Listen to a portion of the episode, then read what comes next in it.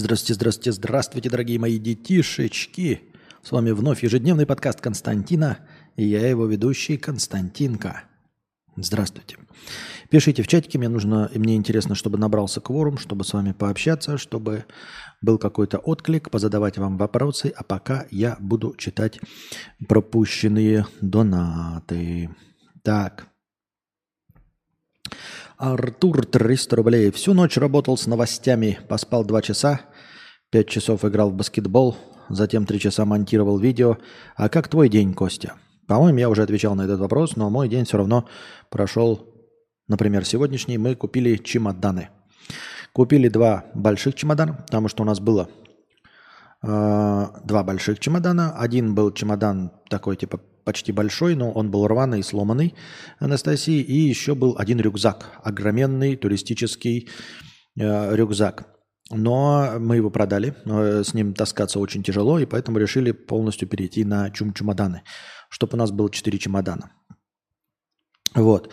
И э, купили один маленький чемодан для ручной клади, чтобы он влезал. Я купили для этого рулеточку, потому что нам же один подписчик сказал, что однажды, короче, давайте издалека. Концепция в чем? Концепция в том, что э, у каждой авиакомпании есть, э, помимо багажа есть так называемая ручная кладь. Вы знаете, это то, что можно брать с собой в самолет. Естественно, у ручной клади есть свои параметры. Длина, ширина, высота, вес.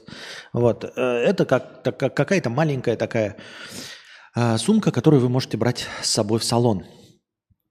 Мякотка заключается в том, что э, у этого же есть измерения простые, длина, ширина, высота, а это значит, что э, этот объем можно максимально рационально использовать. То есть брать не какую-то сумочку с обрезанными краями, а настоящий квадратный маленький чемодан, тютелька в тютельку подходящий под эти э, требования. Вот, и мы решили такой найти. Естественно, у каждой авиакомпании разные требования, там 7, 10, 12 килограмм, и... Э, есть какие-то разные э, размеры. Вот. Естественно, мы не ориентировались на совсем лоу-костеры типа Победы, потому что нигде нет таких требований, как у Победы. Там только вот такой бесплатный комочек говна вы можете с собой взять. Но, тем не менее, на основные мировые компании посмотрели. Самое требовательное было у Emirates. У них там по одному э, измерению было на 2 сантиметра меньше, чем у остальных. А так в среднем примерно. То есть мы решили взять чемоданчик – с, который подходил бы под самые минимальные требования. То есть, чтобы при случае влезть э, в габариты ручной клади для любой авиакомпании. Ну и вот, и самый требовательный так вот из известных оказалась Emirates, а и как раз-таки мы вполне возможно, что ею и полетим, потому что у нее наиболее э, удобный э, способ полета, то есть без пересадок, ну, то есть с пересадкой, естественно, но в одной стране, и чтобы можно было не пересаживаться с авиакомпанию на авиакомпанию. Напоминаю вам, что у нас самое главное требование – это ебучая собака. Вот. И поэтому хочется один раз сесть, сдать на нее документы и потом прилететь, и, в общем, чтобы тебя тут не дергали с этой собакой. Вот. И, естественно, как можно меньше точек пересадки, потому что в каждой точке пересадки нужно будет свой набор документов по этой собаке готовить. Поэтому вот у нас самое слабое звено – это э, пес. А, поэтому к эмирейцам. Ну и короче, можно было купить, получается, по два чемодана. Естественно, мы полетим экономом. То есть мы, наверное, за каждый дополнительный чемодан заплатим еще. То есть у нас будет один бесплатный чемодан, один платный чемодан. И ручная кладь. Но мы взяли одну такую вот ручную кладь, э, один этот чемоданчик, второй э, решили не брать, потому что у меня фоторюкзак. И этот фоторюкзак, он как бы фото, то есть продавать его бессмысленно, потому что он хороший. Сам по себе он не складывается нихуя никуда. Он очень неудобный, он держит форму именно потому, что он для фотооборудования. То есть, чтобы если что, рюкзак упал и не сломалось. Поэтому он сам по себе держит форму. Он, конечно, нерациональный, но продавать его бессмысленно, потому что потом, когда с фотиками будешь ходить куда-то, надо же в чем-то вести, поэтому он все равно нужен. И при этом если брать маленький ну, чемоданчик, то этот фоторюкзак все равно придется куда-то складывать. И вот этот, куда бы ты его ни складывал, этот рюкзак, а, он все равно будет занимать место, понимаете? Поэтому второй а, чемодан ручной клади мы не стали брать. Поэтому взяли два больших, один маленький, ну и одной ручной клади останется, э, ручной кладью, да, останется этот э, рюкзачок. Вот. Ну и мы купили сегодня вот эти вот чемоданы все. Простые. Сначала мы увидели один, который нам понравился, но он открывался вот просто на двух защелках, знаете, как дипломат. Оп, открывался и все. И я такой что-то подумал, а никакого замка сбоку нет. То есть просто вот у вас и здесь два замка такие, чик-чик. И я так, что? Типа, если мы с краю вот так вот рванем, то мы можем достать все, что угодно. То есть он даже не на замке закрыт. И, и просто, в принципе, ты кинул, да, чемодан, у него чуть-чуть вверх от этого сместился, и просто вывалилось то, что было в чемодане. Я такой, не-не-не, такой нам не подходит. И мы купили в итоге с замками. Ну, с обычными вот такими этими. Вот, держащие форму, не тканевые, а такие пластмассовые. Брали недорогие, ну а, собственно, не очень-то понятно, для чего брать дорогие, чтобы что, зачем и почему. Все равно всякие там линзы и железо, оно будет э, обертываться в одежду, и если ему суждено разбиться, то как бы там без разницы в чем разбиваться. А если не суждено, то, в общем-то, и не суждено. Вот такие дела. Ну и купили мы эти чемоданы, привезли, естественно, потому что недалеко мы до тут дошли пешком, потому что мы, если мы поедем на мопедике, мы не сможем чемоданы привезти на мопедике. Поэтому нам пришлось идти пешком. Мы прошли 4 километра, дошли до магазина, купили и обратно вернулись на такси, потому что обратно тоже 4 километра чемоданы и пустые тоже не протащишь все колесики раздрочишь. Но самое интересное, что все равно э, такси просто не согласилось, грубо говоря, заезжать во двор, потому что ему неудобно. Можно ли въехать во двор? Можно, потому что ездят машины, заезжают, его в том числе хозяйская машина стоит во дворе, а он просто не захотел заезжать. Нет, типа, блядь, платите здесь, высаживаю вас в 300 метрах от дома, идите дальше пешком. Вот такая хуйня. Еще что? еще округлил, естественно, в свою пользу. То есть там было 73 донга, а мы заплатили 80 донгов. Вот. И потом, когда приехали, вот я хотел вас спросить, сейчас, надеюсь, набералось людей, или кто сейчас будет с отставанием в развитии слушать, сразу же мне написала хозяйка. Она никогда нахуй не пишет. Мы ей постоянно пишем, блядь, интернет у нас говно, блядь, что-нибудь сделайте с этим. А, туалет у нас говно что-нибудь сделать. Она нихуя с этим не делает. Но как только мы прошли с чемоданами, она сразу пишет, ой, вы что, собрались уезжать? Я увидела у вас э, чемоданы. Я говорю, мы до конца месяца заплатили, пока не решили. Она говорит, я увидела чемоданы. Я говорю, мы купили чемоданы на будущее. Вот, я хотел вас спросить, что это значит? В чем может быть подвох? Нахуя она нас спрашивает? Вот она увидела чемоданы и сразу пишет, ой, вы что, задумали уезжать? Надо просто готовиться. Я постоянно, блядь, думаю и готов к какому-нибудь подъебу и подвоху, блядь. В чем может быть наебалово? Чем она хочет нас наебать, блядь, и наколоть? И вот, и удивительно, да, как только чемоданы она сразу, блядь, заметила, блядь, и написала. А то, что мы ей пишем, блядь, в чате постоянно, сука, блядь, сделай туалет, она нихуя не делает. А оценку ему можно поставить? Нет, с дороги поймали. По счетчику, но с дороги.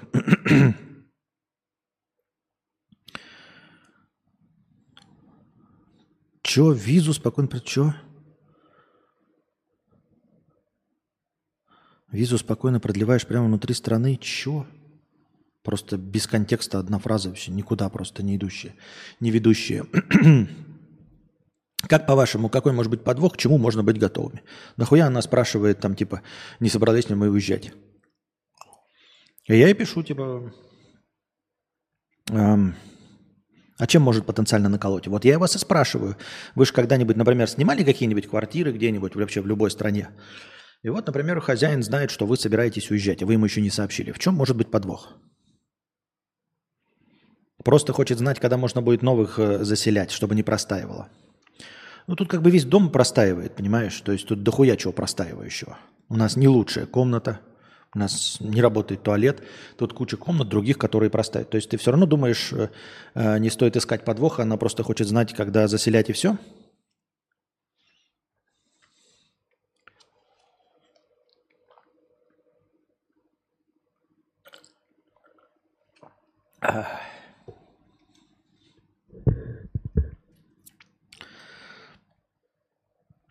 Какие еще мысли есть? У кого какие опыты есть, когда вы, например, э, снимали квартиру и хотели выехать, и хозяин узнавал и какие-то вам препоны строил для чего-нибудь? Потерять жильцов, и какая ей печаль? Если бы она не хотела потерять жильцов, может быть, она сделала нам что-нибудь с туалетом? Если оставлял задаток за квартиру, то может его зажать. Кузьму так за... нет, задатка никакого нет за квартиру. Снимал квартиру множество раз. Обычно просили сообщать за месяц-два до переезда. А, ну, блядь, это туристическая зона. Здесь никто не снимает. Мы вообще слишком долго здесь вообще живем на одном месте. То есть здесь все остальные заезжают вот вообще во все до остальные номера по 2-3 дня. А мы здесь живем уже, блядь, 5 месяцев. Если не 6. 6 месяцев. Понимаете? Мы 6 месяцев снимали. Все остальные живут по 2-3 дня.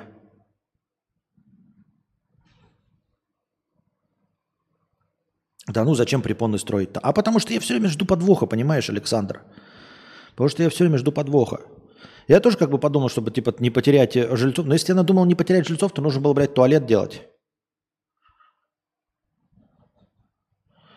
На котором мы говорим, там, блядь, с интернетом что-нибудь делать. Она, блядь, э, хуй, хуй забивает постоянно, блядь, на туалет, на все остальное.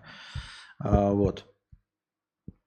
Поэтому я не очень-то в этом понимаю. И, кстати, знаете, такая канитель, мы вот все время едем, и теперь с каждым днем у нас, короче, вот э, Вселенная дает нам кучу сигналов съебывать отсюда нахуй из Вьетнама. Вот прям мы сегодня даже посмеялись, вот прям вообще ничего, блядь, не складывается, нихуя не получается. То есть мы заходим в магазин, сегодня Анастасия снимала, мы хотели найти там мыло специальное, да, и ты подходишь, показываешь, она говорит, нет, блядь, такие глаза пучат. Никогда у нас такого не было. Никогда не было такого. Вообще понятия не имею, о чем вы. И мы ходим сами по магазину этому и находим стеллаж с этими мылами. Не, од, не один вид, а стеллаж, блядь, с этими мылами. Три полки, заполненные этим мылом а, разных торговых марок. И продавец-консультант стоит, блядь, и просто вот такая, не было никогда, нет, мы не знаем, нет. М-м. Не было такого. Я почему даже не понимаем, о чем это идет речь. Такая, нет такого, у нас товара нет. И ты идешь, и вот это еще ты не... И понимаете, и всегда а, в аптеке они нихуя не знают. То есть провизор нихуя не знает, что у него есть. Ты ему можешь говорить, он тебе покажет что-нибудь другое, левое, там, типа, понимаете, простейшая вещь, у тебя царапина, да, и ты говоришь там, мазь для заживления ран. И вы думаете, что я неправильно перевел? Нет, я правильно перевел, потому что я всегда проверяю через чат GPT, потом проверяю через Google переводчик и перевожу на английский язык и с английского на вьетнамский, и оно везде звучит, там, там нет никакого, понимаете?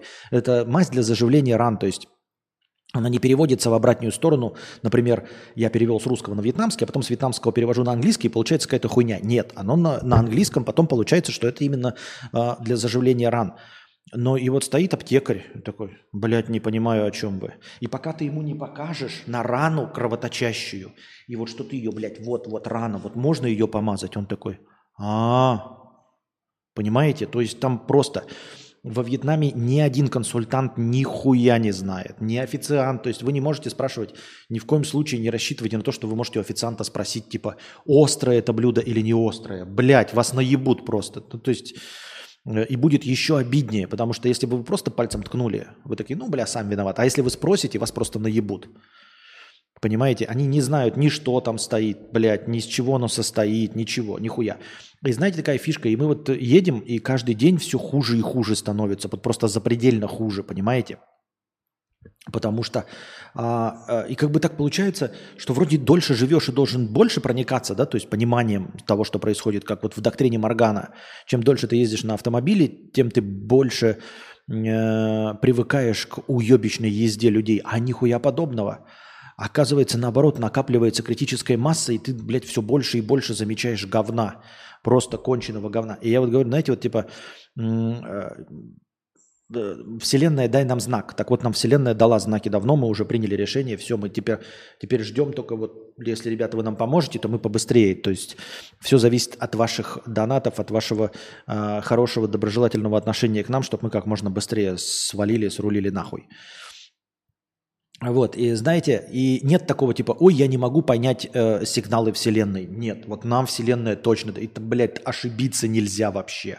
То есть нет такого, хм, может быть, это можно двояко как-то интерпретировать вот это. Нет, нет, нет. Когда ты, понимаешь, заходишь в магазин и тебе не продают, это нельзя двояко интерпретировать. Нельзя. Ну, просто нельзя двояко никак интерпретировать. То есть оно есть, есть целый стеллаж с товарами, и тебе не продают, и никогда. И ты, понимаешь, из раза в раз в каждой аптеке тебе говорят, нет, блядь, простого какого-то средства. В каждом магазине тебе нет, и, и ты приходится самому искать и находить каждый раз. Это сигнал, что, блядь, тебе здесь не рады, тебе здесь ментально не рады, там, я не знаю, как-то фантазийно, фантастически не рады, это точно. И вы вот, мы даже, говорю, посмеялись на сегодня, знаете, типа ты такой вселенной говоришь, вселенная, дай мне знак, она тебе показывает знак, ты такой, нет, давай вселенная, дашь мне 10 знаков, что мне нужно уезжать из Вьетнама да, давай дай мне 10 знаков. Она такая, окей, 10. Ты такой, все, я понял. Она такая, тебе еще 10, уже 20. Ты такой, не-не, все, я все, я понял, понял. Она тебе 30. Ты такой, блядь, да, да понял, все, горшочек не вари, я понял, я все, уже уезжаю, блядь, чемоданы купил. Она тебе 40, нахуй, 50, 78, продолжает тебе минусы нахуй накидывать. Ты такой, да, да я понял, понял, бля, мы уже все, блядь, купили уже, блядь, чемоданы, ну дай нам чуть-чуть накопить, блядь, я понимаю, что все, все, вселенная, я понял, уяснил. Никаких не может быть разночтений. Точно нахуй из Вьетнама. Спасибо, я понял. Я Коленька, можно я тоже крик души маленький скажу? Короче, мы тут порвали колесо случайно, въехали в ямку и заезжаем в мотоцентр, да, ну там, короче, байки чинят. И вот они нас налюбили, взяли намного дороже, ясно, что намного дороже, но взяли 1600 за починку маленькой шины на мопеде, ну это ладно. И, значит, они даже это не скрывают, они так ехидно улыбаются друг другу, типа, беляши тупые. И вот, значит, сок, маленькие такие, знаете, 0,33 а, кока-колки, они здесь стоят 8 донгов. Я решила отблагодарить девочек вьетнамских и купить им 4 вот такие кока-колки по 8 донгов. С меня взяли 60 донгов за 4 бутылочки, просто потому что мы беляши. И это так неприятно, если честно. И они еще, знаете, ладно, вы просто обманывали, так они еще это делают, типа, ой, такие лузеры, тут ничего не понимают, вот примерно с таким посылом. Александр пишет, сфокусировались на минусах. А, хорошо, давай сфокусируемся на плюсах. Давай, давай, а, а, ну давай сфокусируемся на плюсах, а, а их нет. Понимаешь, тебя наебывают везде. Тебя на рынке наебывают. А, знаете, ну, типа, очевидно, что стоит дороже. А, вот. И, и понимаете, и когда тебе говорят всякие, блядь, костяны нахуй живут, которые, у которых э, жена вьетнамка, ой, блядь, как он тут дешево покупает, и при этом у него в магазин ходит жена вьетнамка, говорящая на вьетнамском. Посмотрим бы, как он сам хоть что-нибудь бы, блядь, купил и узнал бы, блядь, хоть одну цену э, про вьетнамский. И все вот эти, которые местные живут там, да, вот такие... Э, я хуй его знает. Ну, короче, это все пиздеж, блядь, понимаете? Тебя наебывают везде. Конечно, не так жирно, как в Турции, но я в Турцию не ногой. Нахуй я ебал в рот, блядь, в Турцию ехать. Я послушал от Кузьмы, я послушал ролики, все вот эти про э, чистильщиков обуви, наебывателей, про такси, которые, блядь, каждое, вот просто все 146% такси э, в Турции наебывают про квартиросъемщиков от Кузьмы вы все сами слышали эту историю. Это да, это все. Но типа то, что у вас поменьше наебывают в каком-то месте, да, потому что у них меньше денег, это не значит, что это хорошо. Что так и должно быть. А, то есть там так принято, видит турист, значит обманывать. Ну, типа того. Как я понимаю, да. И все вот эти расторопные, которые, знаете, блядь, э, бэкпекеры там всякие, которые с дредами в татуировках умеют там разговаривать, так они бы и в России там могли разговаривать, я не знаю. Ну, типа, мне нужно по умолчанию, чтобы ценник был, блядь, ценник, понимаете, вот ценник. Вот. А когда ценников нет, все, ну, сразу же понятно, что тебя наебывают, понимаете? Нет ценника, тебя наебывают. Вы даже на рынок на русский придете в России, вы же видите висят, вот клубника, да, 250 рублей, 300 рублей. Ценники-то есть, блядь, понимаете, ты никогда не спрашиваешь, потому что нет этого элемента. А тут всегда на тебя смотрят, блядь, и вот насколько тебя наебать. И готов ты поспорить или нет. Так вот вы говорите, э, понимаете, я еще выгляжу, да, как угрюмый, блядь, белый. То есть, конечно, ниже цена, чем, например, одна Настя пойдет, и мы пойдем на рынке, и мне ниже будет цена. Но это не значит, это создает, понимаете, иллюзию того, что не, не наебывают. Нет, просто Настю наебывали в три раза, а меня наебывают всего в два раза. Понимаете? И это неприятно. И это неприятно, тем более осознавать, что вот все люди, которые вот вокруг живут и с тобой взаимодействуют, они, в общем-то, взаимодействуют и живут, блядь, за счет туристов. Не за счет тебя, я не говорю, но ну, за счет туристов, понимаете? Они не швеют. Я понимаю, если бы я зашел к рабочему человеку, который занимается пошивом одежды, да, он там зарабатывает шьет свою одежду, вот он меня хуй бы на меня клал, нормально. А когда сфера услуг, которая и живет-то только за счет тебя, блядь. За счет туриста, я имею в виду, не за счет меня. Ты такой думаешь, ну, блядь, окей. Окей, без меня. Я, пожалуй, теперь попробую слить все свои деньги в Сербии. Там будет дороже, но здесь я уже попробовал. А, вы меня не цените, ребята. Ну, в смысле, меня, не конкретно меня, а туриста не цените. Я не хочу сливать вам деньги. Вы неприятные товарищи.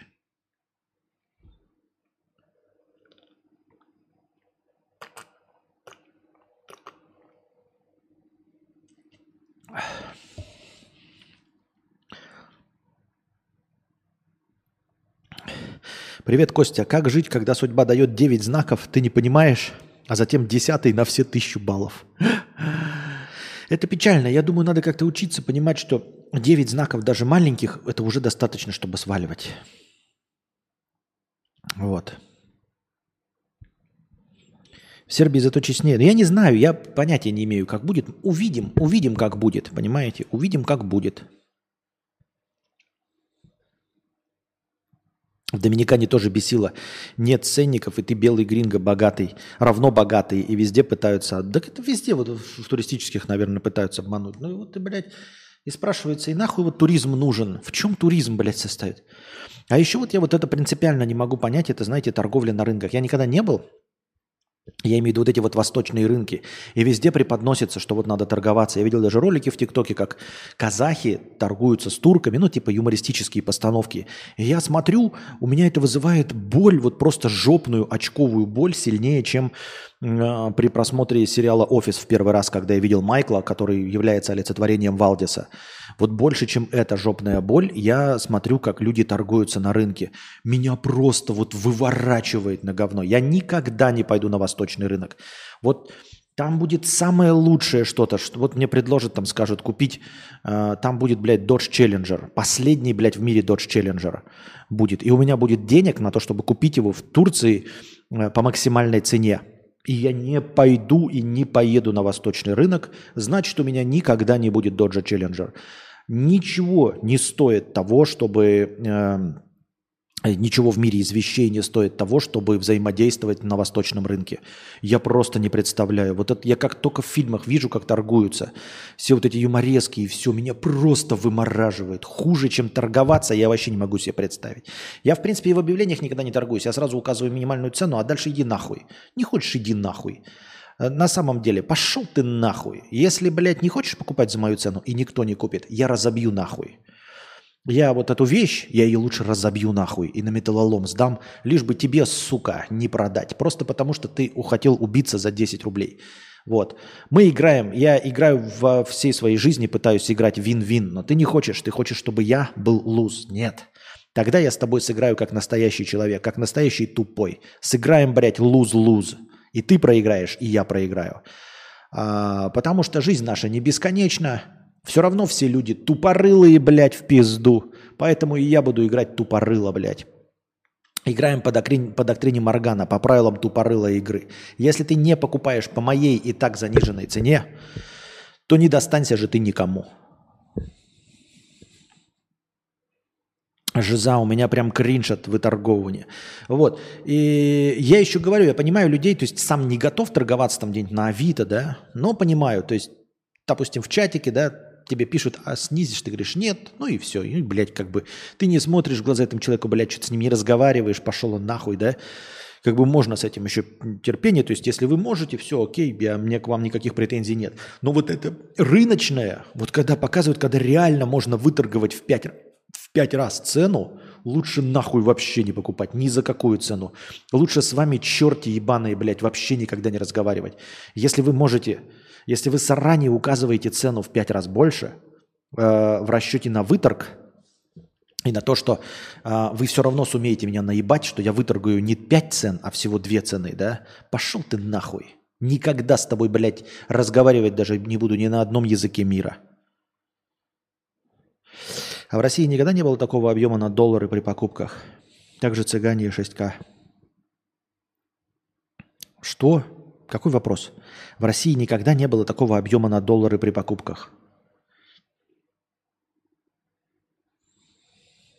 В России никогда не было такого объема на доллары при покупках. Я не понимаю вопрос.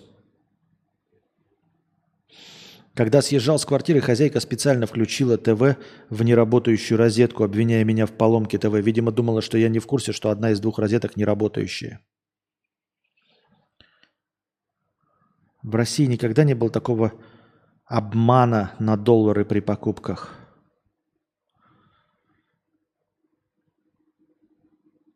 Нет. Как же цыгане? Цыгане это просто были мошенники. А обмана не было. Ну, типа, вот торговли такой на, в пять раз цены нет, не было. Эти были просто мошенники, и все. Такие вот дела.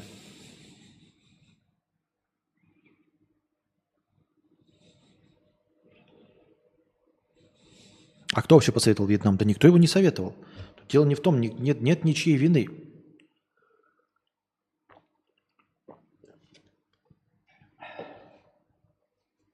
Ничьей вины, это неплохо. Я просто не хочу жить и все. Вьетнамцы пускай живут в Вьетнаме.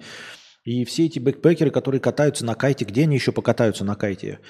Мест в мире, где есть ветер и вот такие волны, их миллионы, так, ну, в смысле не миллионы, наоборот, мало таких мест.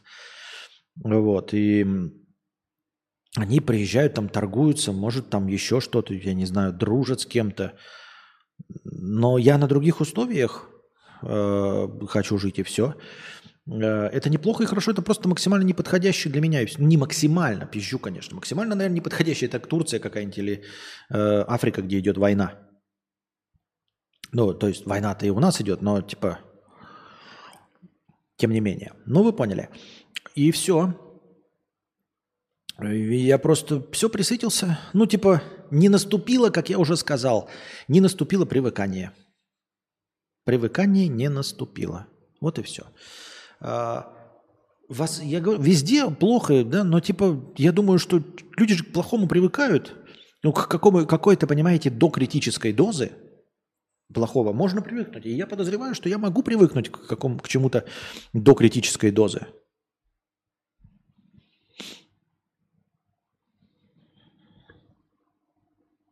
А ты, когда телефонами торговал, у вас были какие-то разрешения от начальства давать минимальную скидку для тех, кто выпрашивает? Какие-то были, да. Я никогда не давал. Я что, на рынке, что ли? У тебя есть ценник? Нет, ну, на нет, сюда нет. Будь здорова!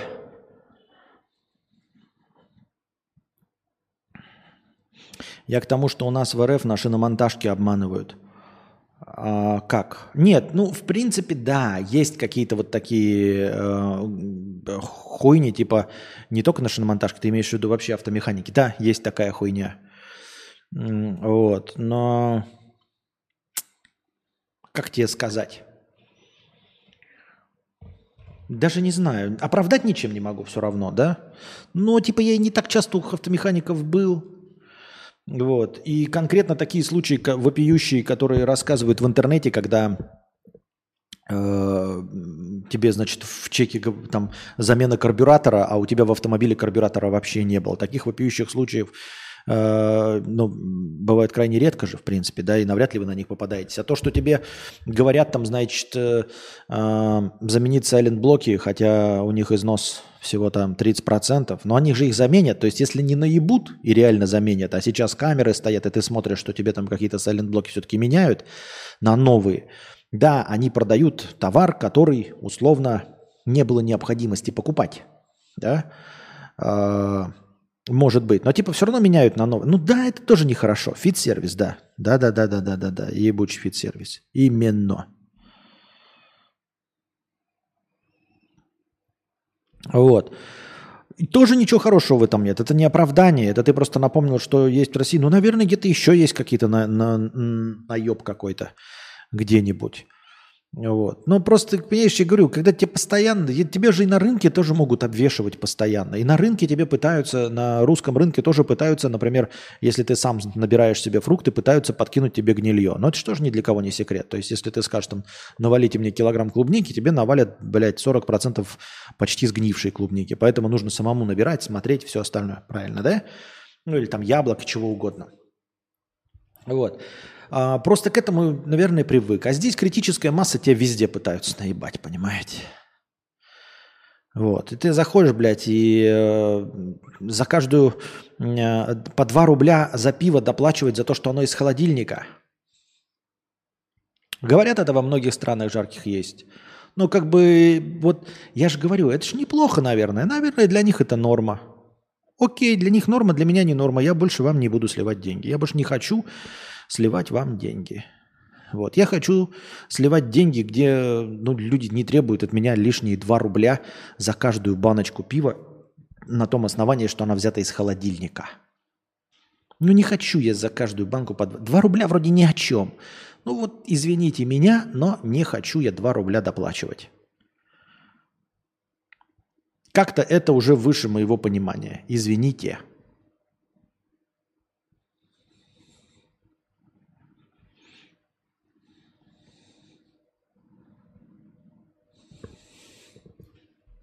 Я так думаю, мне так кажется. Так, идем дальше. Я говорю еще раз, это неплохо. Просто живите, пожалуйста, с этим сами. Я тоже думаю, то есть вот э, турки-таксисты, наебывайте, пожалуйста, своих турков сами. Я попытаюсь сделать так, чтобы никогда с турком в Турции не поехать на такси. То есть, ну, я, вас, чем черт не шутит, все что угодно может быть в жизни. Но я постараюсь, чтобы по моему желанию не оказаться в Турции и не ездить в Турции на такси. Вот. То есть, куда угодно слить деньги, но только не в турецкое такси.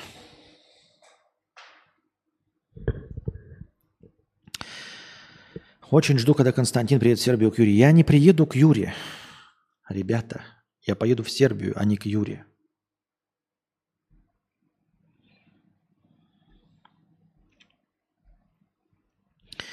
Так, предводитель, 50 рублей, 4 апреля с покрытием комиссии. Спасибо. Конст, конст-товары, 50 рублей. Первое. Почему жалуются на нелогичность сюжета в видеоигре «Смута»? Критикующую дружину – князя пытались заставить примкнуть к гвардейцам или оказаться без довольствия. Перед датой они взбунтовались. А, что значит, кто критикует, не, критикует не нелогичность сюжета, а типа не, нелогичность окончания сюжета?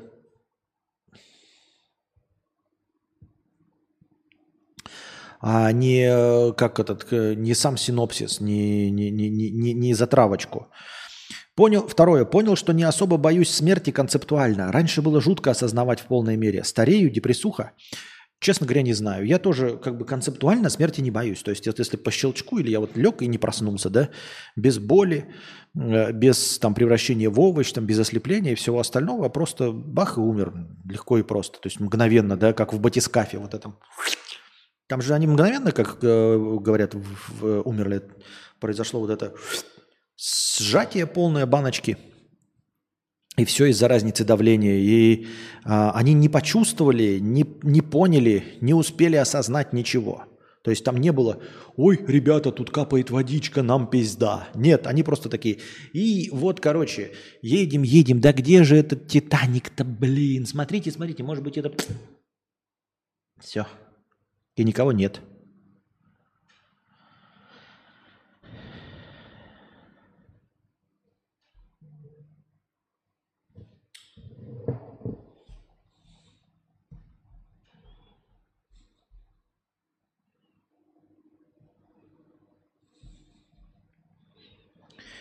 Так, Кустик, 50 рублей. Костя, Сербия тоже не панацея. Вспомни, как Меда нашли за старые высказывания и попросили уехать из страны футбольные фанаты. Законы работают, эфир «Что не так» с подкастами очень смешной, как ты хуесосишь всех и говоришь «Мне очень нравится, всегда смешно пердеть во Вьетнаме, лучше ты хотя бы знаешь, как Визаран».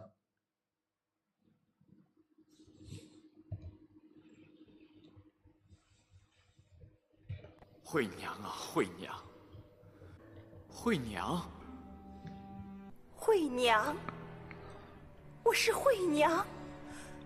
Начало сообщения. Начало сообщения вроде нормальное.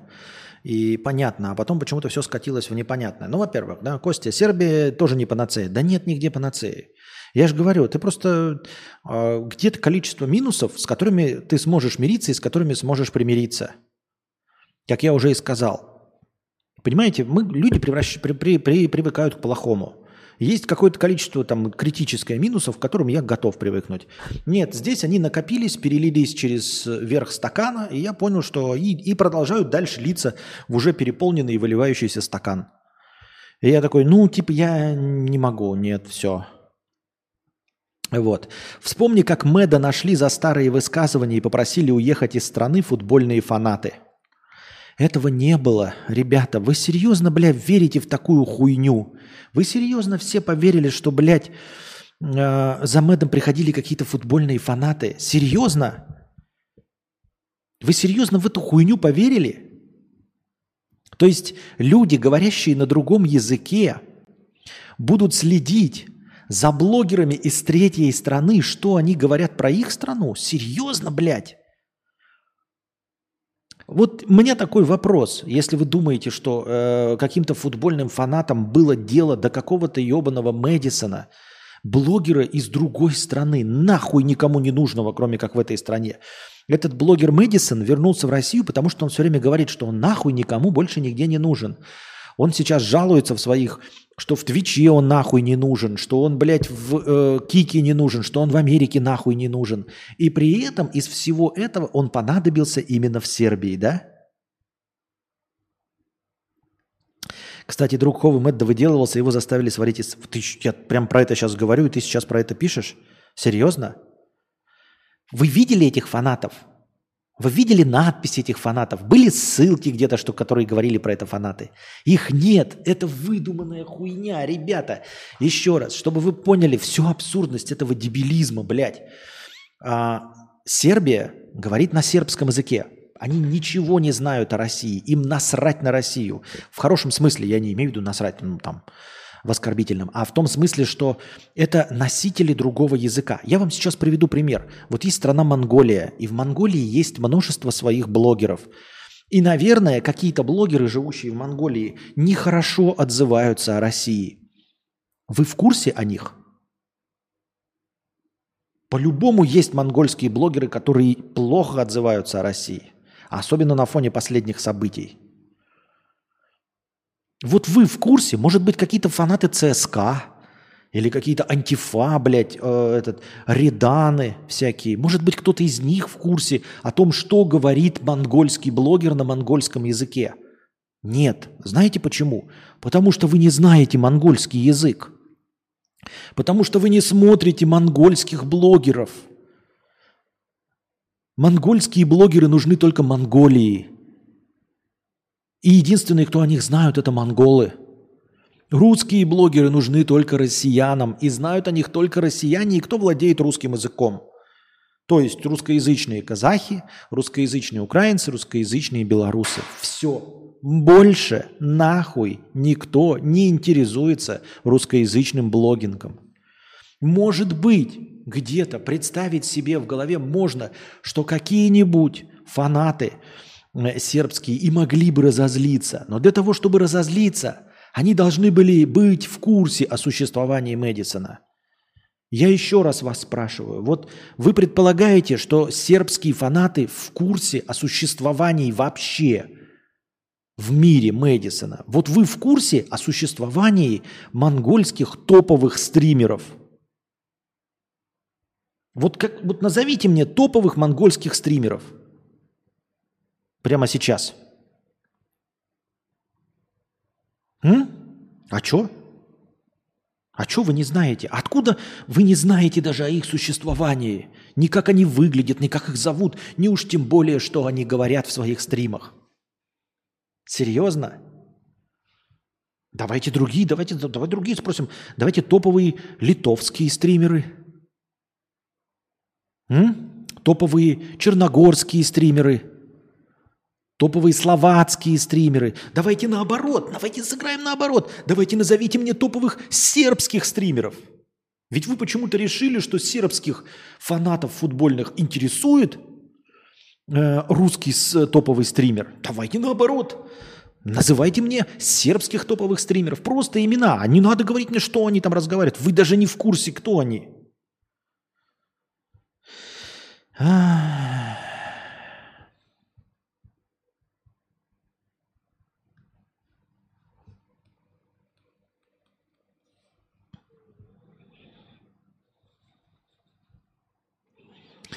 Видел, как цистерну от отрицательного давления схлопывали. То же самое, что и взрыв, только наоборот. Да, только там еще и фишечка в чем была, что вот эту цистерну, которую вот видос мы все видели, там типа э, написано, что разница в давлении типа один к двум, что ли. А в воде там разница была чуть ли не один к сотне. То есть разница в давлении была в более чем 10 раз. Понимаешь? То есть вот так выглядела цистерна, как мы все видели, вот эта цистерна, которая сминается, да, вообще выглядит как компьютерная графика. Это я с вами тоже видел. Вот, так вот, там разница была ни о чем, и она вот так смялась. А теперь представь, что разница в 10 раз сильнее. Если бы я был миллиардером, я бы построил подводную лодку и плавал бы в ней, а не билет покупал за 250 тысяч. Ну, Валдисы всю жизнь изучали океаны и так лоханулись. Может, пакистанец джойстик отнял с криком «А, не знаю. Если не к Юре, почему тогда именно в Сербию? То есть, э, если я не еду к Юре, то Сербия для меня закрыта, я правильно понимаю?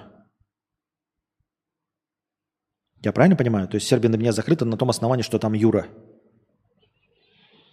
Много ведь других стран. Хочешь сказать, что нахождение Юры в Сербии не влияет никак на твой выбор туда переехать? Просто странное совпадение получается. Да мне, Андрей, похуй, что ты думаешь? Ну, не совпадение. Еду к Юре. Хочешь? Легко, давай так. Я еду к Юре. Честно. От чистого сердца еду к Юре. Хочешь, еду не к Юре, хочешь, я еду к фанатам. Ты, мне вообще все равно. Как ты подумаешь, вот, ну, типа, тебе как удобнее. Если ты хочешь, там, теорию заговоров, там, да, можешь сказать, что я еду к футбольным фанатам. А, можешь сказать, что я к Юре еду. Можешь как твоей душе угодно, Андрюша, как хочешь.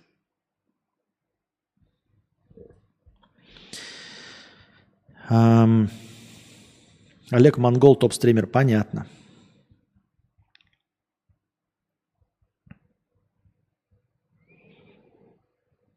Стас Давыдов, латвийский стример. Есть греческий стример, которого избили фанаты. Сочувствуем ему. Ту, ну тут немного не то. Фанаты и могли донести перевод добрые фанаты Мендельсона, но все равно это тупорылая версия. Ну максимально, ну может быть бы на крайняк он извинился и все. Да, наверняка. Одного черногорского стримера я знаю, да-да, не удивляйтесь.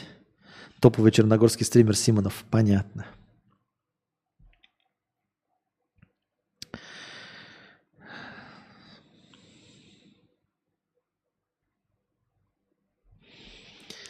Так. Предводитель 50 рублей с покрытием комиссии. Спасибо. Предводитель 50 рублей с покрытием комиссии НВК Саха. Спасибо. Пирожок без тоски 100 рублей. Я отчетливо чувствую, как плохо твои стримы сказываются на моем и так хуевом душевном здоровье. Но бросить не могу. Каждый день открываю канал и слушаю душный бубнеж негатив говно. Как бросить тебя, Костик? Не слезть с иглы.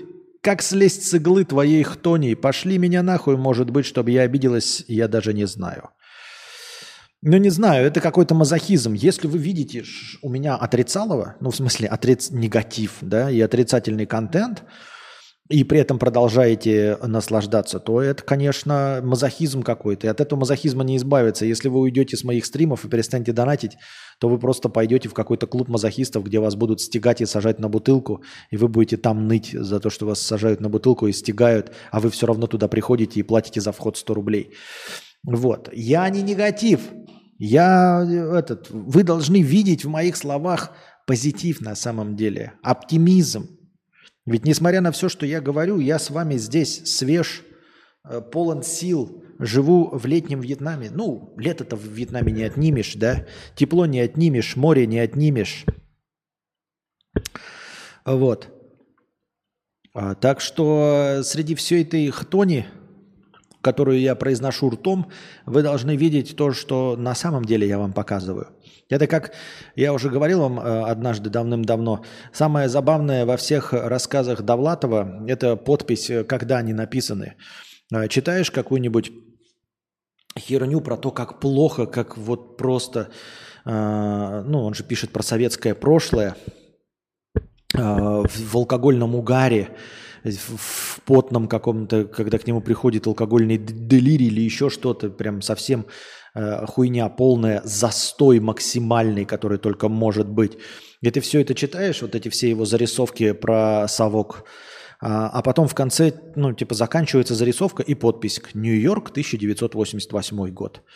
То есть э, вот в этой подписи содержится все – ты такой читаешь, блядь, как все плохо, как все плохо у героя. А он пишет как бы от первого лица, практически всегда про себя. Главный герой всегда является, всегда автобиографичен Довлатова. И тем не менее, да, вот любую зарисовку читаешь, и там и советские обшарпанные стены, бутылочка боярышника, неизвестно куда едущая электричка, жена, бросившая э, тебя из алкоголизма, ты с своим портфельчиком куда-то едешь э, вести экскурсии по пушкинским лесам. Конец, хтонь, гроб-гроб, кладбище, пидор. И подпись «Нью-Йорк, 1985 год». То есть ты думаешь, ах ты сука! Ах ты сука! То есть не все так плохо. То есть пишешь ты всю эту хуйню из Нью-Йорка, черт помоечный. Вот такие дела. И наоборот, как какой-нибудь Тургенев, да, который пишет максимально, вот который я проникался любовью именно к русской природе, э, это были записки охотника. Вот именно к природе, к охоте, к вот этим похождениям по русскому лесу, хотя не особенно это любил никогда. Но этим проникаешься именно из записок охотника. Но, сука, эти записки охотника он писал, блядь, в Париже – ну, он, вот он писал многое в России, в разных местах где-то еще. Я не уверен, что в Париже, но точно за границей. И вот именно записки охотника максимально, знаете, такие эм, погружающие тебя вот это в атмосферу русского, максимально русского славянского леса. И вот именно это он, сука, умудрился писать за границей.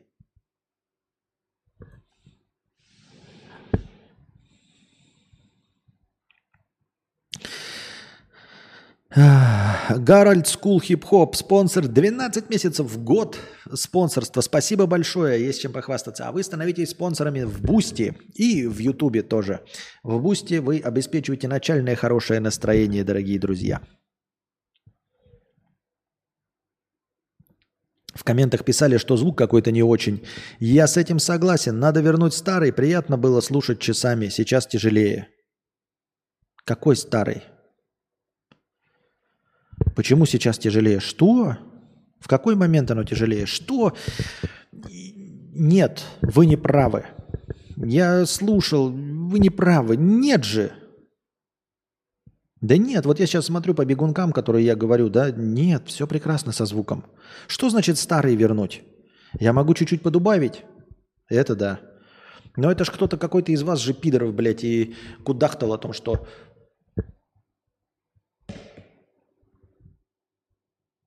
Какой-то же из пидоров и кудахтал о том, что э, звук э, слишком тихий. Я старый подписчик, давно был лучший звук. Что значит, блядь, давно был лучший звук? Он был другой. Эхо убавь. Я тебе ща, блядь, бан въебу, блядь. Эхо убавь. Донать, вот, вот, вот, строчечка, чтобы убавить эхо, мне нужно переехать. Я живу, блядь, вот в этой комнате и хочу отсюда уехать. Именно для этого мне и нужны донаты. Вот и убавь эхо. Да, донать на переезд в Сербию сразу свалим. И не будет тебе эхо. Давно в стримбудке. А, мне тоже э, кажется, что звук похуже стал. Наверное, акустика помещения влияет. Ну, когда он стал похуже? От чего похуже стал? Когда я сюда въехал? Да. С этим нихуя не поделаешь. Вот это вот акустика говна, это да. Просто мне казалось, что вы на что конкретно жалуетесь? На перегрузы или на акустику, которая бубнит? На акустику, которая бубнит, ничего. Потому что значит, что микрофон отличный, что все хорошо. Реальное эхо. Ну, с эхом это мы, ребята, справимся как только вот. Как только в Сербию, так сразу эхо и не будет, ребят. В Сербии эхо не будет. Здесь эхо, ну, блядь, 4 метра потолки, ебать, полностью каменные стены. С этим ничего не... И, и то микрофон еще часть этого эха съедает отлично. Поэтому пока терпим, пока терпим. Ну, не терпим, денежки, денежки и, и не терпим. И сразу сваливаем. Ах. Глебыча, гляньте, охренеете. Это про что? Про звук? Да там вообще у всех звук говнище ебаное. У меня вы просто расхлябались, расслабились, привыкли к отсутствию эха. И э, в Сербии нет эха. А, те, а теперь, когда чуть-чуть по-другому стало, ну, похуже, конечно, но надо как-то... Вы же видите, что я стараюсь, все время работаю с микрофонами, сижу как-то там. Есть идея мохнатка на микрофон. Свою мохнатку предоставишь? Ну, не как из дупла. Мохнатка надета. Я на гланды жалуюсь, они у меня воспалились. Так. Факатух 50 рублей с покрытием комиссии. Спасибо большое за покрытие комиссии. Я смотрю и слежу все время э, по бегункам, чтобы конечный э, ролик, конечный стрим был ровненьким. Понятное дело, что если я отыгрываю там какой-то э, эмоциональные крики, то будет погромче, но они все равно будут сиеты, просто немножечко перегруз будет. А так в основном стараюсь говорить ровненько. Стараюсь работать с микрофоном чисто физически. Именно поэтому это подкастерские микрофоны и все остальное. Так, ладно. Александр, 50 рублей с покрытием комиссии. Читканул инфу про мою игру. Как тебе вообще интересно или херня? Прочитал я инфу а, про игру Александра. Э, я что-то не понял. Он говорит, что пишет сам игру для компьютера. Там материала я ебал. Ты либо привираешь, либо я в ахуе от того, сколько работы человек проделывает. Там типа а, не рогалик, метроидвания, да, или что это, как называется, в 2D мире. Э, и он сам написал, ну ладно, сюжет, да, сюжет-то что, блядь, там. Он сам пишет весь код, там боевая система, это не просто какой-то point and click, знаете, нарисовал, потом найди предметы, ну типа ядерный титбит или Петька и Василий Иванович. Не, нихуя, то есть ты ходишь по большим огромным локациям, строишь дома, воюешь с какой-то нежитью, ближним боем, дальним боем, щиты, в восьми направлениях бой у тебя ведется. Оружие я разное есть, как минимум дробящие, колющие. Вот. Э, прорисованы анимации главного героя, прорисованы несколько анимаций врагов, карты, э, типа препятствия, э, схемотехника, ну как это, для загадулечек с кнопками. И все это делает один человек. Это правда делаешь один человек вот это все? Или все-таки есть команда? Ну, потому что там, ну, не верится, понимаете, не верится, что такую работу может проделать один человек в сколь-нибудь обозримой промежутке времени. Ну, понятное дело, что можно там за 15 лет это одному и написать. Но там прям реально, говорю вам, э, анимации прорисованы, все, человечек ходит. Это вот, это э, заставка, вот это вот, вот эта вот игра. Видите? Вот э, огонь э, дышит главный герой, и вот он, короче, ходит, нежить всякая еще, он ее бьет, строит дома, э, людей, там добывает ресурсы, четыре огромные, э, или сколько-то там а, локаций, вот, и, и, и, и, и взаимодействует с еще плохими, и еще с такими с полуплохими. И все это делает, как по-вашему, один человек. И флю... еще звуки там расставлены, все дела. Вы такое верите? Что это может один человек проворачивать? Просто сколько там человек э, участвует в игре, которую делает Юра Хованский? Сколько участвовало человек в игре, которую делал э, этот Мэдисон? И как эта игра выглядела? Вы видели, как эта игра выглядела? Подземный человек или еще что-то в этом роде?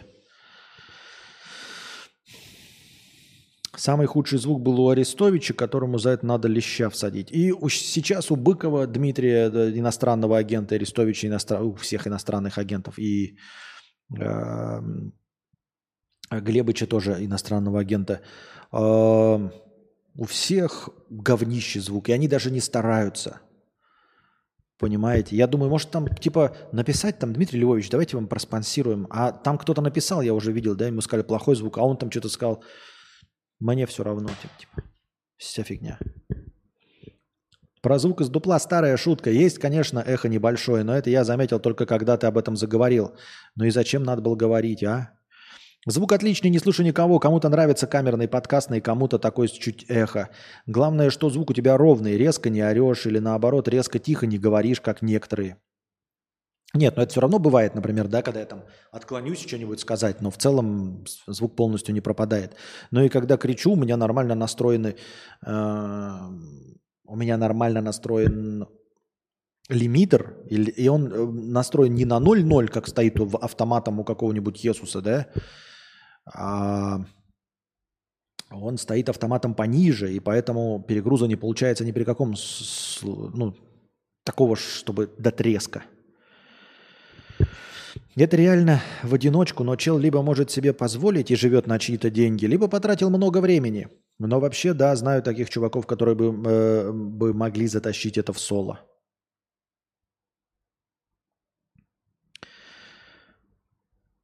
Прикольно, я видел игру от дружи. Ну, так и там на нее денег потрачено, я ебал. По-моему, если мне память не изменяет.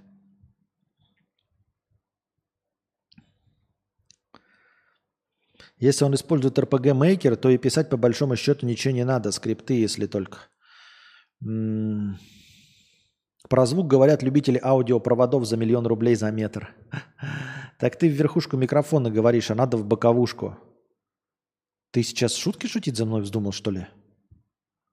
Ты сейчас со мной шутки шутить вздумал? Ты реально думаешь, что я люблю шутки про качество звука?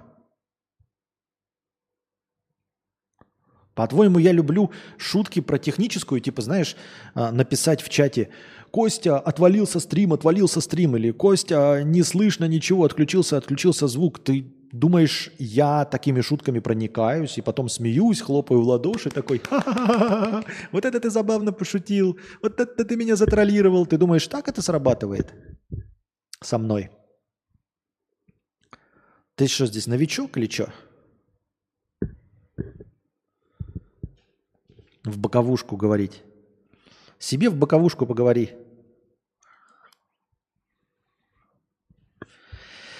Так.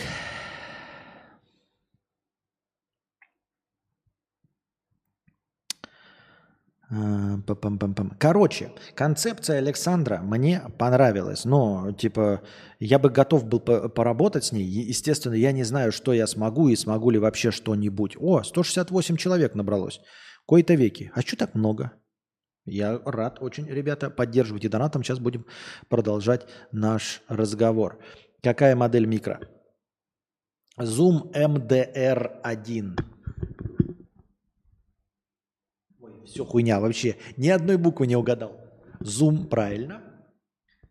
ZDM1. ZDM1. Да я не шучу, просто такое направление капсулы. Смотри, ебать. Какое направление капсулы? Э, это э, бюджетная копия этого Шурика знаменитого SM7B или как он там назывался.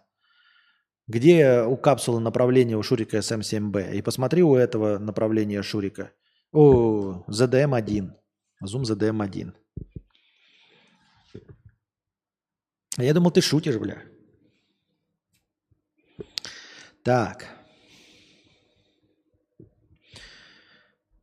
В общем, интересно. В общем, интересно в любом случае. Дубликатор 20 долларов. Спасибо большое. С покрытием комиссии дубликатора давным-давно не заходил. Э, спасибо большое. Здравствуйте. Здравствуйте. Иску 50 рублей с покрытием комиссии. Костя, Спасибо за покрытие комиссии. Привет. Давно не донатил. А, я буду скучать по твоим стримам из виллы, где ты во дворе сидел на фоне кустов, и видосов с берега моря. А вообще, если убрать все минусы сферы услуг, кошелечных отношений местных людей, что ты скажешь о Вьетнаме? Так я уже миллион раз уже говорил. Ребят, и, и я говорил вам уже концепцию о том, что не бывает нигде плохо, не бывает нигде хорошо. А, как бы это банально и глупо не звучало, но конкретно в этом случае конкретно при разговоре о таких вещах можно говорить не все так однозначно. Ну, а, как бы это плохо ни звучало. А, смысл в том, что у каждого человека разные цели. Существование, какие-то цели по жизни. И для достижения а, его целей ему необходимо какое-то окружение, какие-то люди, какие-то действия, какие-то поступки. И, естественно, цели каждого человека не совпадают с целями другого человека. Так вот, Вьетнам э, не позволяет мне решать моих задач. Точнее, я бы сказал, он не дает мне никаких преимуществ. И лишает меня тех удобств, которые у меня были на территории Российской Федерации. То есть полностью э, понимающие меня люди, вот. И я, как бы, как не любящий общаться, в принципе, готов общаться на английском языке на моем плохом английском. Но я не готов, понимаешь, э, все время пере... преодолевать. Понимаешь? То есть я не хочу, заходя в магазин, э, показывать на товар, и продавец не понимает, что я хочу это купить. Вот я не хочу с вот этим сталкиваться. Это выше моих сил. Вы скажете, кому это может понадобиться, понравиться? Ну, во-первых, самим вьетнамцам. У них все хорошо, они друг с другом взаимодействуют прекрасно. Это раз. Во-вторых, это может быть кому-нибудь интересно, какому-нибудь Леонардо Ди Каприо, которого никто здесь никогда не узнает, и он ни с кем не сможет здесь говорить. Кому-то важно море. Это э, кайтерский курорт. Э, здесь даже нельзя покупаться в море. Потому что здесь медузы, потому что здесь очень маленькие вот эти ракушки, которые порежут вам ноги.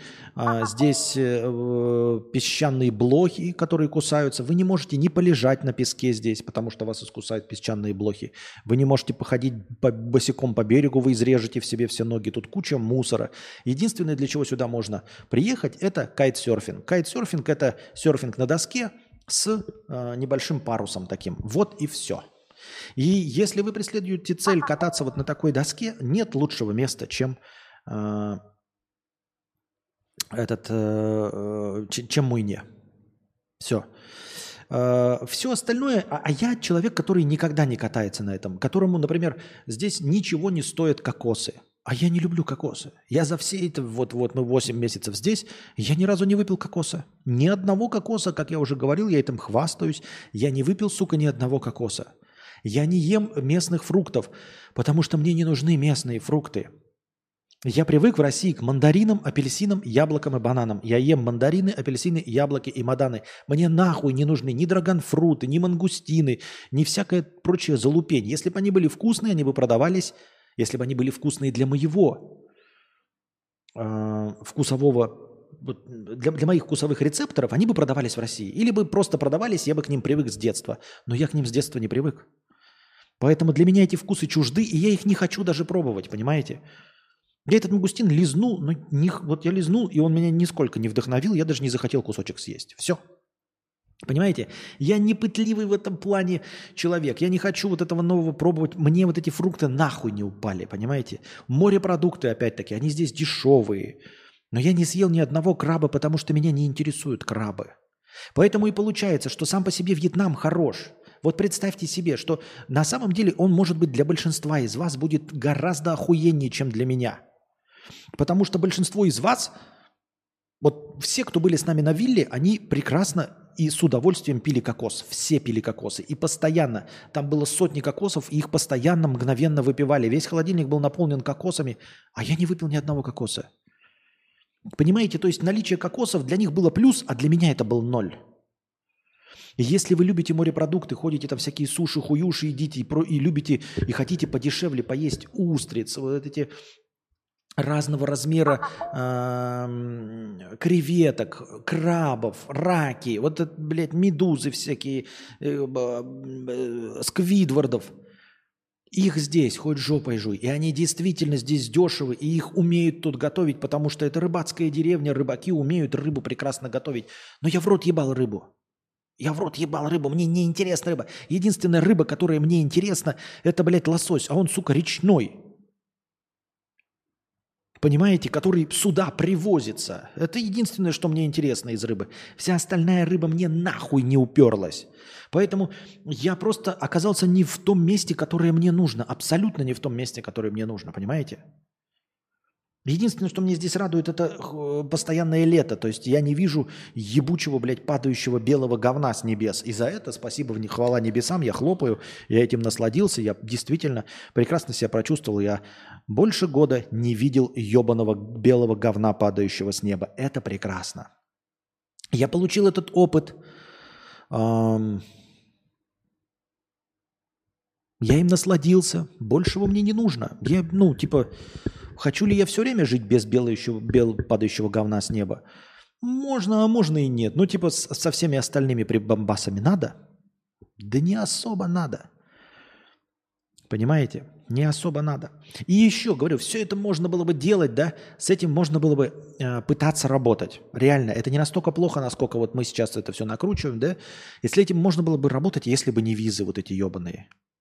И вы скажете, ну вот их опять там новость пришла, что с 15 августа вновь включают эти 90-дневные визы. Ну и что? Во-первых, до 15 августа, значит, надо будет сделать еще два визарана. Два визарана. Два, сука, визарана нужно будет сделать, чтобы потом получать визу всего лишь на 90 дней и никогда не получить ПМЖ. То есть мы никогда здесь не обзаведемся своим домом, потому что вы его не сможем купить. Нам никогда не дадут вид на жительство здесь, потому что мы не граждане Вьетнама, мы ничего никак не, не, ничего не сделали хорошего для Вьетнама. Мы никогда, мы просто проживем до конца жизни и не сможем купить здесь свое жилье, в котором Анастасия бы могла бы посадить свои эти, какие-нибудь, ну, хоть что. То есть ты всегда будешь на правах, я ничего против не имею, но тем не менее, все равно хотя бы должна быть эта возможность. Чтобы ей не воспользоваться, возможность это должна быть, чтобы не воспользоваться ею. Вот, поэтому, а, если вы любите кайтсерфинг или серфинг, морепродукты, фрукты, и действительно дешево жилье, и вам не нужен интернет на раздачу, например. То есть мы стримеры, нам для работы нужен интернет на раздачу, чтобы я каждый день мог с вами разговаривать, и он не прерывался. Интернет на скачку, он будет охуительный. Вы сможете смотреть ютубы, все сайты, все будет открываться.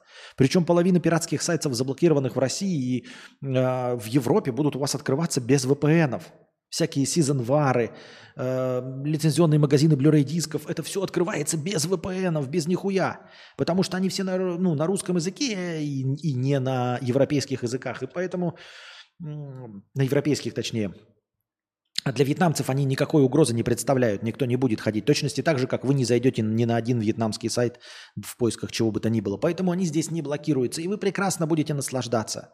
И вы будете прекрасно наслаждаться местными интернетами, которые будут вас полностью удовлетворять, потому что вы не будете загружать контент, вы не будете транслировать контент. Понимаете? И вам будет здесь прекрасно и хорошо. Вот. И для, для решения ваших проблем, например, сбежать от холодной зимы, это прекрасное решение. Но что если вы не бежите от зимы? Что если вам насрать на морепродукты?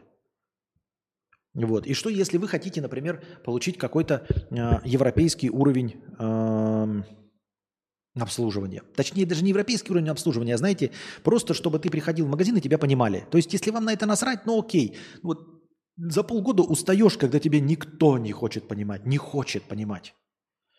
Еще раз говорю, ты когда приходишь в магазин, показываешь, и продавец такой, и он не понимает, что ты хочешь купить. Показываешь он так.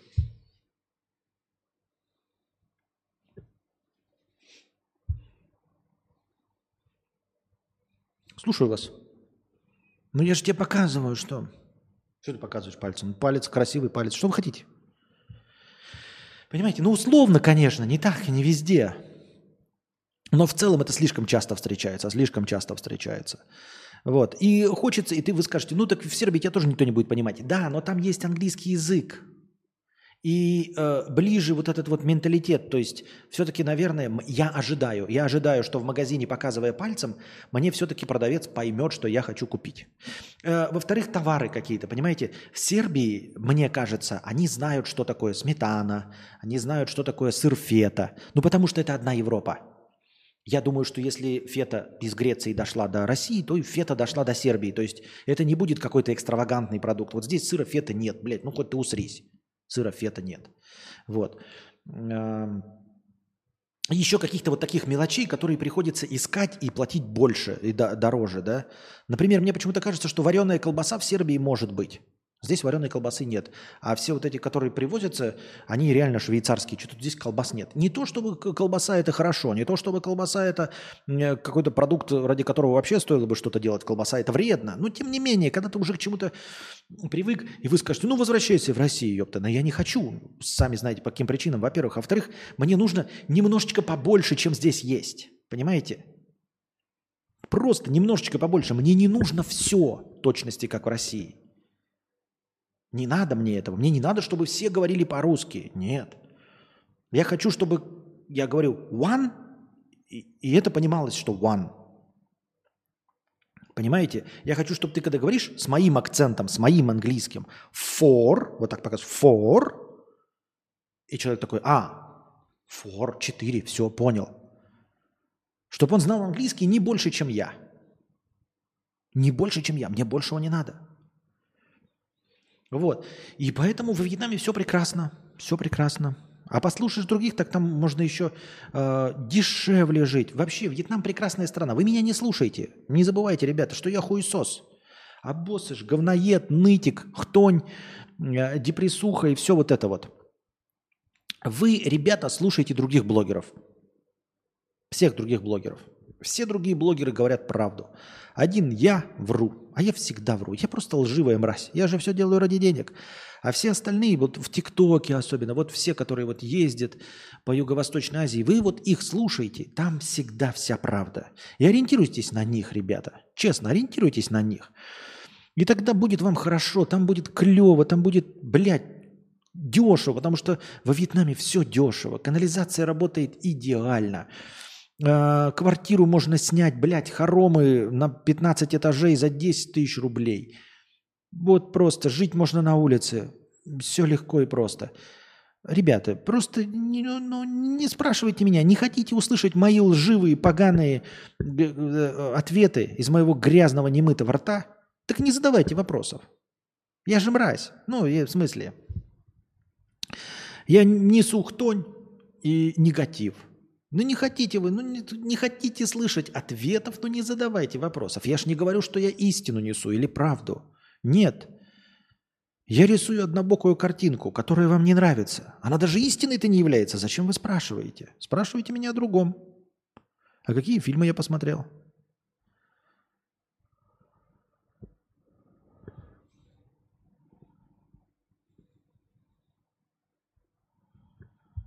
Медузы те, что жгутся, да.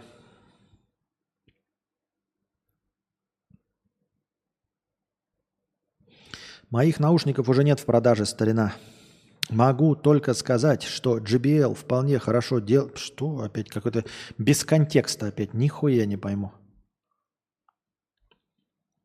Ты посмотрел этот 5В? Про то, что капсуль здесь сюда направлен. Ах.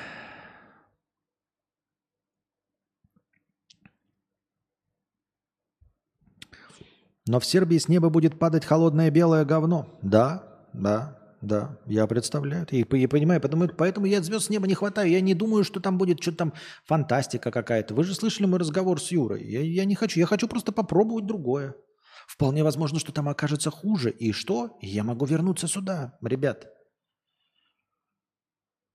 Сюда можно вернуться, нет никакой проблемы. В конце концов, нет никакой проблемы сюда вернуться.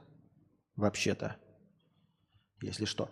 Давайте э, небольшую реально писинг-паузу устроим, а вы докидывайте хорошее настроение, то мы сегодня закончим. Я пошла на пятиминутный антрахт. У меня антрахт. Девочки.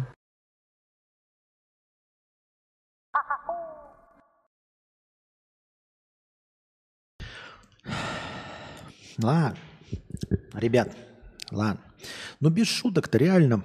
э, опыт тот, что я вам э, говорил, да я думаю, что я и не сильно-то э, не сильно там, что прям негатив высказываю. Я имею в виду, что вы же, наверное, знаете, что как я вообще описываю, что бы то ни было. Эм, Естественно, каждый опыт индивидуален. Я вам на самом деле по-честному объяснил, что есть множество ситуаций, при которых вам э, Вьетнам понравится. И надо сказать, что ситуации, при которых он вам не понравится, как мне, их гораздо меньше. То есть гораздо меньше вероятности встретить еще одного такого человека, э, который бы обратил на это все внимание. Ну, и сделал бы на этом акцент, вот, для которого бы настолько было важно. То есть пока вы будете приезжать сюда потусоваться, месяц там или сколько-то, да, вы, наоборот, проникнетесь тем, что вас никто не понимает. Это прекрасно, особенно вот когда мы едем там на каком-то визаране. Мы могли бы взять и русскоязычного водителя, но мы никогда не берем русскоязычного водителя. А зачем? Ведь тогда мы можем просто спокойно пообщаться с Анастасией, как, как, угодно, обсудить э, геморрой, э, высыпания какие-нибудь, э, еще какое-нибудь дыхание маткой и прочую та- тарологию. Вот. Разве этого можно сделать с э, водителем, который вас понимает? Вот. Поэтому у всего этого есть какие-то свои плюсы. Говорю, я просто на это обращаю внимание, потому что для меня это важно. Есть для кого-то какие-то триггеры. У меня вот такие триггеры, меня это задевает. Э, Во-первых. Во-вторых, ожидания. Да? То есть, э, как я уже говорил, самое главное, ребята, с чем это не вяжется вообще вся ситуация в любом месте, это расхождение ожидания с реальностью. Я почему-то решил, что в туристическом месте должны говорить по-английски. Но это мои личные какие-то бзики. А, Почему я так решил, я не знаю. Ну вот почему-то я так решил. Почему-то я решил, что э, в какой-то стране должны говорить вот на этом международном языке, чтобы всем было удобно. Но если бы действительно было удобно, то на нем бы говорили, правильно? А если на нем не говорят, значит неудобно. Например, если в Швеции удобно говорить на английском языке, то там говорят на английском. Или где-нибудь там, я не знаю, в Бельгии удобно говорить на английском? Говорят на английском. А здесь неудобно, поэтому его и не изучают. Поэтому на нем и не говорят, правильно? Поэтому они стараются там как произношение хоть сколь-нибудь привести к какому-нибудь стандартизированному виду.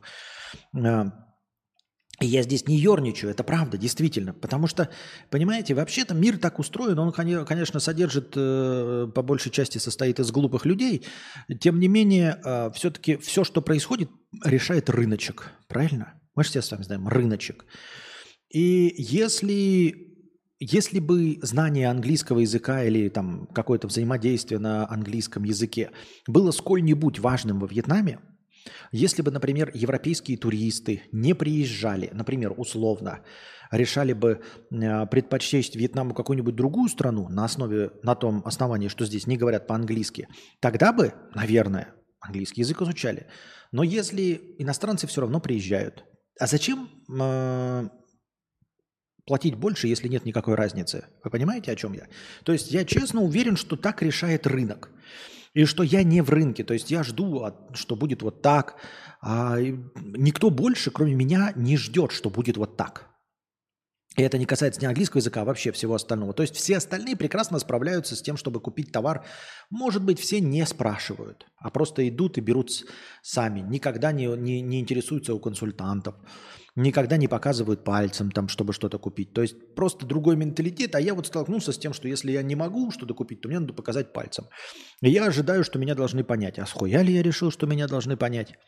Ведь больше никто же на это не жалуется, потому что если бы жаловались, и если бы от этого зависел доход, то есть становился бы меньше доход, если э, вы не понимаете такие телодвижения, то все бы этому научились. Понимаете? То есть если вы мне сейчас э, кто-нибудь скажет, что доподлинно известно будет, что, например, задает мне вопрос, заходит человек случайный, и на английском задает вопрос.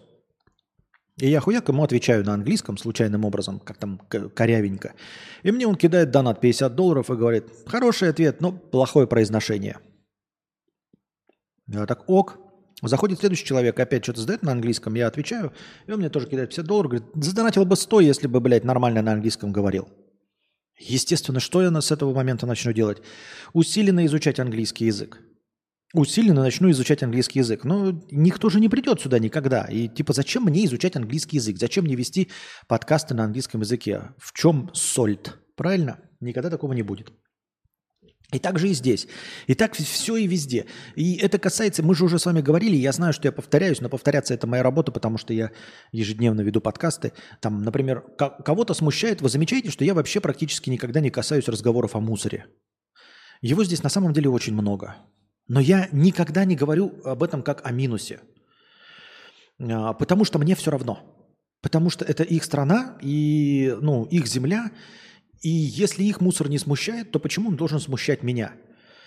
То есть меня смущает мусор в моем доме. Я хочу, чтобы у меня было чисто. Правильно? И если вы попытаетесь у меня мусорить, я скажу, зря, уходите, пожалуйста, вы непрошенные гости.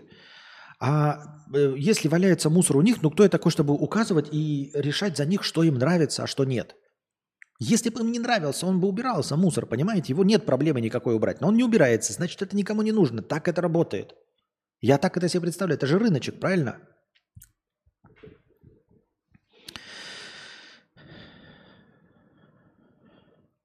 Просто хочу попробовать другое. Вот точно так же первый в истории хомосексуальный опыт и случился. Тебе лучше знать. А, Чтобы контекст понимать, надо чат выше.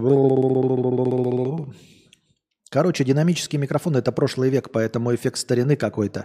Вот я и высказал про это. А раньше в будке вроде был Behringer B1, и я к нему привык. Да, это динамический микрофон, и именно поэтому я его специально и взял. Нет никакого эффекта старины.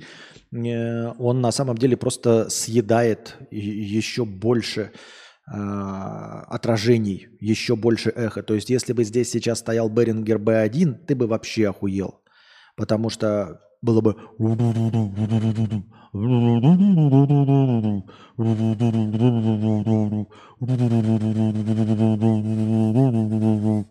Вот как бы здесь звучал Берингер B1, потому что этот хотя бы не ловит ничего. Он, ты замечаешь, что звук вот как только я отклоняюсь, он становится намного тише. И чем ближе я сижу, а если близко, то совсем терпко.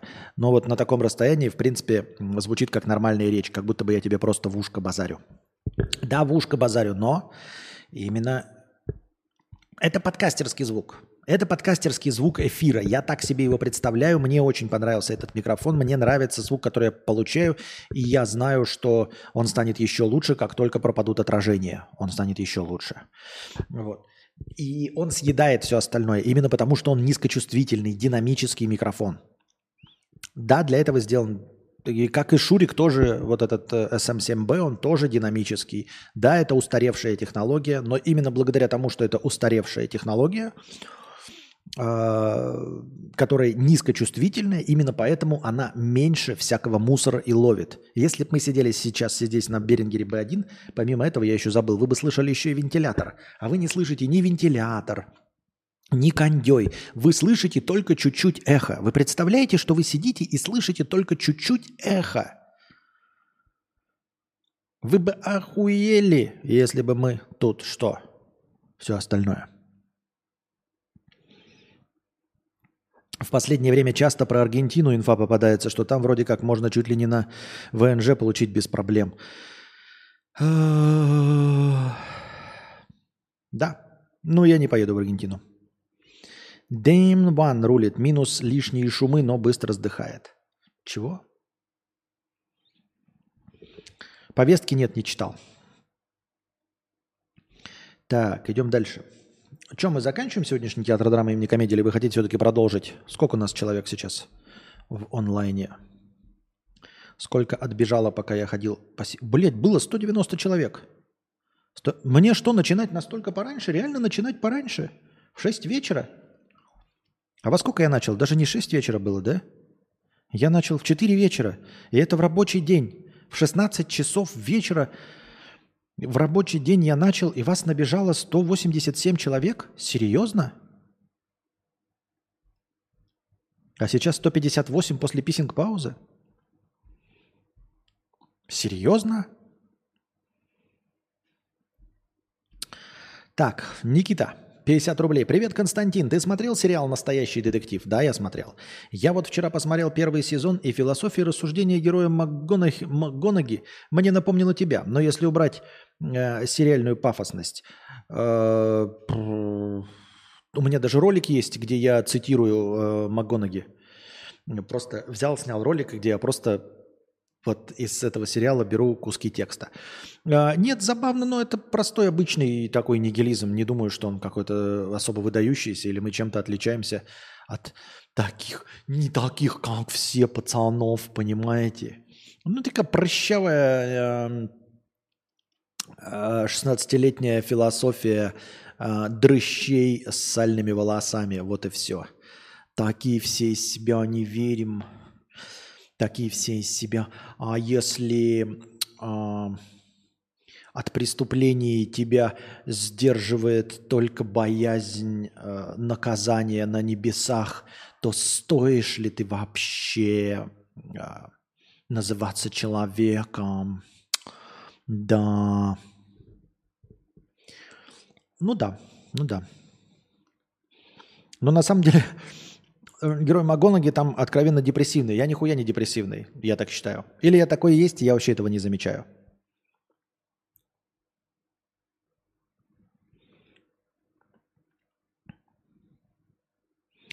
С работы едем, смотрим, кушаем, после работы смотрим. Отлично. А, оставших хорошего настроения донатов шейхов не осталось вдруг в загашнике? Не, не осталось.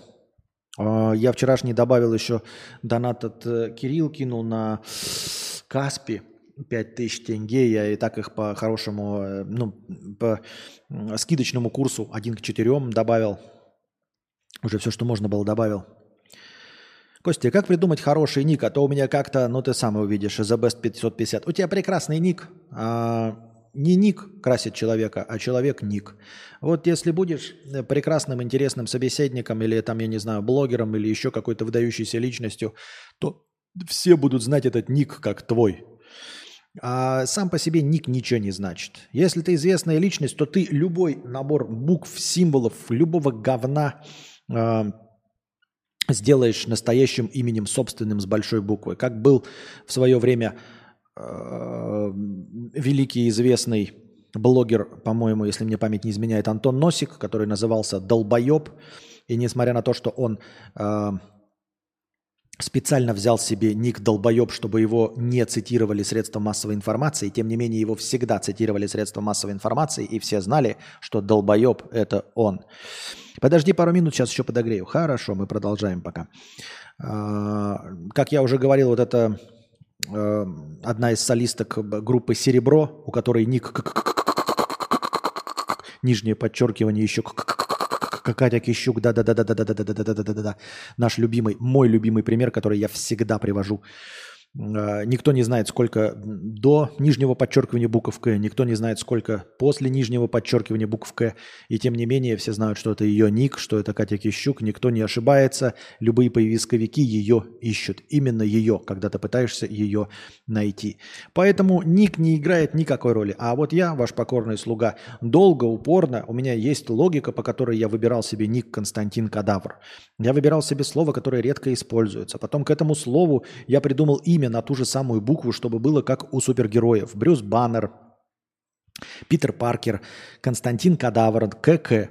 Вот. Взял достаточно редко используемое слово кадавр. Потом посмотрел и проискал, с каким э, именем оно вообще никогда рядом не индексируется. Константин Кадавр. Нет такого больше нигде в мире словосочетания Константин Кадавр. Назвался таким, чтобы меня никто никогда ни с кем не спутал. И меня никто никогда ни с кем не путал, потому что меня никто никогда не искал.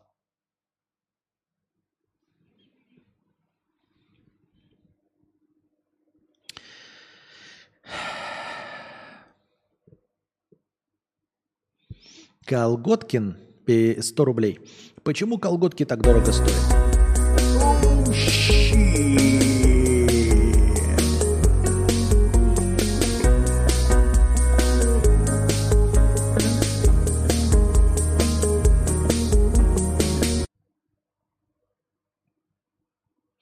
Спасибо огромное, дубликатор подогрел нас на 5000 рублей хорошего настроения. Спасибо огромное, дубликатор, за 5000 очков хорошего настроения. И мы продолжаем наш сегодняшний эфир. Спасибо еще раз большое. Так, а что мне показывает вот сколько зрителей? Не хуй просышь. 157, так и больше. А почему вот набралось 108, 192 даже было, а сейчас 155, где все остальные? Ну ладно. Почему колготки так дорого стоят? Скинемся же, Кости, наконец, на новые колготки. По скриптум деньги на продолжение стрима. Я понял. Спасибо большое. Кадавр хороший ник. Звучит хорошо. И, кстати, да, еще это слово было выбрано не в последнюю очередь, что оно однозначно читается. То есть нет никаких э, кодавр, никто не подумает. Ну, то есть оно читается кадавр, ты на слух пишешь кадавры и пишешь, скорее всего, правильно. Но это мне нисколько не помогло в моей карьере, потому что первичен контент, первичен, первично то, что ты несешь. Что ты рассказываешь, чем ты делишься с людьми, с людьми чтобы ты был интересен, чтобы ты был э, харизматичен.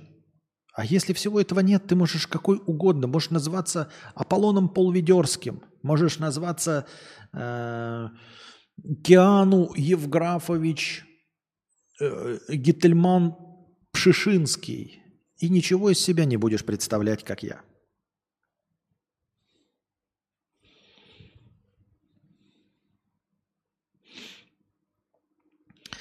Так. А, Льюза Воротник, 500 рублей. Хай, есть вариант у Букашки фотосет заказать? На ее стримы все никак попасть не могу, чтобы спросить. На Бусти писать не стал, хз, читает нет. Хочу татуху уебать себе. Думаю, почему бы референс нее не взять? Красивая же девушка. А, ну, смотря что ты имеешь в виду под э, заказанным фотосетом. Вот. Вообще, по сути, мы так не работаем. Типа, мы же не на заказ, это типа в бусте выкладывается просто фотосеты, которые мы делаем. Э, и просто, чтобы они, ну, типа, всех одинаково радуются, все в одинаковых условиях получают один результат. На заказ не... Ну, я спрошу, конечно, у Анастасии, но это все тоже надо смотреть, что именно ты хочешь. А, никакой ноготы не будет. Не надейтесь. Ее не было и не будет.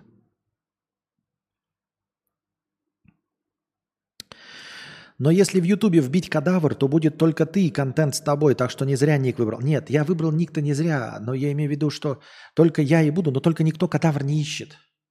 Да, это слово закреплено за мной в интернете, но никто не ищет это слово, оно никому не интересно. Джанго, 50 рублей. Звук всегда был и есть нормальный. Понятно, что ты звукодрочер, похуй. А, но ты просто заебал вечно теребить и двигать свои ебучие микрофоны, как ебаная каплан какая-то. Не трогай нахуй ни микро, ни стойку, ни стол, на котором это все стоит. Если топишь за звук, нах так его засирать-то тогда. Вообще не понимаю, о чем речь. Я бы обратил на это внимание, но я микрофонную стойку никогда не трогаю. Ну, то есть я редчайше ее трогаю, там вот последний момент, но вообще-то я ее и не трогаю. Ни микрофон, ни стойку, ничего. Единственное, что я вот по столу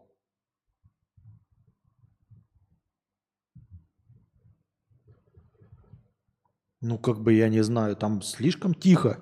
То есть слышно, что я что-то делаю со столом, но это действительно какие-то раздражающие, теребящие звуки. Я не трогаю микрофон, я сижу и к микрофону не прикасаюсь вообще. О чем ты говоришь? Что ты слышишь? Вот стол есть. Ну, как бы это обычные звуки, что там налить сок там и все остальное. А я вот мечтаю поработать в США грузчиком на мувинге – Э, за 3-4к в месяц э, и пожить простой жизнью рабочего, наслаждаясь параллельно американским потреблятством. Я больной? Нет, это охуительно. Я бы с удовольствием тоже. Слушай, вот вообще вот в такой концепции, когда ты говоришь за 3-4к в месяц, с удовольствием.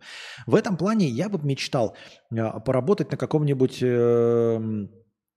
траулере, который ловит рыбу, вот этих крабов, лососей, которые норвежские показывают на канале Discovery. То есть э, женщина тебя ждет в своем личном домике в Норвегии, да, э, а ты уезжаешь э, на промысел на 15 дней, на 2 недели. И приезжаешь, и у тебя заработок 10-15 тысяч долларов, ну пускай 10 тысяч долларов. И потом вы, значит, полтора месяца живете на эти 10 тысяч долларов. Вот, потом опять на две недели едешь. Тяжелая физическая работа, вы там ссоритесь с мужиками, блядь, э, встаете в 4 утра, грузите под э, леденящим дождем. Нормальная физическая работа, никто тебя, блядь, не спрашивает, блядь, нравится ли тебе, блядь, Вьетнам, а почему не нравится, а вообще здесь же ты не прав, вот тут можно подешевле фрукты найти, нахуй бы все это нужно было.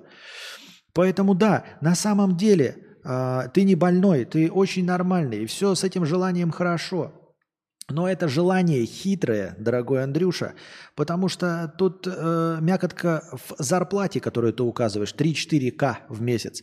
Дело в том, что любой бы согласился, понимаешь, поработать грузчиком на мувинге. Я понимаю, под мувингом имеется в виду под переезды, да, то есть ты где-то в городе живешь, тебя нанимают грузчиком на переезд. Ты приезжаешь в какой-то дом, картины, блядь, книжки, хуйню какую-то, трусишки какие-то чьи-то женские, понюхал, блядь, сложил их в коробку э, картонную, эту коробку вниз спустил в газельку, доехали вы на этой газельке до нового места, вытащили опять коробки, разложили картинки, повесили. 3-4 долларов тысяч в месяц.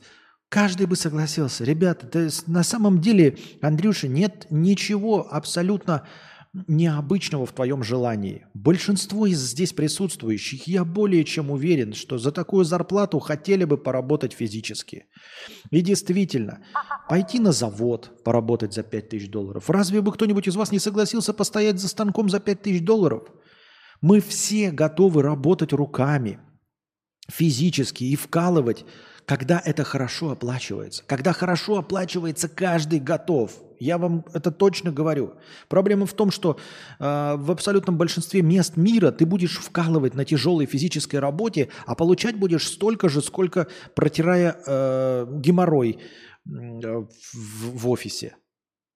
И ноя. Ты сидишь и ты ноешь не потому, что у тебя не физическая работа, ты не приносишь э, пользы, а потому что тебе не платят, что здесь не платят. И на завод ты не пойдешь. Возможно, у тебя есть зарплата в 100 тысяч, а на заводе тебе предложат 120 тысяч. Но это, это не то, ради чего хотелось бы сорваться. А вот 3-4 тысячи долларов в месяц – это да. Это, это то, ради чего многие из нас пошли бы на физическую работу. Особенно касающуюся такую, знаете, не грязную, не убирать э, сортиры в Макдональдсе. А реально перевозить вещи или быть дальнобойщиком. Я не люблю водить, я не люблю дорожное движение.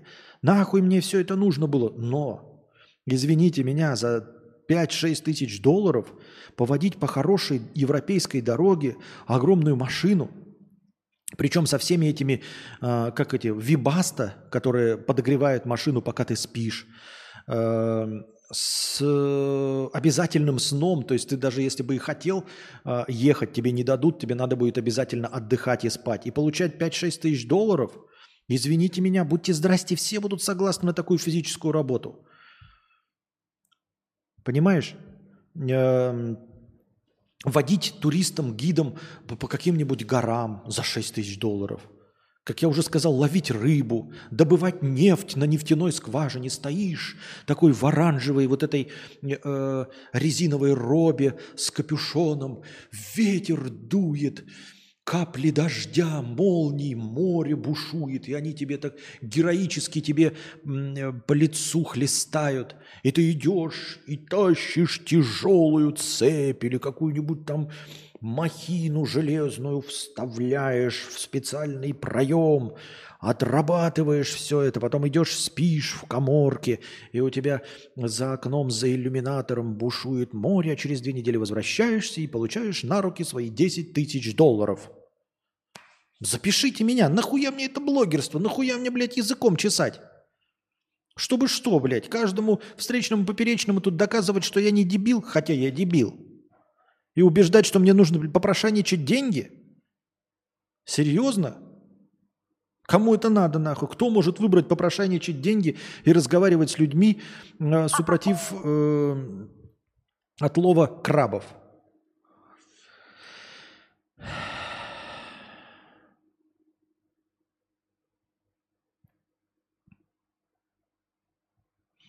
Александр, 50 рублей с покрытием комиссии. Не-не-не-не-не, не я один. Мы делаем всемиром. Вот звукаря нашли, с ней будет даже восьмером. Так, а ты остальных-то спросил, нужен ли вам сценарист, тем более такой, как я? Может, оно и нахуй им не нужно никому? Костя, хотел бы быть водителем батискафа за 5000 долларов? Не, ну ты держи себя в руках. Я, может быть, за 5000 долларов бы и артиллеристом не хотел быть, и водителем батискафа не хотел быть. А, Арк, Аркстен, 100 рублей. Я за продолжение Болт подкаста. Спасибо большое а, за 100 рублей с покрытием комиссии. Урса, 50 рублей. Костян, если бы у тебя сейчас был 1 миллион долларов, ты бы продолжал стримить или забил бы хуй? Мы уже миллиард раз отвечали на этот вопрос. Конечно, нет. Конечно бы я перестал заниматься этой хуйней. На самом деле, будь у меня такой разгон, да, а, в миллион долларов, а, я бы попытался реализоваться как писатель. То есть я бы ушел на полное молчание, не потому что я не хочу говорить, а потому что нужно создать какой-то вакуум, да, нужно создать нехватку э, творческой реализации полнейшую. То есть э, такие бы деньги могли дать возможность поехать, например, условно в Сербию, купить домик, вот, и просто валяться на диване и пить пиво, чтобы спустя какое-то время э, переполниться желанием говорить и вот это все сублимировать в написание книги или сценариев – вот. Сейчас просто всю энергию растрачиваешь на стримы и не можешь ничем другим заняться, кроме стриминга, потому что все, э, весь творческий потенциал тратится на это. И не факт бы, что у меня получилось, конечно, но я бы попробовал именно это. Это не значит, что я бы на миллион, жи... на миллион долларов рассчитывал бы жить до конца своих дней. Конечно, нет. Миллион долларов – это немного. Но это бы дало вот тот самый э, год тот самый год э, экспериментов. Или наоборот, или наоборот, можно было бы э, благодаря этому запустить э, год ежедневных стримов по 4 часа без настроения вообще. Я не думаю, что это бы что-нибудь принесло, но тоже можно было бы проэкспериментировать так. То есть как будто бы мне миллион долларов дали в качестве хорошего настроения. И я год вообще отключаю счетчик и каждый день по 4 часа, вне зависимости ни от чего, ну или сколько там побольше, да, часов, стримлю разговорного жанра. То есть таким образом набираю себе аудиторию, абсолютно не привязываюсь никак к настроениям, к донатам и все. И говорю вот все, что мне... Э, в голову взбредет и пробую вот именно год этого получить. Вот. Может быть, снять какой-нибудь, наоборот, за миллион долларов поездить и поснимать себе какое-нибудь что-нибудь в роли документалки самому себе. То есть накупить оборудование хорошего, которое мне нравится. Э, вот. Возможно, нанять парочку человек и поехать снимать какую-нибудь документалку. Вот. То есть это все бы э, дало возможность, как бы, понимаете, заняться чем-то новым, э, без необходимости себя прокармливать. Потому что сейчас все завязано на том, что мне необходимо прямо сейчас себя прокармливать. И мне не хватает ни на что. Если бы было больше зарплаты, то я бы мог себе больше позволять. Но у меня хватает, понимаете, я в доусеру вот только чтобы сводить э, концы с концами, получается. Вот вся моя активность, она сводится к тому, чтобы сводить концы с концами. И на все остальное времени нет. Ну, ни времени, ни, ни, ни запала не хватает.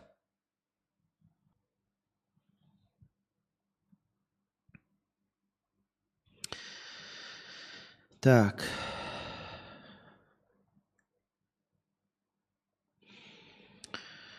А. Кустик 50 рублей. А, Костя, давай еще позитивный стрим. Он очень смешной. И не надо извиняться за обзываться. Ты очень смешно горишь и хуесосишь всех. А что значит смешной позитивный стрим? Всех. И нытье. И как стать популярным, мне интересно слушать Костя. Так а я и не отказываюсь, я все равно говорю то, что мне интересно. Надо было стать э, З жмелю миллионы в месяц накидывают. Надо было стать З. Жмелю миллионы в месяц накидывают. Аук был недавно, лямно донатили на то, чтобы смотреть кино или нет. Э, не думаю, что ему донатят за то, что... Понимаете, э, я не могу стать Z, потому что я не Z. И все. И Z не, и Жмиль не может быть не Z. Он от чистого сердца Z, а не для того, чтобы э, и не для того, чтобы зарабатывать больше денег, понимаешь? Он не сделал это какое-то осознанное решение. Э, типа, вот, а сделаю-ка я так, чтобы больше зарабатывать. Ни хрена подобного. То есть он просто сам по себе интереснее человек, чем я. Вот. Возможно, интересен из-за того, что Z. Но вот именно он такой человек, и поэтому он за, за Z. Он бы не мог, он бы не был бы собой, если бы э, не был за Z, понимаешь? Он бы просто не был бы собой, и все. И также я не буду собой, ну... А, боюсь бана 200 рублей с покрытием комиссии. Костя, твоя бывшая жена смотрит твои стримы, комментит, может она среди нас в чате? Нахуй бы это нужно было ей? Я думаю, что нет, ей бы это нафиг не нужно было. И неинтересно. интересно. Перт как перданул 50 рублей. Я накидал повесток, очень жду их. Надеюсь, на хорошее настроение хватит. Хорошо. Сейчас начнем. Как раз это был. А, ну мы сейчас зайдем в синий раздел чата с вопросами.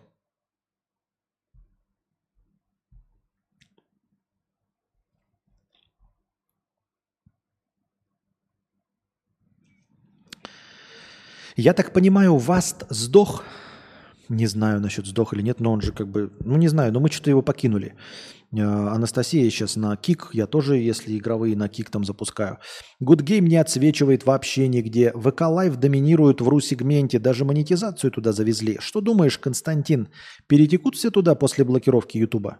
Ну, конечно, перетекут.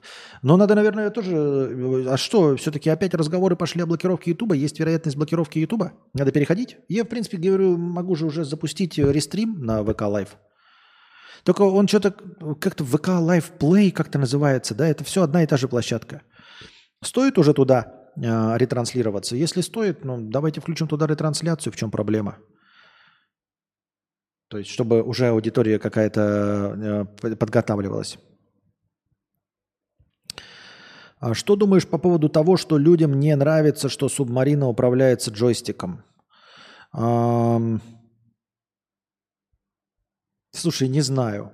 Но вообще я тоже как-то беспроводным технологиям вообще не доверяю пока еще. То есть жизнь свою я бы не доверил джойстику, ну, управлению с джойстика как вообще, ну то есть просто как инструмент. Почему? Какая разница, если бы это был там на эти батискафы управлялся бы вот таким джойстиком, как самолет. То есть джойстик, именно джойстик, не геймпад, наш, мы-то говорим про геймпад. А джойстики вот эти вот, да, э, которые давным-давно появились как элементы управления Егорами, они же взяты-то были у самолетов. Самолет управлялся таким джойстиком, правильно? То есть какая разница, чем он э, управляется? Это просто более удобный инструмент. А, геймпадами все умеют управлять изначально, но поскольку они распространены, и э, этот форм-фактор уже придуман, уже протестирован как удобный для управления э, летательными аппаратами, воздушными суднами, ездящими всякими э, транспортными средствами по земле. Поэтому почему нет? Но э, беспроводным технологиям я не доверяю, потому что у меня даже сейчас вот планшетик, который служит вторым монитором, и он все равно подключен по проводу. Вроде бы идеальная технология перекидывания картин, но все равно она когда-то, блядь, отваливается. А вот жизнь на это я бы свою поставить не хотел. Я, кстати, все-таки набрался и купил себе э, дешевый монитор второй вот, который по Type-C подключается. Мы Анастасию такой купили, попробовали хорошо. Потому что iPad постоянно отваливается, а во-вторых, у iPad разрешение на самом деле довольно низкое. И оно не позволяет удобненько открыть несколько окон. А тут э, второй монитор еще и позволит э, игровые стримы, если я их буду проводить или что-то полегче. Вот не надо будет телевизор большой подключать, а просто свич подключать. Это как телевизор же, понимаете, монитор. Вот. Э, заказал, жду. На самом деле там никакие не, не IPS, ничего. Да, он чисто такой информационный монитор, а, никакая там не суперская картинка, просто 2К разрешение по Type-C или по HDMI. Вот. В качестве второго дополнительного. К чему я вообще это говорил? А, ну и вот. По проводу. Как-то не хочется пока доверять э, беспроводным технологиям свою жизнь. Есть ли сериалы, сравнимые с Breaking Bad и Сопрано? Наверное, честно говоря, я так не в курсе. Может быть, «Подпольная империя» я не смотрел. Лучше звоните Солу.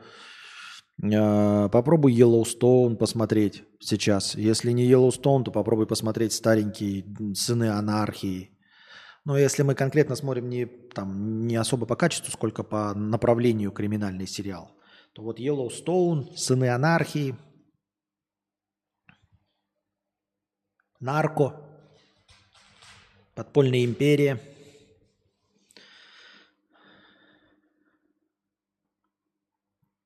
Константин давно не была на стримах. Рада видеть, имеет ли смысл быть спонсором на Ютубе? Ты можешь выводить оттуда деньги? Отписалась после всяких событий, а на Бусти из Европы нельзя подписаться. А, вообще у нас есть э, спонсоры, и там копятся деньги. Но пока я их вывести не могу. Но, возможно, появится техническая возможность, если я организую себе какую-то иностранную карту, и как только я организую себе иностранную карту, например, если э, намучу себе ВНЖ Сербии, тогда открою банковский счет в Сербии, и сербскую банковскую карту я смогу привязать. Они сейчас копятся на Гугле. Они вроде не сгорают и никуда не теряются. Вот, и продолжают работать. Поэтому я думаю, что имеет смысл.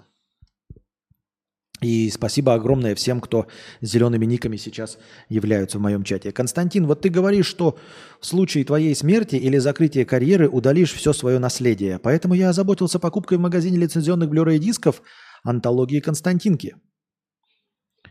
А в каком магазине лицензионных Blu-ray дисков ты нашел антологию Константинки? Я на самом деле сам хотел создать антологию Константинки в лицензионном магазине Blu-ray дисков. Хотел выложить все доступные э, все, все, все, все, все существующие аудиоверсии подкастов. То есть выложить хотя бы, э, ну вот подкаст в аудиоверсии. У меня есть гораздо больше материалов, чем кто-нибудь из вас может накопить. У меня остались еще старые архивы из первого, второго сезона и довольно большие куски, огромные. Вот, то есть можно такой полноценный архив создать, который наберет, наверное, в районе двух тысяч стримов. А, ну, может быть, меньше чуть-чуть. А, просто кому я нужен нахуй? Костя, а что про батискаф? Очень жду. Ну, мы как бы батискаф и так назвал, а что батискаф? Вот что батискаф? Ну, скажите свои парочку слов про батискаф. Что вы думаете по поводу батискафа? сейчас а, отвечу на последний вопрос из синего раздела чата. А где найти тиммейтов для кооп игр? А, тиммейтов для кооп игр нужно находить, как я понимаю, на тематических дискорд-каналах. Во, как неожиданно, да, казалось бы. Как находить тематические дискорд-каналы? Ну, возможно, в самом дискорде поискать по ключевым словам. Типа, если там есть поиск, я, честно говоря, не знаю. Но я вот все время краем уха слышу, что люди находят себе вот друзей, соглядатаев и общаются в основном в дискорде. То есть вся движуха именно по кооперативным играм, по взаимодействию, по совместным матчам, всему остальному, она происходит в дискорде. Вот так. Насчет батискафа. Много вопросов, много вопросов к э, вообще истории, к самому батискафу, к э, коэффициенту интеллекта людей, согласившихся на этом батискафе плыть куда-то, к технике безопасности, ну и к тому, что все знали о том, какая там техника безопасности. Но все это э, не вызывает у меня больших вопросов. Все это объясняется просто тупостью людей. Мы, конечно, помним с вами мой знаменитый ролик, знаменитый в узких кругах среди вас двоих.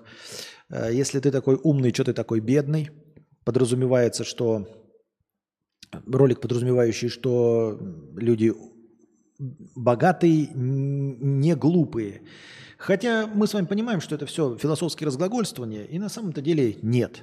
На самом деле среди богатых, как мы прочитали в книжке Чиполы, а, тупорылых столько же, сколько среди бедных.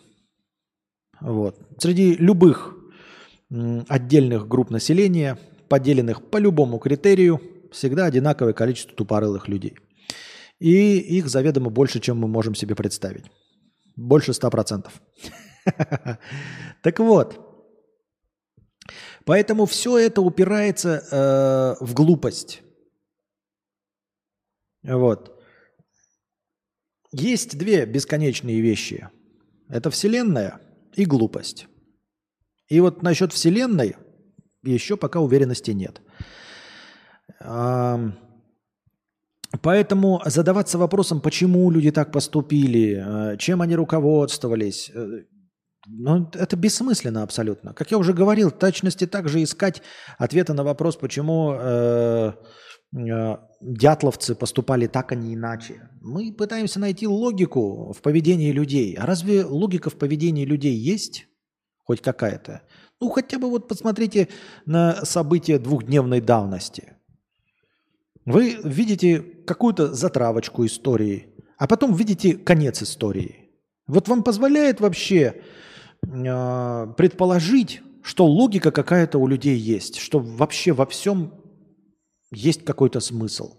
Лично мне нет. И об этом мне сообщают, знаете, такие глобальные события, в которых участвуют сотни людей. А тут мы задаемся вопросом, почему пять конкретных людей совершили глупость. Всего пять. Всего пять. Ни тысячами, ни сотнями, ни миллионами, ни народами, ни государствами совершили глупость. А всего пять каких-то человек. И мы задаемся вопросом, почему... Если бы кто-то хотел скрыть, то можно было бы скрыть и в, и в дорогом, хорошем батискафе, понимаете, поплыть. Для этого не надо было в плохом батискафе плыть. Вот. Почему люди заплатили такие огромные деньги, чтобы поплыть на таком спорном э, гаджете? Да потому что люди. Вот и все, понимаете, все это упирается, вот потому что тупорылые. Как и братья Коэн все время снимают, вот все, что вы видите, все, что происходит, не нужно искать сложных э, ответов, если э, какое-то событие можно объяснить просто человеческой глупостью. Если можно объяснить человеческой глупостью, значит это человеческая глупость и все. Ну, типа, вот вулкан взорвался, да? Почему? Мы не можем объяснить это человеческой глупостью. Просто нет такой возможности. Поэтому мы ищем там разлом коры, движение тектонических плит, там что магма, блядь, притяжение Луны и прочую хуйню придумываем. А если вот какое-то другое событие, вот э, что-то произошло там техногенное, да, и мы такие, заговор, э, провокация пришельцев, там, злодеяние, еще что-то. Но также есть вероятность глупость. Скорее всего, это по глупости было. Причем даже злодеяние тоже по глупости и тупорылости. Потому что злодеяние, в котором, знаете, там какой-нибудь смертник сам умер, да, но это же, блядь, классическая тупорылость. Ну, то есть ты наносишь ущерб и сам себе наносишь ущерб. Это вот, ущерб себе и ущерб оппоненту. Идеальный эталон глупости. Вот и все. Поэтому не нужно искать каких-то сложных э, э, теорий заговора. Это все, конечно, весело и ну, э, забавные факты, да, типа э, на самом деле э, вот эти ин, пакистанский э, миллиардер и его сын хотели поплыть еще два года назад. Но два года назад его сыну еще не было 18 лет, ему было нельзя, и он хотел плыть со своей женой. Но потом э, наступил ковид, и никто никуда не поплыл. И вот прошло два года, и свое место жена уступила уже подросшему сыну. И так получилось, что она осталась жива, а миллиардер с сыном умерли. Вот такой забавный или не очень забавный факт из жизни. Ну что? Ну, сочувствуем им, сопереживаем. Бывает. Там какой-то мистер Бист говорит, вот известный известный, известный эм, стример, говорит, что и ему предлагали на этом батискафе, и вот он отказался отплыть э, на нем к Титанику. И вот благодаря этому выжил. Но вы знаете, мне тоже, мне тоже предлагали плыть на этом батискафе. Вот, звонили лично, Леонардо Ди Каприо мне звонил лично и предлагал поплыть на этом батискафе. Говорил со скидочкой, говорит, всем по 250 тысяч долларов, а специально для тебя, Константинка, за 250 тысяч рублей. Но я отказался. Понимаете, почему? Почему? Потому что, как и в случае с мистером Бистом, подтверждать ведь то, что мне звонил э, Леонардо Ди Каприо, не нужно. Пиздеть не мешки ворочать. Вот мистеру Бисту предлагали, ну и мне предлагали. Мистер Бист ничем не подтверждал свои слова. Ну, я тоже не буду подтверждать свои слова ничем. Это же ведь так легко делается, понимаете? Так что смело, вот, например, Рулон Камазов. А тебе разве не, не предлагали? Предлагали скорее всего. И Андрею предлагали тоже. Что нам мешает сказать, что нам предлагали? Надо было сначала этот батискаф раз сто опустить и поднять, а только потом людей сажать. А они один раз сплавали на нем на дно без людей и подумали, что и с людьми так прокатит. Разве он не кучу лет уже плавал? этот батискаф. А вот Антоша Тики-Так пишет, что он и сейчас на этом батискафе. И мы ему тоже охотно верим. Потому что, а чем его слова хуже, чем слова мистера Биста? Ничем. Я считаю, ничем. Перт, как перданул 50 рублей. Повестки, повестки.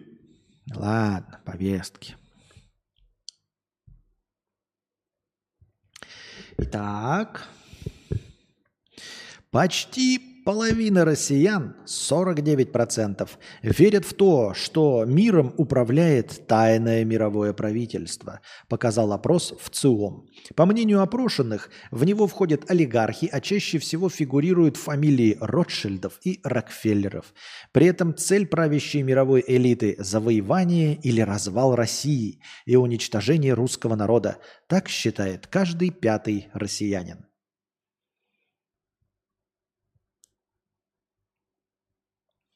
Так мне сразу вопрос такой, а зачем вы наняли Ротшильда и Рокфеллера и вот все это тайное правительство, чтобы оно управляло вами, чтобы оно управляло вашими налоговыми деньгами, распределяло бюджет? Зачем вы их наняли, чтобы оно распределяло бюджет и, и не строило вам туалеты, не проводило газ в дома, не строило дороги? Зачем же вы наняли-то этих Ротшильдов и Рокфеллеров – Вопрос такой, чтобы они э, вот всего не делали хорошего для России. Непонятно, честно, непонятно. Но это вот 49% россиян. Э, тайное мировое правительство. Вот прям так спят и видят. Да, не, вам не кажется достаточно высокомерным, что вот тайное мировое правительство, Ротшильды и Рокфеллеры, ну вот они могли бы, например, разрушить Швейцарию. Или, например, богатую Японию. Вот разрушить ее, растерзать всех японцев поработить и заставить их делать Sony PlayStation. Могли бы. Или Китай разрушить, да? Раздербанить его и всех китайцев заставить работать на мировое правительство. А почему мировое правительство решило именно Россию-то разрушить?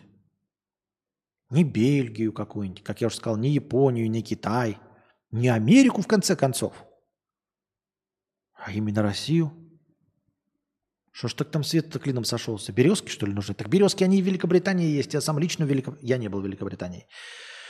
А, мой друг видел в Великобритании березки. Чего же вы так приелись к этому? Э, непонятно. Мне лично непонятно. А вам?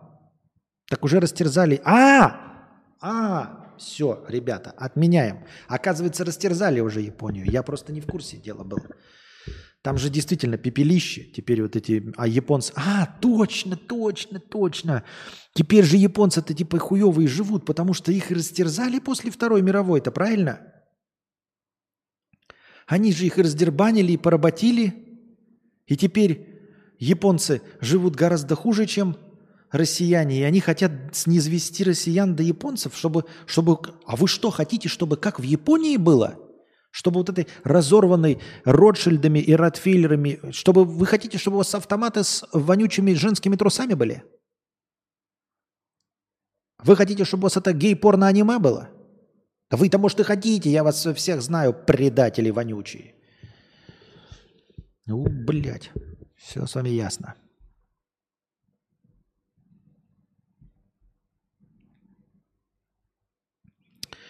Так, скриншот. Нахуй мне скриншот. Ру-Вики – новая открытая энциклопедия. Так, ты уже научись как-нибудь кидать либо одной новости, либо нахуй мне твои скриншоты. Просто словами пиши. Я же скриншоты их все равно никуда не похожу. Ру-Вики. В России заработала бета-версия аналога Википедии под названием Рувики-кубики. Рувики-кубики? Или рувики-кубики. Как, блядь, вот чем руководствуются люди? Ну, типа Вики, Википедия, Рувики, да? Рувики? Тогда должно быть Рувики-кубики. Кто такие кубики? А если кубики, то получается Рувики-кубики. А Рувики это кто такие? Блядь. Все очень плохо. Ну как плохо? Нормальная такая, э, одобренная партией Википедия. Что там? Там все хорошо? Я думаю. Не собираюсь даже проверять, что там хорошо. Наверное, хорошая Википедия. Одобренная, с которой можно брать цитатки для того, чтобы делать рефераты для Степаниды Георгиевны по географии. 174 зрителя – это праздник какой-то. А что, почему не вернулась к по предыдущему показателю 192? Почему был вот всплеск 192, мне показывает максимум. И так мы до сих пор к этому всплеску и не вернулись. Как отвалились эти люди? Куда отвалились они? И как нам вернуть их? Так. Рувики, рувики.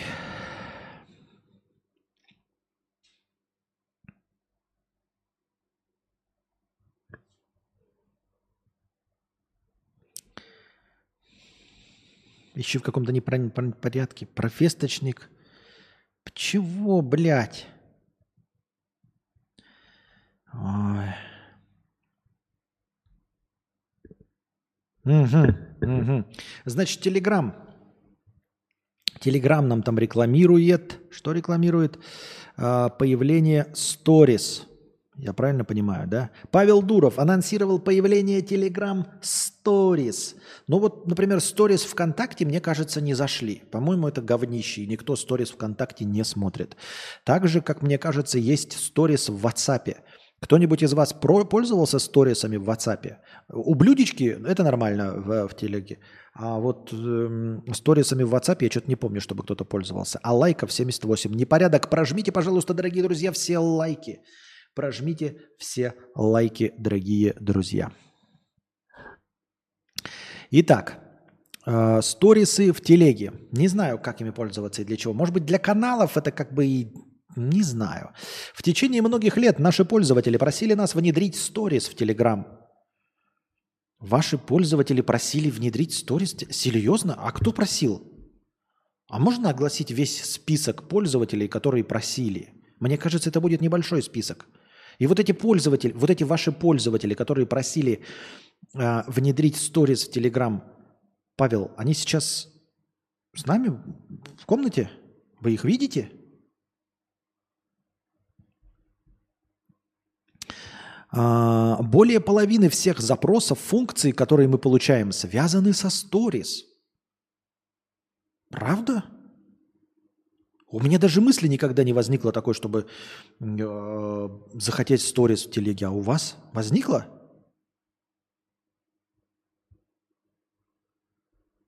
Что-то не очень понятно.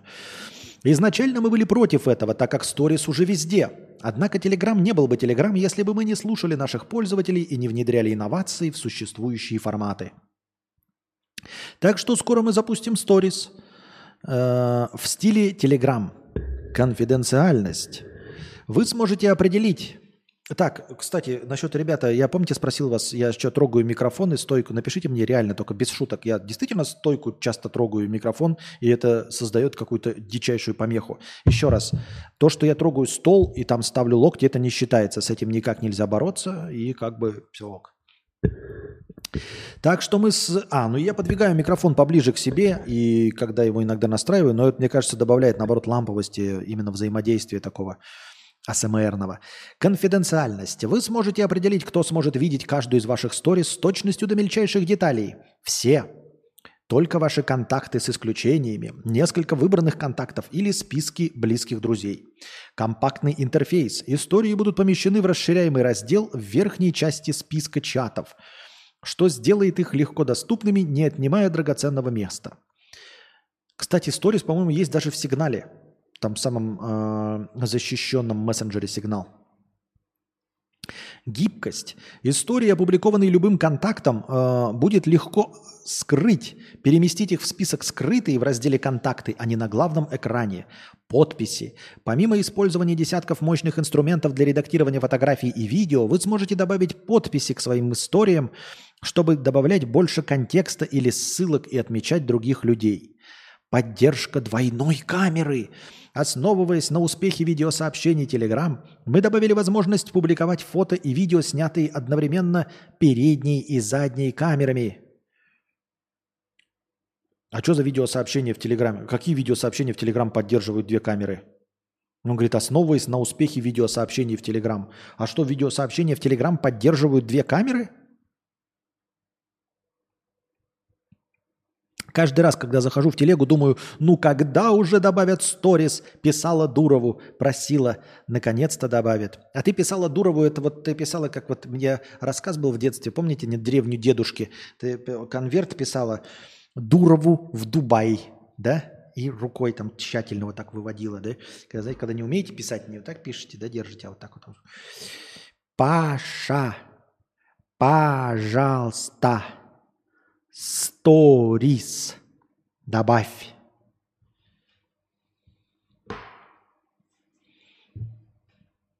А мне Ди Каприо, когда звонит, постоянно кекс предлагает, причем прямым текстом пишет Андрей. Даже не пытается хотя бы видимость ухаживаний создать. А ведь мог бы хотя бы на батискафе покататься пригласить. Блогеры просили, чтобы рекламу продавать. Все норм, немного эхо. Но это эхо, да-да-да. Я не вижу проблем со стойкой. Два кружочков мало. Да, у блюдечки же нормальные. Что еще надо? Да, можно переключать на заднюю в кружочках. Нет, переключать это я знаю. Он говорит одновременная работа двух камер, как я понимаю. Или что? Снятые одновременно передние и задние камеры. Это когда ты снимаешь вперед, а у тебя вот здесь вот маленькая спереди снимает твое селфи. Вот о чем речь. На ублюдечках можно просто переключаться. Это не то. Одновременно. Необязательная эфемерность. Ох, необязательная эфемерность. Вы сможете выбрать срок действия истории через 6, 12, 24 или 48 часов или постоянно отображать истории на странице своего профиля с индивидуальными настройками конфиденциальности для каждой из них – больше сюрпризов. Возможность сохранять свои истории на странице профиля сделает профили Telegram более информативными и красочными. Вы не только сможете просматривать больше контента от своих ближайших контактов, но, наконец, узнаете больше информации о пользователях, с которыми вы общаетесь в группах или в комментариях к каналу.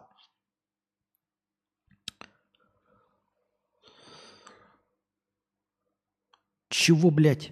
Говоря о каналах, они выиграют от большего охвата и подписчиков. Как только мы запустим возможность репостить сообщения из каналов в истории,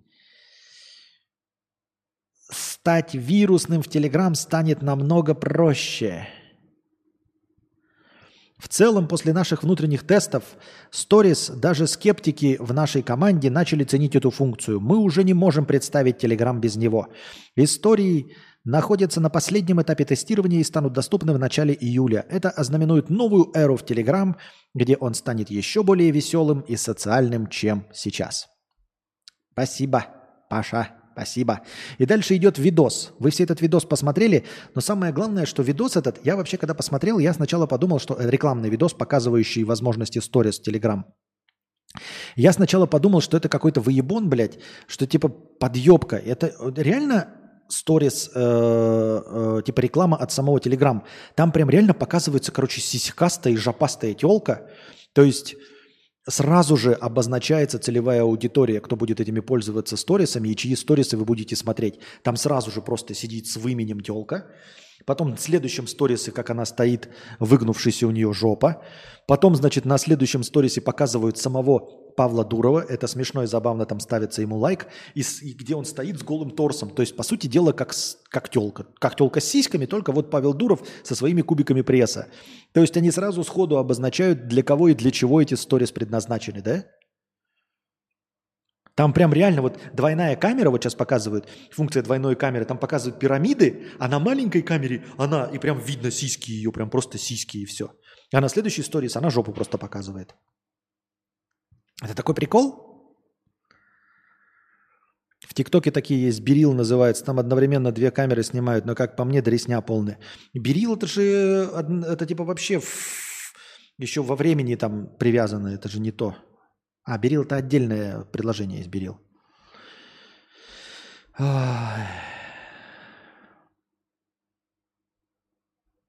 Какой-то позор. Так, сейчас комментарии прочитаем нашего товарища. А, повесточник про Telegram Stories. В видео там фигурируют голые жопы, да-да-да, и голые письки. Короче, если совсем нельзя грамм нельзя будет, то будет Telegram Stories. Прежде всего для наших соотечественников. Я, если честно, отключил бы везде, где можно эти сторис и рилс. Была кнопка соответствующая. Я, честно говоря, не очень понимаю разницу между сторизами и рилзами, поэтому не знаю. А что ты отключишь? Там, я как понял, она будет где-то в, в, в отдельном окне. А я, если хочу о чем-нибудь Дурова или Гейтса попросить, просто смотрю в камеру и говорю об этом. Известно же, что они за всеми нами через камеры шпионят. Тоже неплохая, э, э, неплохой способ донести. Шесть из десяти россиян предпочитают сбережения в рублях. О, как интересно. Как показал свежий опрос э, сервиса по поиску высокооплачиваемой работы Супержоп, 60% россиян уверены, что сбережения сегодня стоит хранить в рублях. Доллару в этих целях доверять чуть более... Доллару в этих целях доверяют чуть более трети. Евро – чуть менее трети респондентов. При этом вера в надежность рубля растет вместе с возрастом респондентов. За долларовые заначки чаще голосуют мужчины, чем женщины. Опрос проводился в период, когда ничего не происходило. Понятно. Но мякотка в чем? А, люди, естественно, доверяют, и вы же спрашиваете на территории Российской Федерации. На территории Российской Федерации действительно доллар и евро ничего не значат. Особенно если у тебя это доллары на счетах. То есть э, это не существующие бумажные фантики. Вот существующие бумажные фантики, они это действительно стоят того. И если бы можно было, я сейчас не знаю, напишите мне, сейчас легко и просто можно купить бумажные доллары и евро – ну, то есть а ситуация как-то изменилась. Когда я уезжал, не было возможности купить бумажные доллары. Можно было счета открывать, все что угодно. А бумажные доллары и евро можно было купить только у Ханык. Вот. И что-то я слишком часто говорю вот это мусорное слово «вот». Постараюсь его избегать, чтобы быть настоящим, хорошим, интересным радиоведущим. Так вот, нет возможности купить бумажные доллары и евро, а долларовые и евровые счета, очевидно, в Сбербанке или где-то еще, это просто наборы цифрок. То есть в любой момент, когда захочет это банк или государство, эти счета будут переведены в рубли. И ты в любом случае все равно получишь рубли. И с долларами ты ничего поделать не сможешь, э, с вот этими электронными долларами. Поэтому, конечно, им никто не доверяет. Думая, думая, что их нестабильность – это вина самого доллара. Только эта нестабильность – это не вина доллара, это вина банковской системы и государства. Доллары так и были стабильны, так и остаются стабильными. И вот на бумажные-то, я думаю, что многие бы понадеялись, если бы у каждого была возможность покупать. Хотя нет, вру, пизжу, завязываем, нет. Точности также люди бы не доверяли, это все хуйня полная. Я опять через призму своего восприятия. Я как послушал вот этого писклявого белоруса, со светлыми волосами. Как его, напомните мне, юмориста, который рассказывал, что они же там все в долларах. Я как бы и так знал, но он напомнил, что в Беларуси все давным-давно э, все накопления в долларах. Ты получаешь зарплату, тебе все говорят, там цена машины говорят в долларах, э, накопление в долларах, ты покупаешь зарплату, если в белорусских рублях, то сра- Слава Комиссаренко, да, спасибо большое, сразу же по возможности меняешь их на доллары и хранишь все в долларах. И вот этот э, кудрявый тоже комик, я забыл, как его тоже напомните, как зовут еврей, которому Слава Комиссаренко сказал все покупать в долларах, тоже стал все в долларах. И он удивился, что так не происходит в России. И на самом деле, если послушать, тоже удивляешься, а почему в России все не в долларах? Ну, то есть, почему все люди все не хранят в долларах? Это ведь очевидно, что э, бумажные доллары просто сейчас не в ходу, с этим ничего не поделаешь. Но до войны-то можно было, правильно? И все равно никто не хранил в бумажных долларах. Понятное дело, что я вот тоже не любил э, бумажные деньги, а потому что у меня их не было, да. Но если бы были, я бы тоже в бумаге хранить бы как-то постеснялся, потому что думаешь такой, ну, я современный человек, все перешло на электронный документооборот, везде принимаются карточки, зачем бы мне нужны были Наверное, разговор о том, что у меня никогда не было сбережений. Если бы у меня были сбережения, то я бы, наверное, может быть, подумал. Но поскольку у меня не было проблемы сберечь деньги, которых у меня нет, поэтому я никогда этим не задумывался. Но кажется, что логично действительно хранить в долларах. Что бы там не говорили правительство, спасибо, что бы там ни говорили правительство, что бы ни кудахтали э, Соловьевы и прочие пропагандисты, что?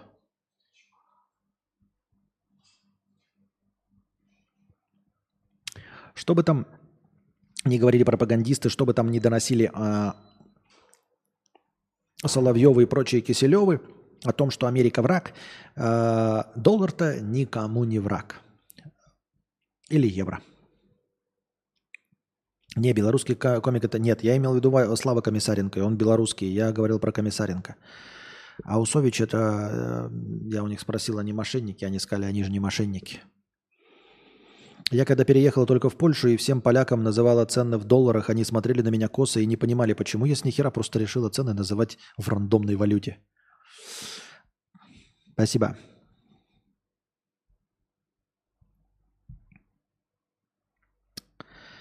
Так. Американский уборщик уничтожил 25 лет научных исследований, выключив холодильник. Сверхразум убирался в, лаборатории, и, по его словам, его очень выбесила морозилка, которая издавала противный звук. И уборщик просто вырубил ее, чтобы не надоедало. А внутри находились редчайшие образцы и клеточные культуры, которые должны были храниться при минус 44 градусах по Цельсию. Их собирали и изучали более 25 лет. Ущерб оценили в 1 миллион долларов, а работу придется начинать сначала – если ты вдруг почувствуешь себя неудачником, вспомни этого мужика. Он не неудачник. Неудачники – это ученые, которые наняли долбоеба. И это вот нас возвращает к нашей лекции. Долбоеб нанес себе ущерб, его уволят и его оштрафуют а, а, на сколько-то. И они получили ущерб на миллион долларов и 25 лет работы. Неудачники – это они, а он-то конченый долбоеб. Ты не подменяй. Как же хочется уебать именно таким ученым, у которых их исследование стояло э, в постом холодильнике, зависящем от розетки уборщика. Да, это тоже проявление тупости. То есть, может быть, они не полностью тупые, но это было проявление тупости их. Э, да, как вы наняли работника? Почему любой работник может что-то выключить из розетки? Почему у него есть к этому доступ? Даже шутечка была, вот этот сериал какой-то есть. Эм, я все время забываю, актер из 40-летний девственник про космос. Там еще Джон Малкович играет. И у них там кнопка запуска ракеты. Такая красная кнопка, и на ней крышечка. Типа, да? И они когда смотрят э, этот, как его, смету, и написано кнопка запуска ракеты, типа 5000 долларов с защитой. Они такие, нахуя нам защита на кнопке запуска ракеты? Что это за бред за 5000 долларов? И типа убрали эту защиту за 5000 долларов. И потом показывает, он садится, и ноги на стол забрасывает, и ногой нахуй нажимает на эту красную кнопку, и ракета запускается. Они такие, а, вот почему была защита на кнопке. И также здесь. А, ну неужели у вас, блядь, я условно помню, что если на заводе там что-то включено в розетку, то эта розетка еще на болтик привернута, чтобы случайно ногой пнуть и не вырвать э, из розетки вилку. Стив Карл, да. Чтобы случайно не вырвать вилку из розетки, разве нет?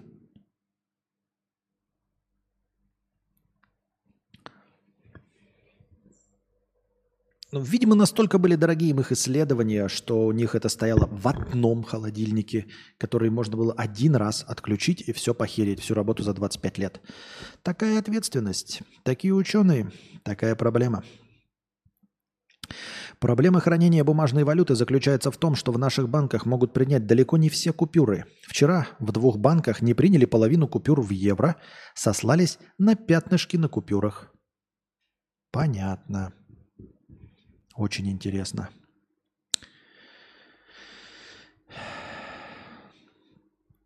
Ага, неудачник точно не уборщик. Вот-вот-вот-вот-вот.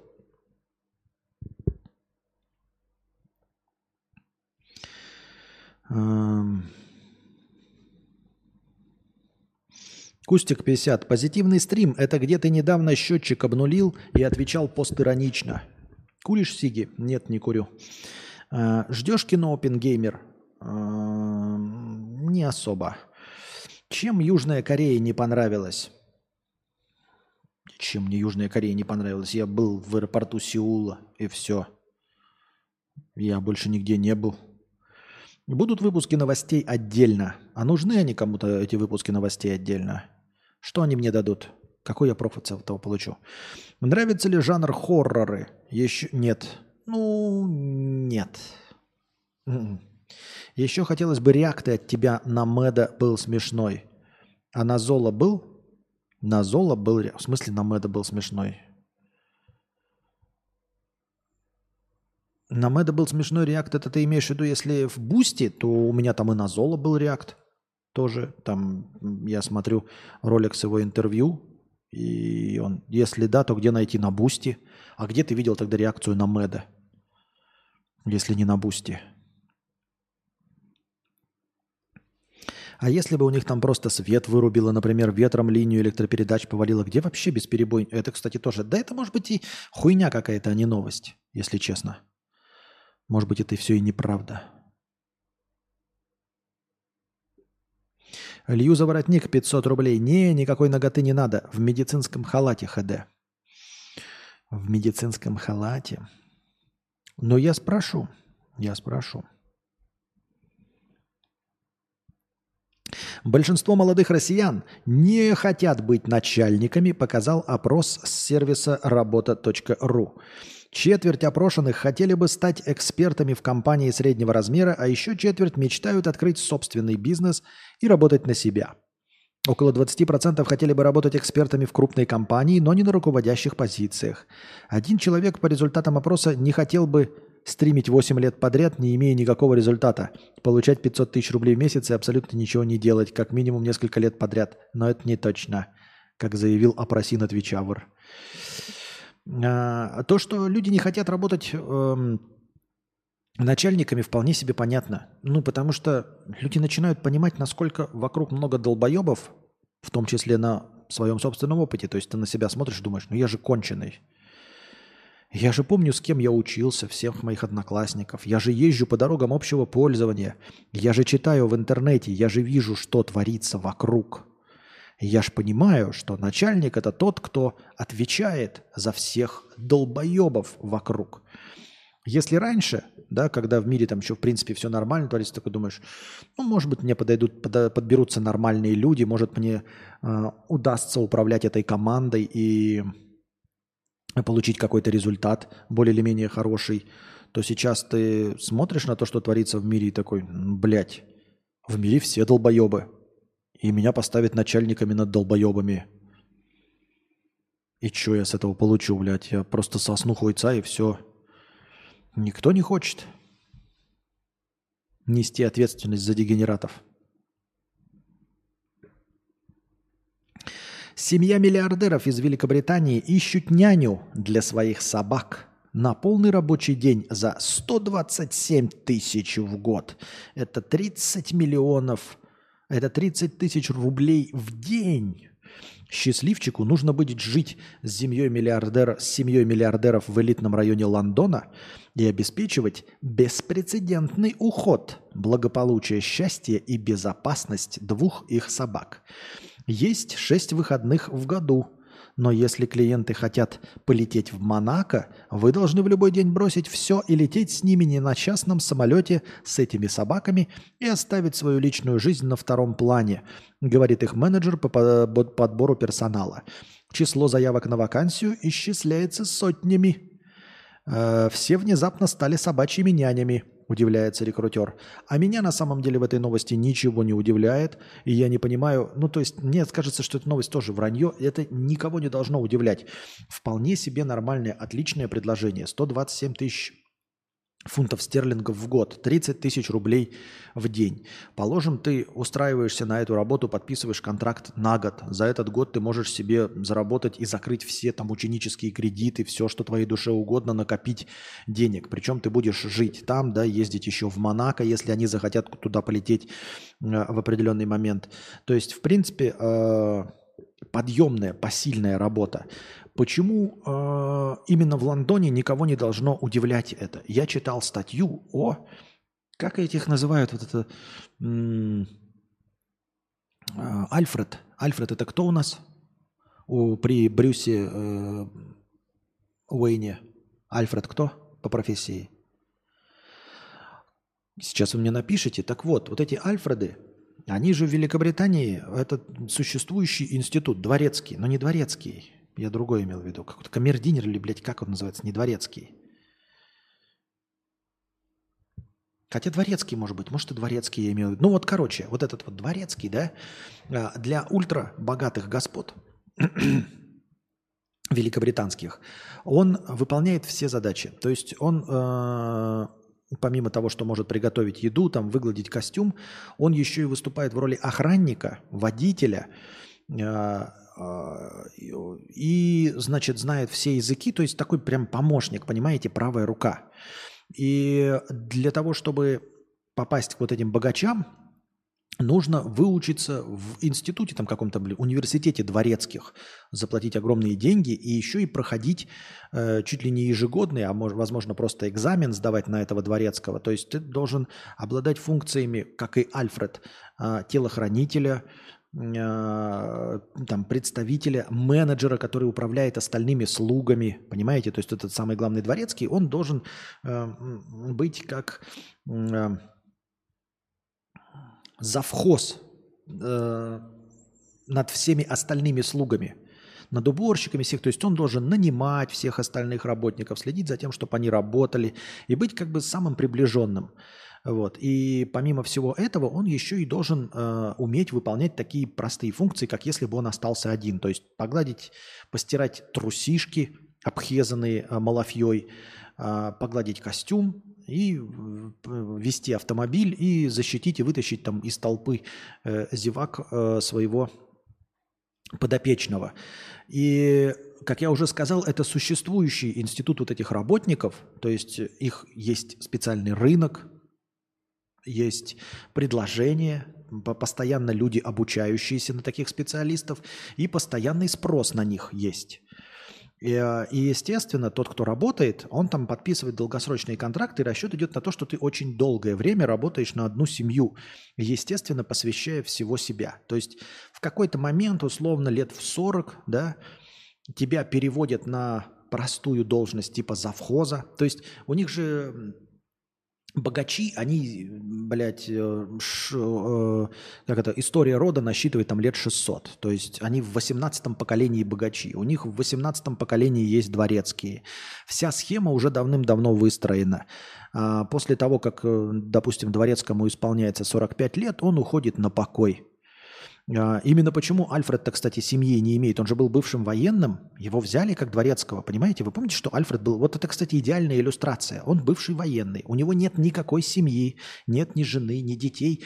И когда умерли э, родители Брюса Уэйна, он взял на себя роль отца – Брюса Уэйна. Но если бы не умерли родители, то в каком-то возрасте, в районе 45 лет, он бы просто нашел бы себе замену другого дворецкого, нового, или поднатаскал бы, или выбрал бы идеального дворецкого, а сам бы перешел на должность завхоза.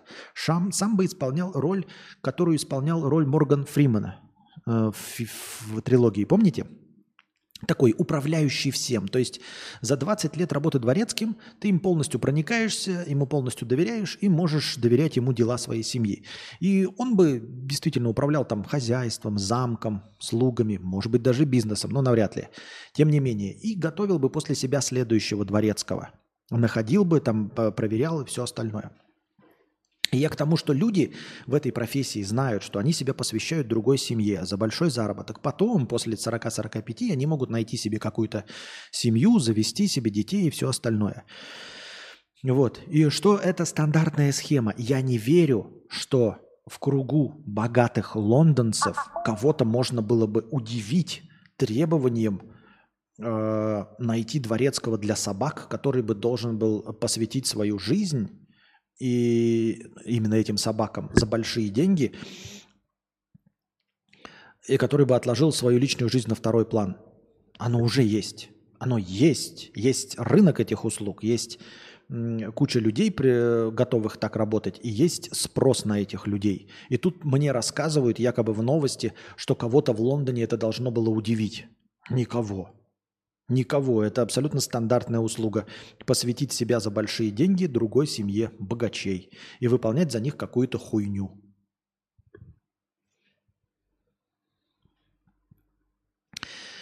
Юра, 250 рублей с покрытием комиссии. Спасибо большое. Привет, Костя. Можешь передать привет самому красивому человеку на станции метро «Спортивная» Андрею С. Дальше не могу, потому что я не знаю. Может, ты кого-то подставить хочешь. Андрею С. со станции метро «Спортивная». Я читал статью о тех, кто читает статьи. Так вот, те, кто читает статьи, очень сильно подвержены синдрому веры во всякую хуету, которую пишут в статьях. Такая вот информация из статьи. Ну, мы здесь вообще лясы точим. В принципе, все, что здесь э, произносится, может быть неправдой, и с нас все взятки гладкие. Если вы хотите, чтобы я был э, средством массовой информации и нес ответственность за ту херню, которую произношу, то платите мне как средству массовой информации, а не как ебаному пиздлявому клоуну, который просто развлекает вас издаванием звуков.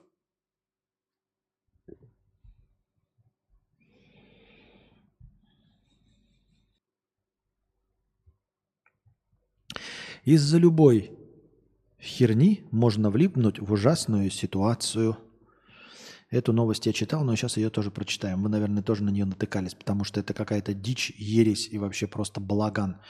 Садовод в Приморье сжег соседа из огнемета и выстрелил из гарпуна в шею его жены. В общем, в поселке Трудовое проводились работы по выявлению кражи электроэнергии.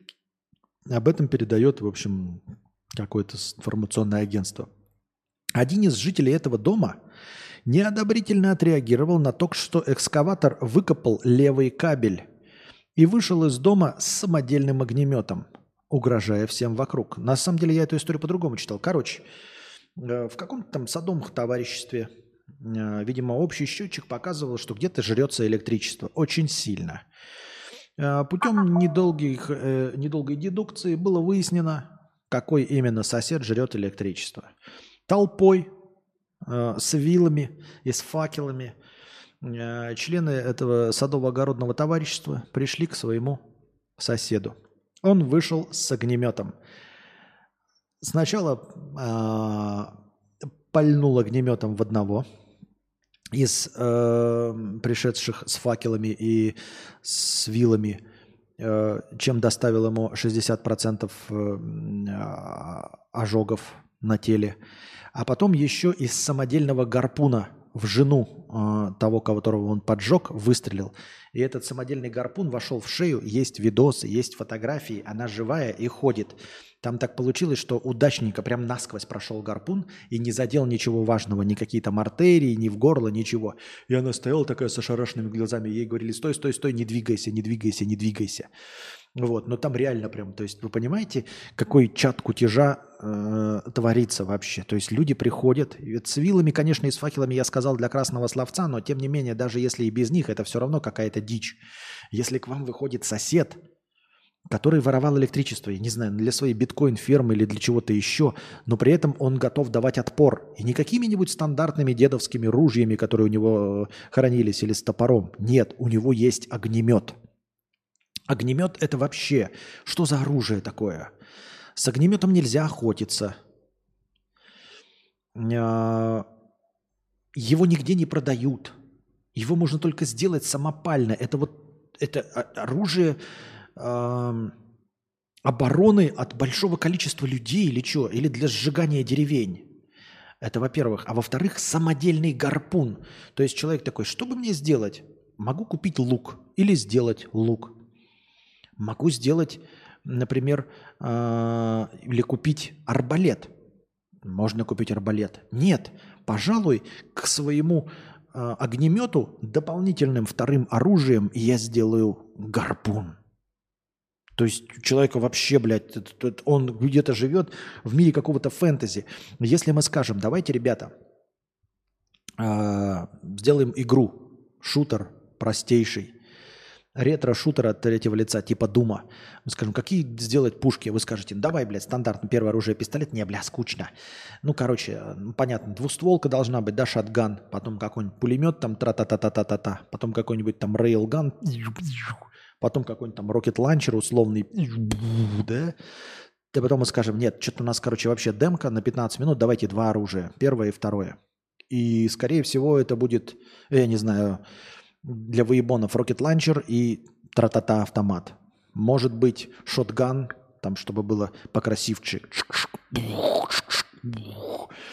И рейлган, да? Что-нибудь в таком роде.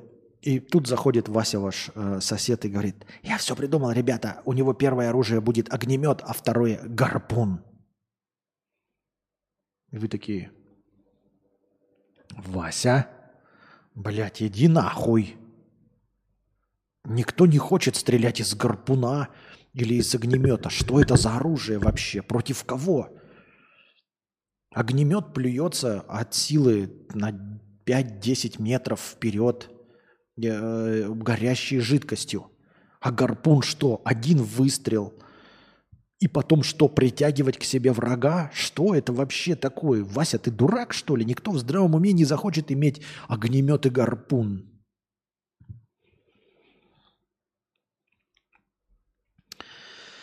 Вася 50 рублей ходил во Вьетнаме на массаж. Там его должно быть дофига. Его должно быть дофига, но я не ходил. А, на массаж я не люблю массаж, я не ходил на массаж и в России никогда. Я не люблю, чтобы меня касались чужие руки вообще ни для чего. В том числе и на лечебные. Хотя хотелось бы попробовать. Вдруг это какой-то неимоверный кайф, тебе расслабляют спину, я хуй его знает. Но, скорее всего, я никогда не узнаю, потому что никогда не буду готов к тому, чтобы чужие руки трогали мое прекрасное тело. Твоя антология есть на рутрекере, начиная с третьего сезона 2017 год. Скачивали контент на данный момент 18 раз. Интересно, никогда не искал. Серьезно? Нет, никогда, точнее, вру. Когда-то давно я проверял, потому что я думал, когда создать сам, я думал, если кто-то уже создал, то я типа предоставлю ему другой контент. В натуре есть, блядь. Нихуя. Аудио. Нихуя себе. В натуре. Константин Кадавр. Подкаст Константина Кадавра с 2014 года. Нихуя себе. Еще и какой-то сторожил выложил, который 13 лет на ресурсе. Хотя я сам тоже дохуя.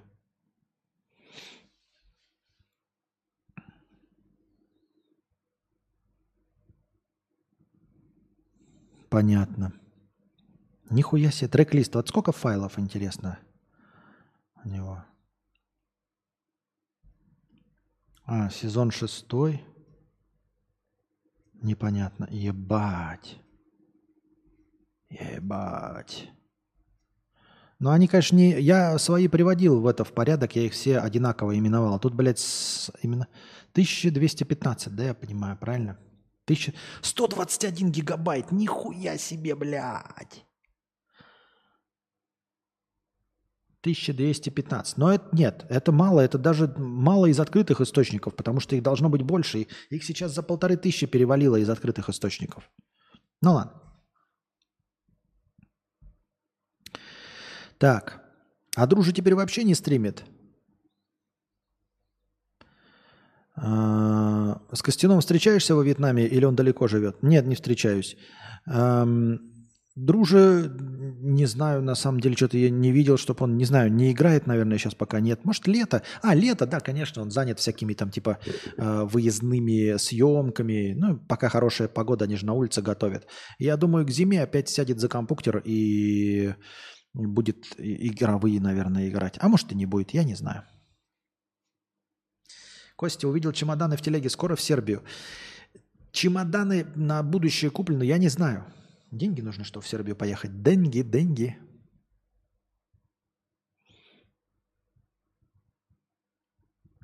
Огнемет 70 метров берет, э, бьет. Я не уверен, что у него такой огнемет. Что, чтобы построить это 70 э, метров, это бьет промышленный огнемет, э, сделанный военными силами. Не думаю, что простой человек. Хотя Опять-таки, ни, ни, ни на что нельзя рассчитывать, нельзя делать далеко идущих скоропалительных выводов. Кто его знает, может быть, у него настоящий военный американский огнемет. Костя, привет, пишет Анюта Афонина. Привет. Отойду на полчасика, пишет Роман Гармаш. Детков не стримит. Кто?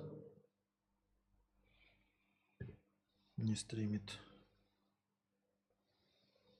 Так, там что-то пришло. Кто-то пришло куда-то.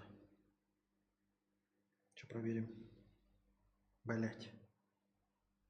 Что проверим? Не стримит, друже. А, друже. Проверяю с ДТ, я проверяю. ага. У-у-у. Пришло 10 тысяч хорошего настроения от Анюты Афониной. Спасибо большое. 100 USDT. Вижу, вижу, вижу. Спасибо большое за 100 долларов хорошего настроения по специальному курсу, по которому мы принимаем донаты в USDT. Это 10 тысяч.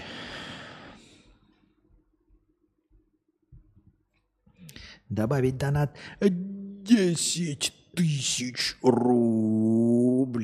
Спасибо большое. Так, продолжаем продолжать. Продолжаем продолжать. Так вот, с- увидел чемоданы в телеге. Скоро в Сербию. Как только накопим всю сумму, так и поедем в Сербию. Э, Вы тоже...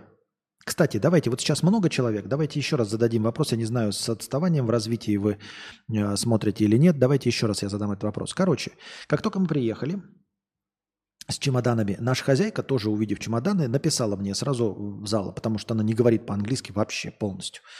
И она написала, типа, вы что, собираетесь съезжать? А, типа, поменять место?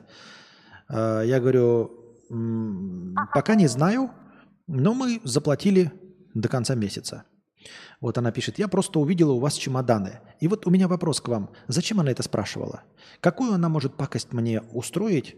а, и для чего ей вообще знать, когда я съезжаю? Моей э, ответственной арендодательше. А, меня просто сразу, знаете, я везде хочу, э, не хочу, а вот такая вот постоянный страх везде подвох какой-то увидеть. И я хочу быть заранее готовым. Если вы когда-то снимали квартиры где-нибудь, не в Вьетнаме, а вообще хоть где-нибудь, а, и э, ваш арендодатель узнавал о том, что вы э, собираетесь переезжать заранее, какие пакости он хотел или мог бы вам устроить, чтобы что, зачем и почему. Это все спрашивается. Искать новых жителей или нет? Если искать новых жителей, то это вообще это не пакость, вообще все равно, пускай ищет. Похую. Меня смущает только тот момент, что я все время жду везде где-то какой-то подвох. Э, Есть ли какая-то вероятность подвоха у этого? И какова вероятность этого подвоха? Андрей С. 250 рублей с покрытием комиссии. Костя, передай привет Юрию Б. Самому сексуальному отоларингологу города Шатура. Передал привет Юрию Б. Самому сексуальному оториноларингологу... Я пропустил несколько слогов, да? Оториноларингологу города Шатура.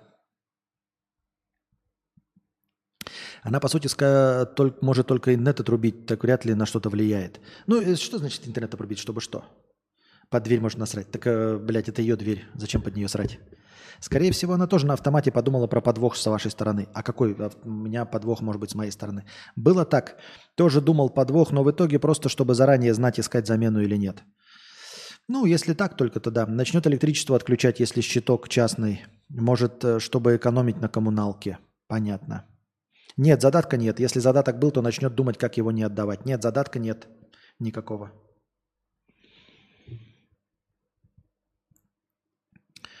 Э, Отключать щиток, чтобы что, экономить на коммуналке? Бред какой.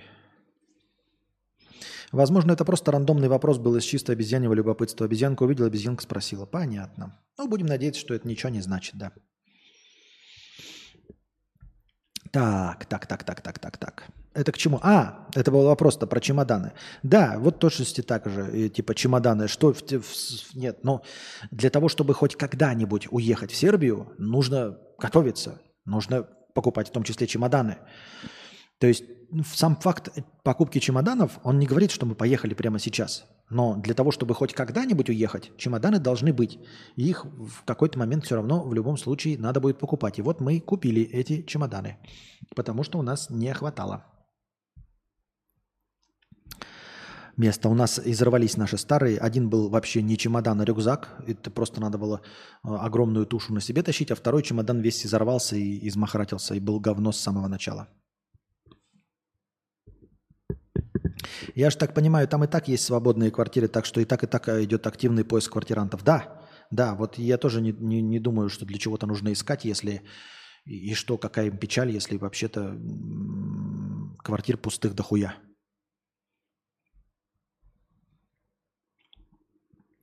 И без этого всего. Так. Мужчина из Чехии в течение нескольких лет, когда переводил деньги своим друзьям и знакомым, писал комментарии к платежам на казино, на шлюх и тому подобное. Теперь ему отказали в ипотеке из-за сомнительных трат. Ну вот что это такое? Ну почему на, э, на основе того, что ты пишешь на казино на шлюх, тебе отказывают в ипотеке? Серьезно? Но вы посмотрите, куда он это тратил. То есть он перевел это казино? Если нет, то почему? Какие сомнительные траты? Он же не в казино их перевел. Если на шлюх, посмотрите, это публичному дому переведено? Нет, не публичному. А почему на казино и на шлюх это сомнительные траты? Вот извините меня. На каком основании, допустим, да, банк сидит такой, и вот человек тратит деньги на казино и на шлюха. Это, во-первых, означает, что у него есть излишек, который он регулярно сливал на казино и на шлюх. А почему это сомнительные траты? Что сомнительного в казино и шлюхах? Я не очень понимаю. Честно говоря. Несправедливо. Несправедливо, я считаю. Наехали на человека,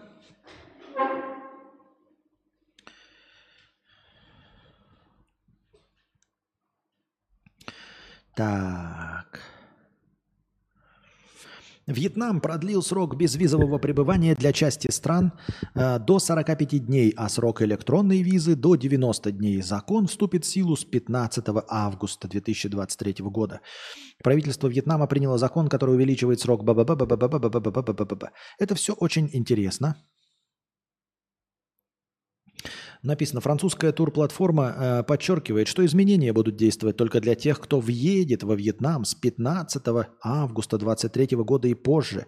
Если россиянин приехал накануне, он получит право пребывать в стране без визы лишь 15 дней. После 15 августа он сможет пересечь границу Вьетнама с другой стороной и вернуться обратно уже на 45. Ну, понятно это все. То есть для того, чтобы воспользоваться этим, надо будет еще два визарана как минимум совершить, как я уже говорил сегодня, э, тоже в применении к этой новости. Вот. Но и, как обычно, это фундаментально не решает проблему вида на жительство. Вид на жительство вы не сможете получить никак. Вот, например, вид на жительство в Сербии, его теоретически можно получить. Можно открыть ИП и абсолютно законно заниматься предпринимательской деятельностью с нулевым доходом и платить свой налог. И, про, и спокойно этот ВНЖ иметь. Можно. А вот с, э, э, во Вьетнаме ты никак не можешь ВНЖ иметь. Ну, только вступив в брак с гражданином Вьетнама. Названы профессии, которые считаются самыми ленивыми. Э, названы профессии, которые считаются самыми ленивыми. Вот их перечень. Дизайнеры, юристы, системные администраторы, медсестры. В то же время в список самых трудолюбивых профессий вошли врачи, учителя, экономисты, маркетологи – Аналитики утверждают, что женщины реже, чем мужчины, признаются в своей лени, а люди старшего поколения склонны к большей лени по сравнению с молодежью. Очень странная э, херня, я не понял. Как это считаются самыми ленивыми? Это по опросу других людей? То есть в перечень самых ленивых входят медсестры – по чьему мнению? Давайте-ка спросим медсестер. Почему-то у меня есть ощущение, что медсестры, вкалывающие, просто вот убирающие утки, э, твое говно, бегающие между пациентами посреди ночи, э, ухаживающие за всеми, мне кажется, они вообще не ленивые. И они не согласятся с тем, что они ленивые. Вот. А, с другой стороны, самыми трудолюбивыми названы маркетологи. Опять-таки, мы можем подумать, с одной стороны, что самыми ленивыми, назв... одними из самых ленивых названы медсестры. И мы такие, но очевидно, что спрашивали не самих медсестер, а просто всех. И, может быть, по мнению всех, в среднем медсестры ленивые, потому что никому не нравится, например, как работают медсестры. Ну, так получилось. Тогда из этого же стоит, выходит, что э, решение о том, что кто-то трудолюбивый, принимает также все – нихуя не поверю, что все люди в мире могут сказать, что маркетологи – трудолюбивая профессия. Маркетологи? Серьезно вы спрашиваете просто рандомных людей? Мне кажется, о том, что маркетологи трудолюбивы, могут сказать исключительно маркетологи. Вот прям ни один любой другой представитель профессии никогда не скажет, что маркетолог трудолюбивый. Кто это вообще маркетологи, блядь? И экономисты, трудолюбивые профессии, врачи, учителя. Хорошо, я согласен. Может быть, большинство людей скажут, да, врачи трудолюбивые, да, учителя трудолюбивые. Ну, кто еще согласится, блядь, учить наших тупорылых спиногрызов, кроме как трудолюбивый человек? Но что общественность в здравом уме назовет трудолюбивыми экономистов и маркетологов, а ленивыми назовет медсестер – Это опрос был среди просто долбоебов? Или среди кого? Экономисты? Они же ничего вообще не делают. Что у них может быть трудолюбиво? Они вообще ничего не делают. Абсолютно ничего, блядь. Они даже меньше пользы приносят, чем я. Как они могут быть трудолюбивыми, я не понимаю. И как, как проводить, как вот опять, и перечень опять-таки ленивых. Дизайнеры, юристы, системные администраторы и медсестры. Это плохие юристы, плохие системные администраторы и плохие дизайнеры. Плохие медсестры, ленивые. Сами под себе медсестры не могут быть ленивыми. Если медсестры будут ленивыми, ты будешь умирать. Если юрист будет ленивым, ты не будешь их пользоваться. Если ты видишь вообще юриста, это значит, что он востребованный юрист, и, скорее всего, он трудолюбивый. Потому что если бы он был. А, ленивый, ты бы о нем вообще не узнал. Какой-то максимально тупорылый опрос, максимально э, дебильная заметка вообще на основе ничего. А что это за смайлики идут в чате? Это что такое? Откуда пошло? Я когда работал на госслужбе, наверное, выглядел очень ленивым, но это было из-за того, что я работал по 16 часов, и организм тупо экономил каждую калорию.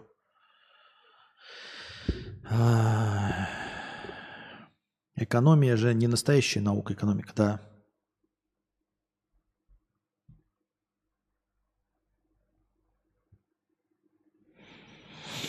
Костя никогда не скажет, когда они поедут. Вы что, его не знаете? И правильно сделает. Проще следить за ТГ Насти. Настя видеоочко обязательно запишет. Видеоочко. Не видеоочко, а ублюдечко. Видеоочко.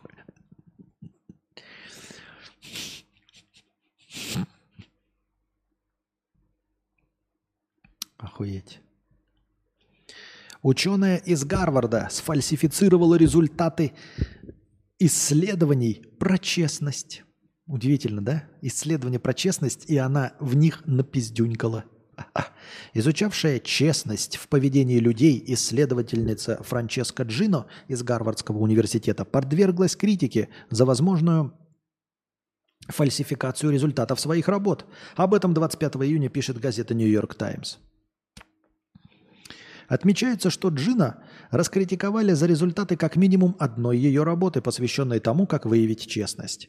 Речь идет об исследовании, в котором утверждалось, что люди сообщают в верхней части листа налоговых документов более правдивую информацию. Позже оно многократно цитировалось другими учеными. Теперь университет проинформировал соавторов Джино, что это исследование содержит сфальсифицированные результаты – в публикации отмечается, что, академи... что в академическом сообществе эти обвинения вызвали большой резонанс. Очень скучно. Я думал, что действительно прикольное будет, забавное. Тут пизди... немножечко напиздюнькало в исследовании чего, блядь? Налоговых деклараций. Что в начале налоговой декларации... Ну что за хуйрга?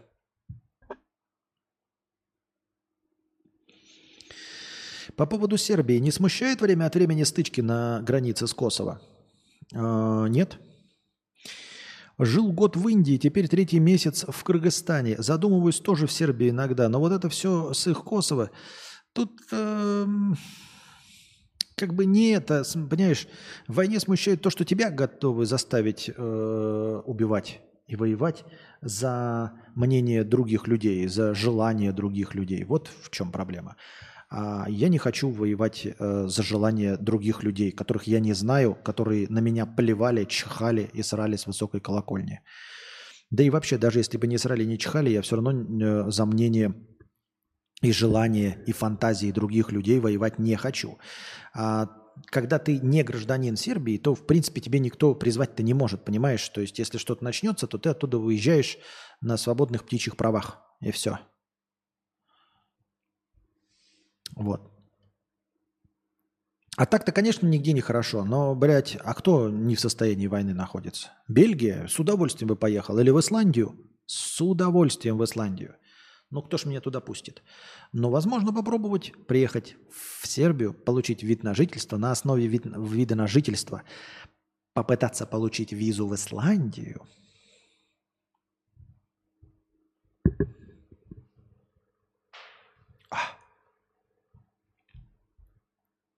Как-то так.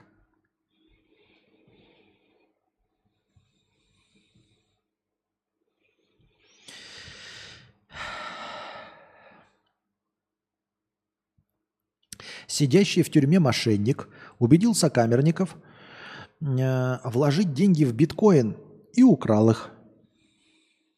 42-летний Ишан Сапеддин из Новой Зеландии собрал с шестерых сокамерников более 2 миллионов долларов. Ебать у него сокамерники нахуй. 2 миллиона долларов, как они насобирали такую сумму? Пообещав им огромную прибыль. Поверившие заключенные передали наличные людям Сапеддина через знакомых на воле – Сокамерников не смутило, что Ишан уже отбывает 12-летний срок за то, что в 2018-м организовал финансовую пирамиду и убедил своих друзей и родственников вложить в нее 4,6 миллионов долларов. Из-за соображений безопасности Сапеддина перевели в другую тюрьму. О чем это нам говорит Константин? Это нам говорит о том, что Преступники в Новой Зеландии, и, конечно, исключительно в Новой Зеландии, потому что во всех остальных странах преступники, конечно, умнее, а особенно самые умные преступники в Российской Федерации. Это только в Новой Зеландии тупорылые преступники. Так вот, а, в Новой Зеландии преступники настолько тупорылые, именно потому они и сидят в тюрьме, потому что они тупорылые, их поймали. Если бы их не поймали, может, они это бы говорило о том, что они умнее. Но они тупорылые, и их поймали. И вот они сидят с человеком, который осужден за мошенничество, за уже финансовые махинации. И они спрашивают его, мошенник ли ты? Он говорит, нет, я не мошенник. Дайте 2 миллиона. Они говорят, а за что ты сидишь? За мошенничество. И в чем состояло мошенничество? А я собрал с других людей деньги и не вернул. Дайте, кстати, 2 миллиона. Хм. Звучит как план. На. 2 миллиона. Они дали деньги не убийце, не насильнику, не грабителю банков. Они дали деньги человеку, который сидит 12-летний срок за то, что взял у других людей деньги и не вернул. Это же просто гениально.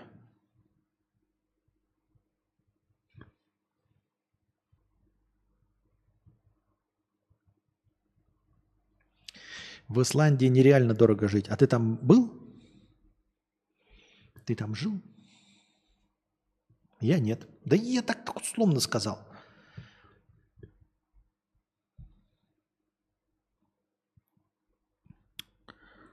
Плохое детство ускоряет старение, выявили медики. Ой, я даже не знаю, стоит ли мне переходить по ссылке, чтобы прочитать об этом что-то. Плохое детство ускоряет старение. Да, ты плохое детство, мерз, э, ходил босиком по мостовой, у тебя огрубела кожа на ногах, ты загорал под солнцем, и поэтому э, у тебя больше морщин, чем у другого человека, ты ел плохую дешевую пищу, от чего э, угробил свой желудок, и поэтому раньше постарел и раньше сдох. Зачем для этого нужно было проводить исследования, я не знаю. Плохое детство и негативные переживания в, равном, в раннем возрасте связаны с ускоренным эпигенетическим старением. К таким выводам пришли ученые из медицинской школы Фейнберга Северо-Западного университета США в ходе 30-летнего исследования. Ого, 30-летнего исследования. К неблагоприятному детскому опыту медики отнесли насилие, жестокое обращение, безнадзорность, нестабильность в семье – насилие, жестокое обращение. То есть, если вас в детстве бьют, вот, насилуют, за вами не присматривают, и в семье у вас нестабильно, то есть подозрение, что, скажем, к 40 годам вы будете выглядеть немножечко похуже э, своих сверстников, которых в детстве любили, обращали на них внимание – и все у них хорошо было в семье. Удивительно. Эпигенетический возраст добровольцев рассчитывали по степени метилирования ДНК. У людей с плохим с детством он был выше хронологического. Также они чаще курили, реже состояли в браке, меньше зарабатывали и физически двигались. Ебать. Судя по описанию, у меня было очень плохое детство. Хотя на самом деле все не так.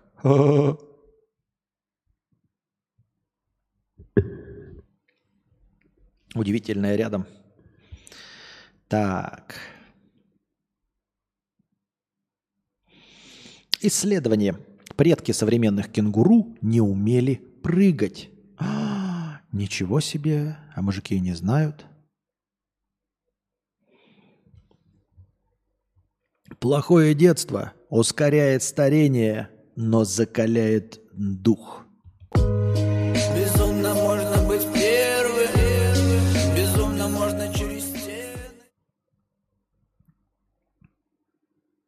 Жду от этих преступников платные курсы по, по инвестициям. Обязательно приобрету. Да, и я тоже. И еще и заработаем на них. Ой.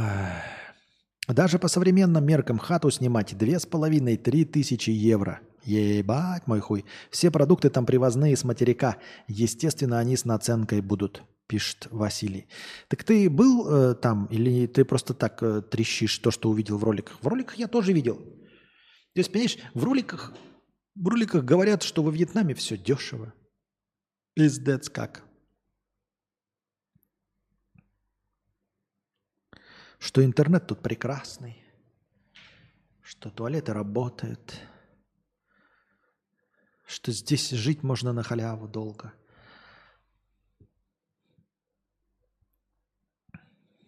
А предки людей не умели брать интегралы. Защику. Так. А предки современных кенгуру не умели прыгать. Это они на, про тех предков, которые в воде плавали, наши общие предки. Понимаете? То есть, э, как бы э, формально предки кенгуру не умели прыгать. Э, предки людей э, не умели ходить. Вот, предки слонов не умели дышать когда они были еще там, блядь, ебаными инфузориями, туфельками. В общем, если смотреть на наших общих предков, вот, на инфузории туфельки, то, в принципе, кенгуру не умели прыгать, медведи не, не умели рычать, пумы не умели бегать, люди не умели говорить, шимпанзе не умели лазить по деревьям, птицы не умели летать, рыбы не умели плавать. Так-то да, так ты хуй поспоришь. А зоологи установили, что некоторые вымершие кенгуру могли не использовать прыжки для передвижения. Они перемещались другими способами, например, на четвереньках. Понял? Оказывается, когда ты пьяный, ты похож на вымершие кенгуру, а не на свинью, как говорит тебе твоя жена. Ученые провели обширное исследование ископаемых останков кенгуру и их родственников, включая валлаби – древесных кенгуру и кенгуровых крыс за последние 25 миллионов лет. Анализ костей показал, что прыжки с высокой скоростью и интенсивностью, типичные для современных крупных кенгуру, вероятно, были редкостью или отсутствовали у многих видов, включая их прямых предков. Однако разнообразие похода кенгуру исчезло с вымиранием более крупных животных в позднем плейстоцене. Ну, как я и сказал, мы, конечно, пошутили, но в целом-то, да, просто у кенгуру были предки, которые не прыгали. Ну, у людей были предки, которые не разговаривали. Были? Были. Да просто у кенгуру этой предки уже старые были, когда ее народили, а в молодости скакали «Будь здоров». Понятно. Как теперь жить с этим знанием? Я в рот ебу, блядь, как жить с этим знанием? Мириться? Мириться. Константин, приветствую. Что тебе помогает уменьшать тревожность? Слушай, если так по-честному и в конечном итоге, и вот прям как бы подытожив полностью весь свой опыт, наверное, все-таки аутотренинг единственный. То есть картина мира, она-то не меняется. А угрозы мира, они не меняются. Нестабильность, это все по большей части не сильно меняется. Единственное, что меняется, это мое отношение к этому всему. Поэтому если как-то и удается снизить тревожность, то это только усилием воли. То есть просто размышлением и попыткой избавиться от этой тревожности. Больше никакого другого способа нет. Понимаешь, белое говно будет падать с небес. Война будет идти всегда. Люди всегда будут умирать. У тебя никогда не будет хватать денег. Твои знакомые, друзья или близкие будут болеть и тоже будут умирать, и тебе никогда не будет хватать на все это денег. Единственное, что может измениться, это твое отношение ко всему этому. И все. К сожалению. Или к счастью. Или нет.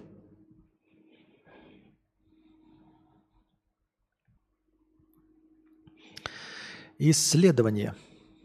У трети россиян нет лучшего друга. То есть, а у двух третей есть лучший друг? Ну, хотя, понимаете, это что формально? Если у, россиян спрашивают, то получается, что да, у двух третей есть лучший друг. Это у тебя кто лучший друг? Мой пес. У тебя кто лучший друг? Моя мама. У тебя кто лучший друг? Кактус Игорь. А если мы говорим про реальных... Нет, да, да вот если бы исследования проводились как? Мы сейчас прочитаем, но вот если бы исследования проводились как? Например, спрашивали бы у человека, у тебя есть лучший друг? И он бы говорил, нет, и все нормально. А если бы он говорил «да», его бы спрашивали, а кто это? И потом бы для честности исследования спрашивали бы у этого человека, является ли этот ему первый его, его лучшим другом. Мне кажется, не так лучезарно бы получилось. То есть тут, получается, треть россиян не имеет лучшего друга, а две трети имеют. Но если мы у этих двух третей спросим, кто их лучший друг, а потом у этих лучших друзей спросим, кто их лучший друг, и только при совпадении только при совпадении будем считать, что лучшие друзья есть, посмотрим, сколько на самом деле будет. Мне кажется, циферки будут от, от, отличаться. У каждого третьего россиянина нет лучшего друга. Об этом свидетельствуют данные опроса, проведенного рекрутинговым сервисом Superjob. Я уже который раз читаем, вот этот Superjob, это же просто вот на сайте Superjob, на котором люди устраиваются на работу, там просто где-то внизу или там бывают опросы, и ты можешь их проходить. Что за репрезентативность? Во-первых, это исключительно среди пользователей сайта Superjob. Больше никакого, потому что Superjob только проводит среди э, своих зарегистрированных пользователей. Это раз. Во-вторых, среди людей, которые ищут работу, не среди людей, которые нашли или которые в рот ебали пользоваться сайтом Superjob, у которых все хорошо, нормальные заработки, они никогда не пользуются этой хуйней и никогда в этих опросах не поучаствуют. Я правильно понимаю? По данным сервиса, за последние 12 лет в полтора раза увеличилось количество россиян, которые заявляют об отсутствии близкого человека или единомышленника в окружении.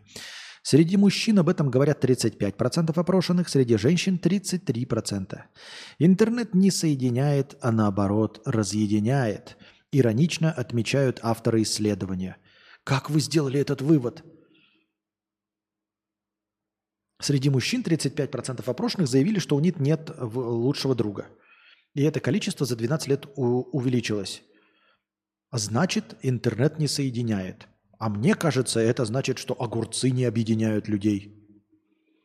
А еще мне также кажется, что это обозначает, что плов не объединяет людей.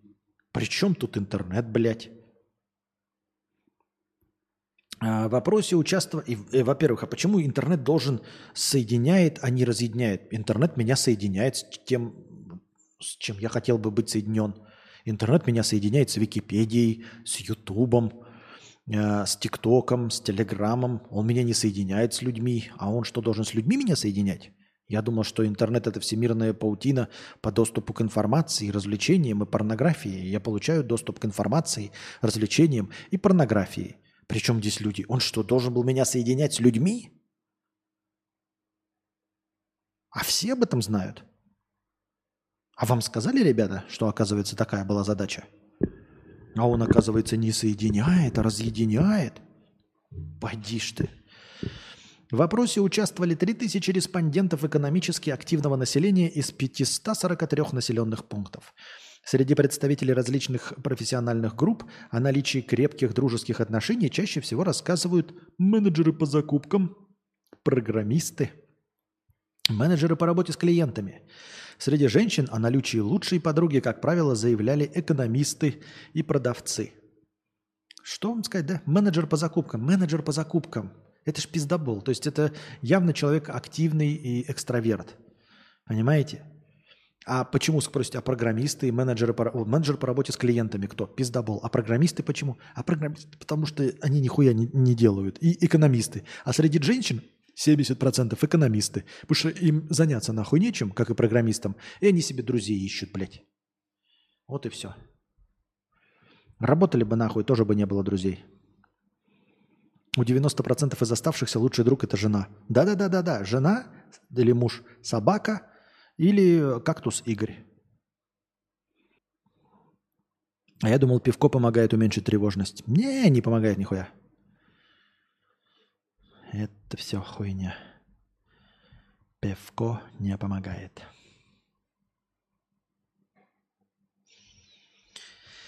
Так.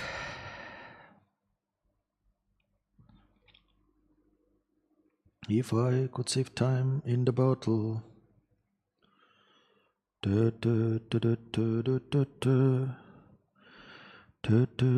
это подождите, наш что?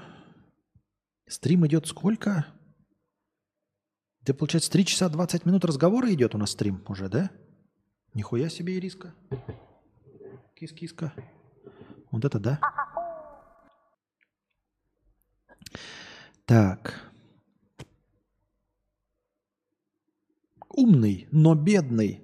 Статья э, в Тинькове. Как интеллект влияет на зарплату? Умный, но бедный, наша любимая. Если ты умный, что-то такой бедный.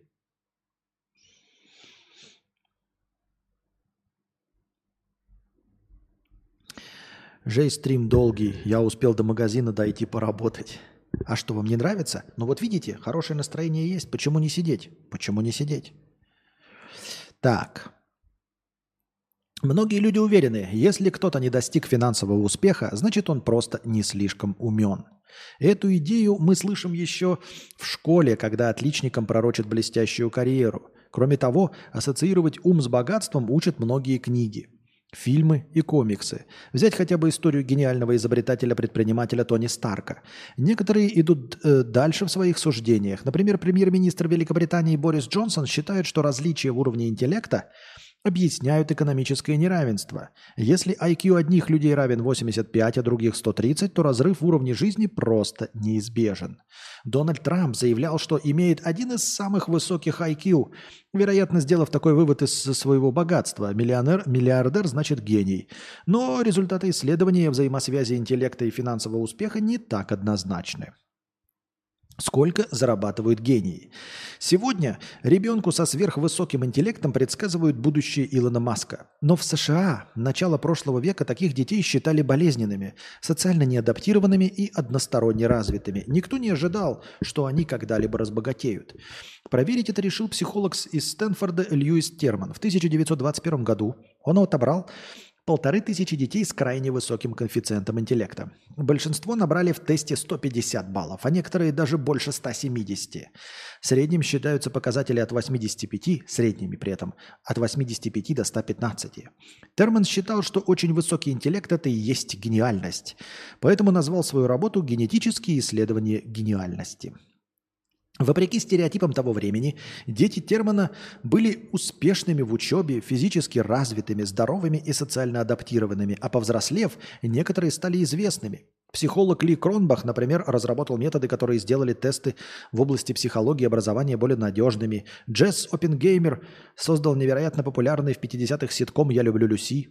Физиолог Ансель Кис был одним из первых специалистов, которые заметили не столько сахар, сколько диета с высоким содержанием насыщенных жиров опасна для сердца. Две трети гениальных детей получили высшее образование, несмотря на начавшуюся Великую депрессию. Многие стали преподавателями, врачами, юристами, инженерами, учеными и предпринимателями, но никто из них не получил Нобелевскую премию. Ну, таких может быть просто мало. Нобелевскую премию пиздец, какое редкое явление, если честно, это вообще. Ее обладателями стали два ребенка, не прошедших, а вот из не прошедших отбор Термана, вот это интересно, из-за слишком низкого интеллекта. Это физики Луи Альварес и Уильям Шокли. Последняя спорная фигура в мире науки. Шокли считается одним из основателей Кремниевой долины. Он создал в этой местности первую лабораторию, занимавшуюся полупроводниками. Но при этом он испортил свою репутацию российскими высказываниями и негуманными идеями. Например, он предлагал оплачивать из бюджета стерилизацию людей, чей уровень IQ ниже 100 баллов. Интересно, да? Причем сам ты не прошел отбор у более высокого, более требовательного ученого. И при этом сам предлагал стерилизовать людей, которые еще ниже, да? Охуеть, какой прикольный ты чувак. Возможно, тема интеллекта стала для него так значима после отказа участия, в участии в исследовании Термана. В среднем выросшие гении получали в шесть раз больше среднего американца. Но впечатляющими эти результаты кажутся только на первый взгляд. Если пристально изучить жизни участников исследования, окажется, что большинство занимали скромные должности рядового полицейского, моряка или машинистки и получали обычную, не слишком высокую зарплату. И в целом их жизни и достижения были среднестатистическими. Ну не знаю, если в шесть раз больше среднего американца, то это дохуя результат, если честно. Если, да, они там рядовые полицейские, но если в среднем это в 6 раз больше, мне кажется, это милости просим. Все равно хочется в 6 раз больше. Мне не, не обязательно быть Нобелевским лауреатом. Мне не надо Илоном Маском быть. Мне можно просто в 6 раз больше, чем средняя зарплата по стране получать. Сам Терман пришел к выводу, что корреляция между интеллектом и достижениями далека от идеальной. Он заключил, что успеха добиваются те, кто еще в детстве демонстрирует повышенную целеустремленность и самоуверенность. Умные богаты, но не благодаря уму.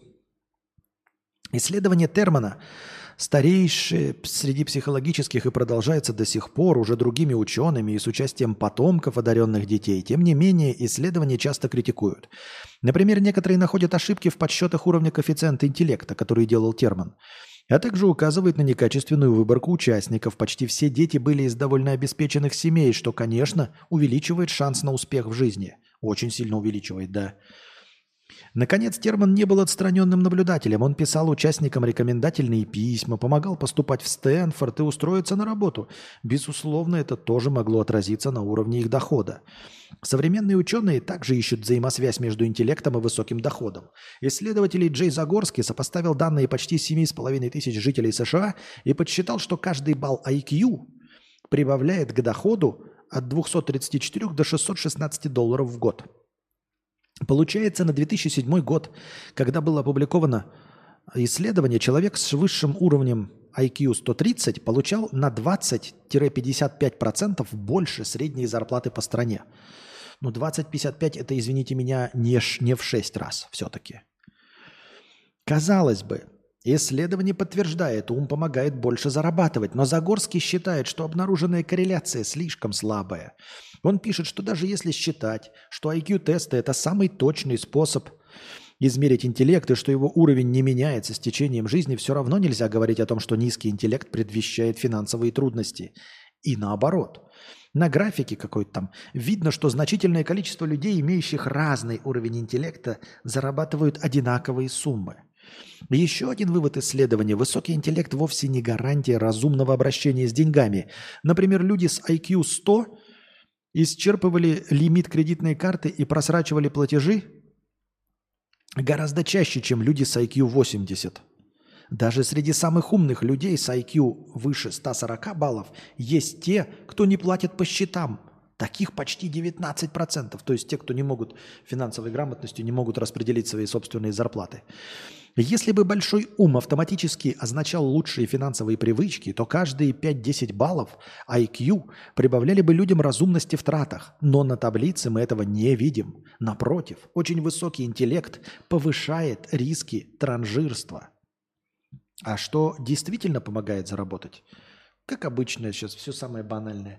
Талант и харизма, оказывается, и врожденное умение зарабатывать, и врожденное умение общаться. Я почти уверен. Вот я не прочитал, сейчас прочитаем. Сейчас там будет написано, что на самом деле помогает. Еще раз.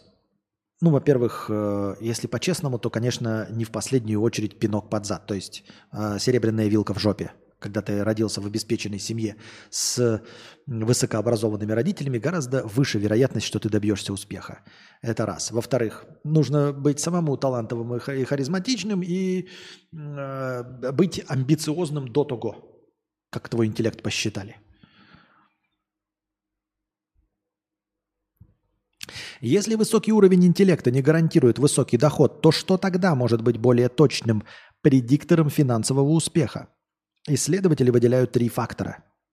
Первый – личные качества. Талант. Как я, ну, тут не написано это. Я... Идеи Льюиса Термана о том, что успех в жизни больше зависит от самооценки, устремленности человека, чем от уровня его интеллекта, подтвердили более поздние исследования. Лауреат Нобелевской премии по экономике Джеймс Кекман с коллегами проанализировал данные тысяч людей, в том числе баллы коэффициента интеллекта, оценки в школе, университете, и в результате тестов – тестов на личностные черты. Сопоставив их с доходом, ученые определили, зарплата только на 1-2% зависит от интеллекта. От... Ой, как это печально. Хотя, блядь, что печально? Хотя что печально? Оценки в школе и университете оказались более показательны, чем баллы IQ. Но вовсе не потому, что пятерки по химии и литературе достаются самым умным. В учебе мы проявляем не только когнитивные способности, но и личностные качества – добросовестность, трудолюбие, настойчивость, самодисциплину и открытость новому опыту. Но у меня были хорошие оценки, но что-то я чуть не зарабатываю нихуя. Эти качества и определяют финансовый успех, по мнению Джеймса Хейкмана. Усидчивый школьник со средним IQ может учиться лучше более умного, но ленивого соседа по парте. Потом, когда школа и университет останутся позади, усидчивость поможет ему и во взрослой жизни. Эти выводы частично пересекаются с выводами знаменитого зефирного теста эксперимента конца 60-х, 70-х. Он проходил так. Ребенка оставляли наедине с зефиром на несколько минут и обещали двойную порцию, если он не съест сладость. Терпеть не могу этот тест, он вообще ничего, как мне кажется, не показывает. Полная хуйня к моменту возвращения взрослого. Ученые протестировали таким образом десятки детей, а потом наблюдали за их жизнью. Через 20 лет выяснилось, что те, кто терпел ради большей награды, были в целом успешнее в жизни. Были еще исследования, подтвердившие важность самоконтроля для успеха, но позднее выяснилось, что важен не только он. Вот этот эксперимент с зефиром, мне кажется, ребята, это полнейшая хуйня, высосанная из пальца. Во-первых, дети могли быть по-разному голодными. Во-вторых, дети могли по-разному в конечном итоге относиться к зефиру. То есть вы никак не просчитаете, насколько ребенок любит зефир. Вы спрашиваете, ты любишь зефир? Один говорит да, и второй говорит да. Но они совершенно по-разному любят зефир. И на самом деле один решил подождать не потому, что он хотел два зефира, а просто потому, что ему было легко ждать, потому что он не очень-то сильно любил зефир. Может быть, потому что у него рецепторы во рту э, менее там какие-то. И может быть, в будущем он как раз-таки э, меньше свою жизнь, я не знаю, посвящает еде, потому что пища для него не так вкусна. И может сосредоточиться, я не знаю, на э, какой-нибудь работе, вместо того, чтобы искать себе вкусной еды. Или он более поджарый и спортивный, просто потому что он не так наслаждается от еды, как другой человек. Причем здесь ум вообще, я не представляю. Второе. Состоятельные родители. Ну, как я и сказал, серебряность ложки в жопе. Несколько лет назад группа американских ученых решила повторить зефирный тест. На этот раз исследователи учли разные социальные факторы, например, семейный бэкграунд и атмосферу дома. Они тоже обнаружили, что уровень самоконтроля у ребенка коррелирует с финансовым успехом в будущем. Но эта корреляция была слабой. Куда важнее оказалось финансовое положение родителей. Дети богатых родителей оказались самыми терпеливыми – Неудивительно, что они чаще добивались успеха, когда вырастали. Богатство родителей дает много преимуществ. Доступ к лучшему образованию, лучшему лечению, возможность не совмещать работу с учебой в университете и, главное, оно помогает избежать финансового стресса – когда человек переживает из-за денег и ищет способа их достать, его мозг уже сильно занят. Вот-вот-вот-вот-вот. Поэтому я и не пишу книгу, ребята, потому что мой способ постоянно занят тем, как заработать деньги. И не в состоянии полноценно заниматься чем-то еще. Например, строительством карьеры, полезным нетворком или обдумыванием очередной бизнес-идеи или написанием книги. Везение. Ух ты, ебать, а вот это вообще жестко. Везение. Я уж там думал, там скажут талант, харизма там и амбиции. Они ск... везение. Ученые оперируют такими понятиями, как везение. Везение, блядь.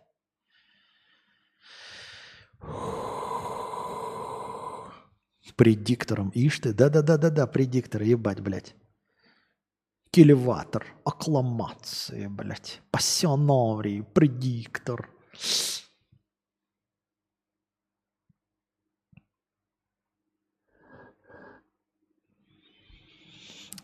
Везение. Возможно, именно везение – самый важный компонент богатства. О, это мне просто приятно. На самом деле, может, это неправда. Это просто мне приятно, что кто-то думает так же, как и я. Это наглядно показывает компьютерная симуляция итальянских ученых, которые смоделировали развитие карьеры гипотетических людей в течение 40 лет. Одни были задуманы более талантливыми, умными, любопытными, настойчивыми, креативными, с высоким эмоциональным интеллектом. Другие обладали этими качествами в меньшей мере. Казалось бы, талант гарантировал, что человек добьется успеха, но вышло совсем не так. В основном везло небольшой группе людей, причем посредственности часто были намного более успешны, чем таланты, но не из-за трудолюбия, а просто благодаря череде случайностей. О. Так. Так, давайте, господа, прервемся и на этом, да, и вернемся к стриму а давайте даже просто длительная писинг-пауза, ребята, будет. Длительная писинг-пауза. А потом мы вернемся к стриму. Хорошо? Но вы не разбегайтесь, мы еще вернемся и настроение продолжим. Я пошла на пятиминутный антрахт. У меня антрахт.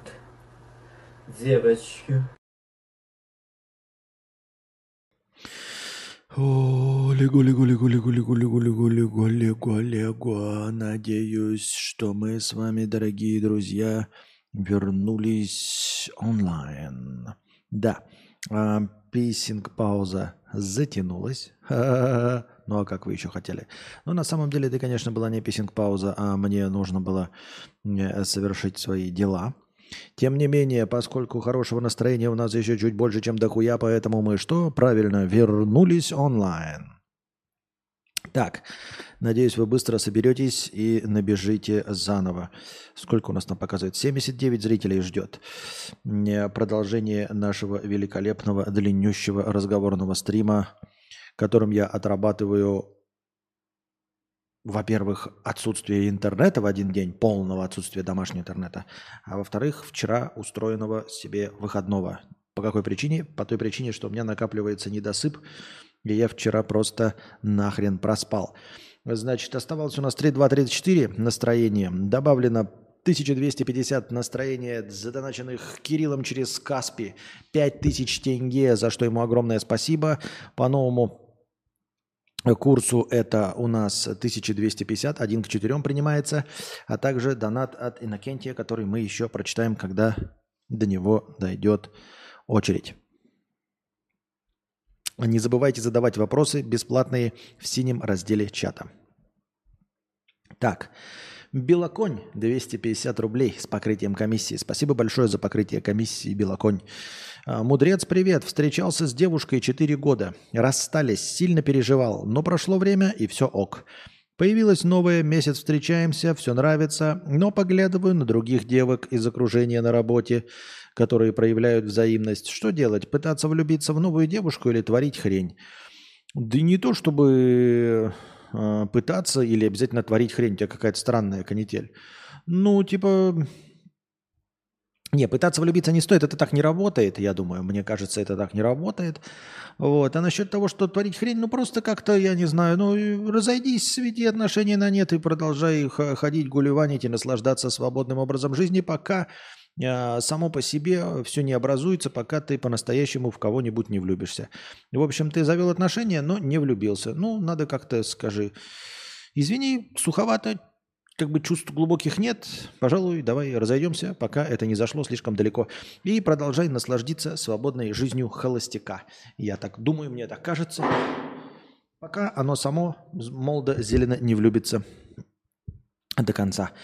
А, итак, мы доломали один из а, наших аудиоинтерфейсов с Анастасией. Только сегодня она там сидит уже с плохим микрофоном. Нужно купить ей какой-то другой аудиоинтерфейс. Я посмотрел, у Зума этих аудиоинтерфейсов до хрена, но что-то они все так дорого стоят. Я даже не знаю, что на самом деле нужно, и чем мы на самом деле будем пользоваться, а чем не будем пользоваться. Непонятно. Так, Иннокентий, 1 евро с покрытием комиссии. Спасибо большое за покрытие комиссии, Иннокентий. А вы продолжайте становиться спонсорами на Бусти, дорогие друзья. Э, чем больше спонсоров на Бусти, тем больше вероятность, что рано или поздно наше настроение в начале стрима увеличится. А также э, благодаря уже существующим спонсорам на Бусти у нас есть тысяча хорошего настроения в начале каждого стрима. Итак, Иннокентий, 1 евро с покрытием комиссии. Я и сейчас уже дико жестко хочу спать. Только что из борделя – Каждый раз эмоции как будто босику дают на ламборжинях или на Дукати куколдах прокатиться. И по деньгам даже меньше 100 долларов вышло. Ни в одной стране таких топовых и баснословно дорогих эскортниц нет. Нет. Только... Э, но туда не вариант. И вот как тут переезжать? Э, не очень понятно, как тут переезжать. А, ты имеешь в виду, я не очень улавливаю, ты имеешь в виду дорогие топовые баснословные эскортницы, это там, где ты сейчас находишься, и спрашиваешь, как нас переезжать, если они такие топовые и охуительные. Слушай, я вот не очень понимаю. А, мой опыт, не мой опыт, а опыт а, пересказов всегда говорил, что вот эти эскортницы это какой-то, ну типа, ну скажем так, не фанатки секса мягко говоря. То есть это все равно услуга, оказываемая за денежку. Вот. И не такая уж она и кайфовая. Нет, конечно, в принципе, прикольно, наверное, да, но по сути это ничем и сильно не отличается, в общем-то, от мастурбации живым телом. Имеет смысл только ебаться с тем, э, кто ебется с тобой по доброте душевной, в общем, от чистого сердца и тебя желает.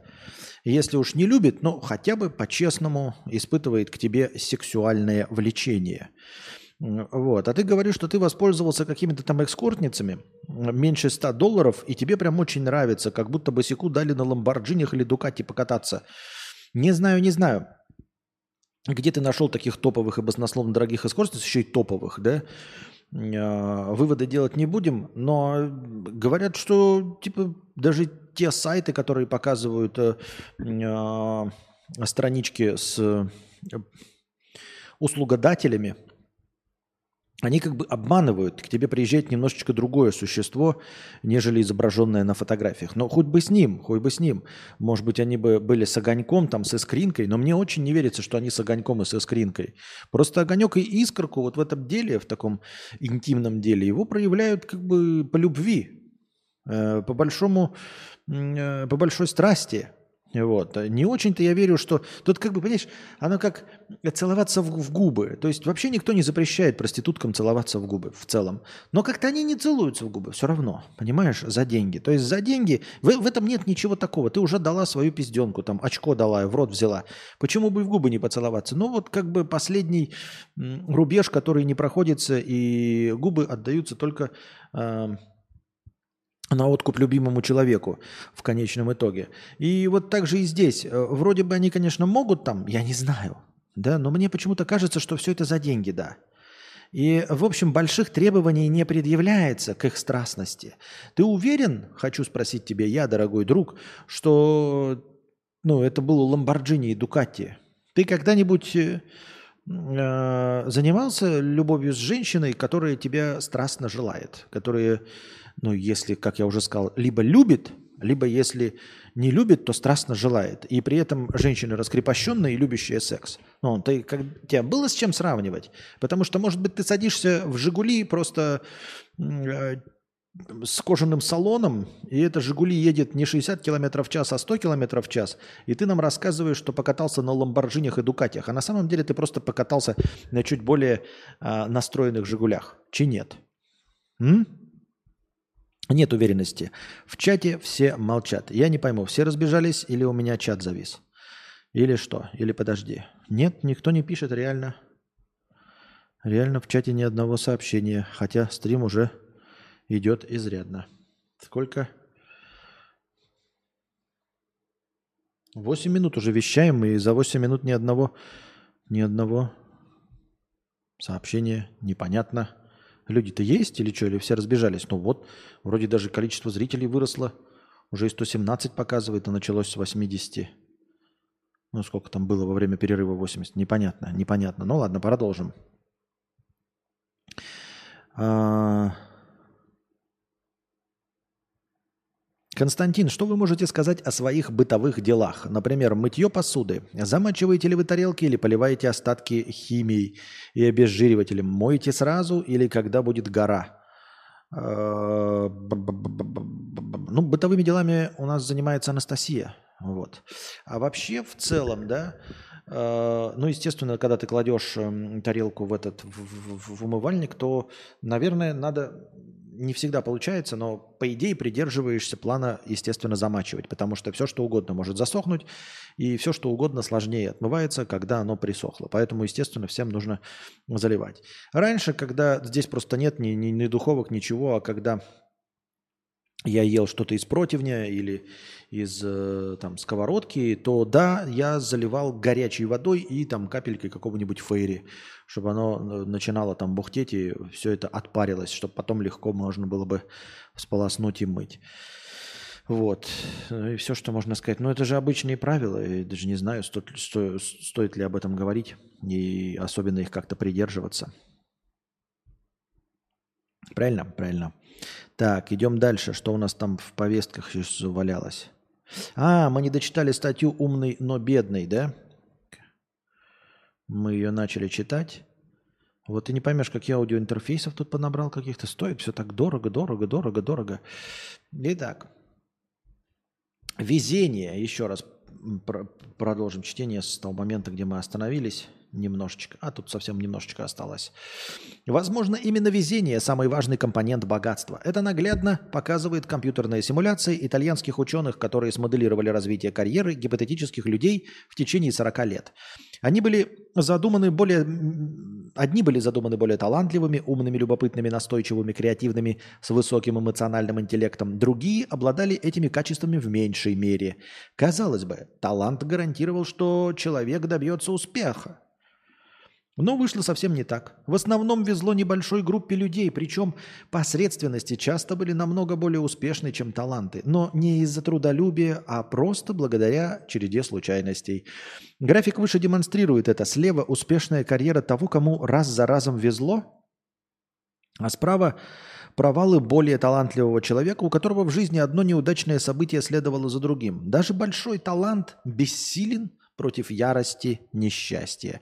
И одновременно отсутствие вообще какого бы то ни было таланта э, все равно не спас, ну, типа, с, с отсутствием всякого присутствия вы можете добиться успеха, если вам будет вести в ваших делах. Почему не стоит переживать, если IQ-тест показал невысокий результат? Не воспринимайте эти результаты всерьез. Большинство тестов в интернете не более чем кликбейт и развлечения. Настоящие IQ-тесты должны проводиться под наблюдением психолога, а лицензированные и вовсе делают лишь несколько лабораторий в мире, например, Менза. Но и проведенные по всем правилам тесты IQ не в полной мере отражают, насколько человек умен. Они строго привязаны ко времени. Результат отчасти отражает то, насколько человек сконцентрирован и быстро думает. Но концентрация внимания и скорость мышления сильно зависит от обстоятельств. И один и тот же человек может получить разные баллы в разные дни. Например, на результаты может повлиять финансовый стресс – в одном исследовании участников попросили пройти тест на уровень интеллекта, но до него попросили подумать, как бы они нашли значительную сумму э, на ремонт машины, если что-то случится. Респондентов с низким уровнем дохода такой вопрос сразу выбил из колеи. Их результаты в тесте упали на целых 9 баллов, что эквивалентно урону от бессонной ночи. У людей, которые не привыкли беспокоиться о деньгах, изменений в результате их не было. Многие психологи также считают, что тесты IQ оценивают не ум, а только отдельные его составляющие. Самый известный критик, автор бестселлера «Эмоциональный интеллект» Дэниел Голман, он утверждает, понимание своих и чужих эмоций – Гораздо важнее способности представлять проекцию вращающихся фигур или угадывать пропущенное в ряду число. Среди критиков IQ-тестов и профессор Гарвардского университета Говард Гарднер. Он считает, что интеллект состоит не менее чем из семи аспектов – лингвистического, логико-математического, пространственного, телесно-кинестетического, музыкального, внутриличностного и эмоционального. Но современные тесты измеряют прежде всего логико-математический интеллект, а значит многие другие способности человека остаются неучтенными. Вот такие дела. Не. А вот тут интересно коммент просто прочитать. К этой статье коммент, он как бы вообще нам не нужен и не важен, но просто у него на сайте банка Тинькофф.ру 96 лайков. Иван Иванович Иванов рассказывает. Давайте я вам расскажу за IQ.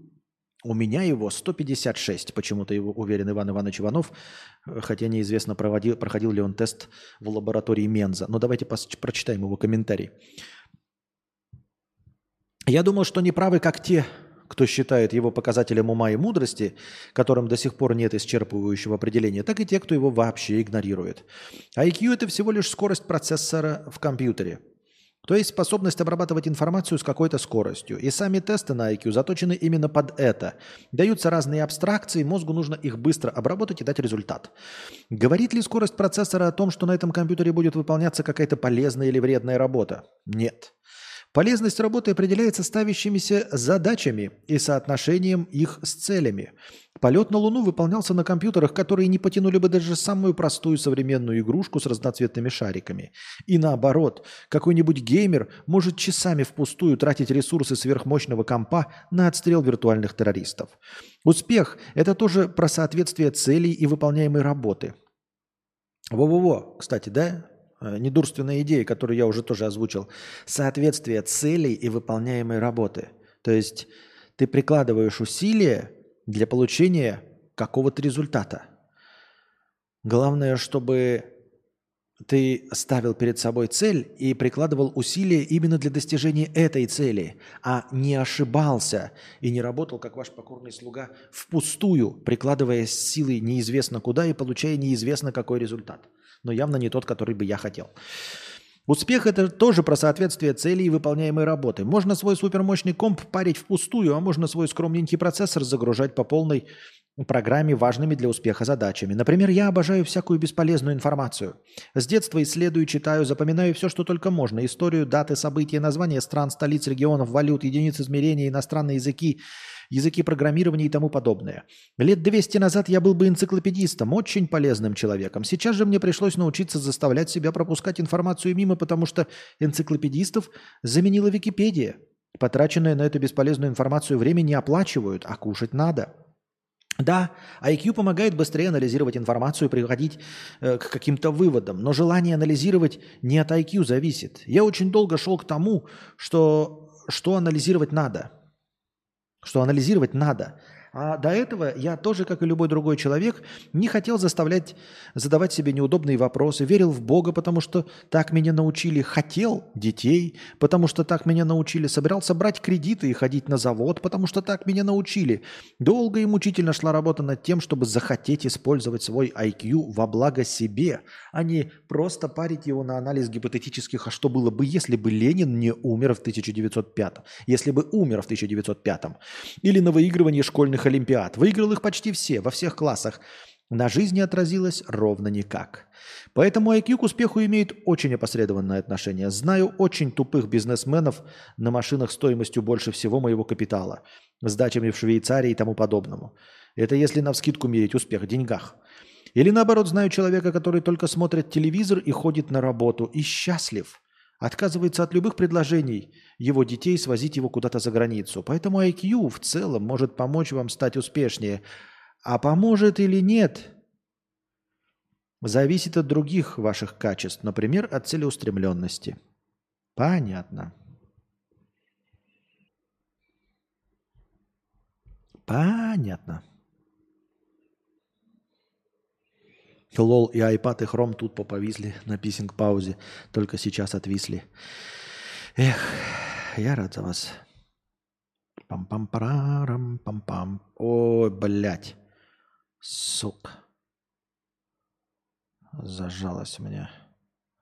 Случайно, блядь, нажал не ту кнопочку.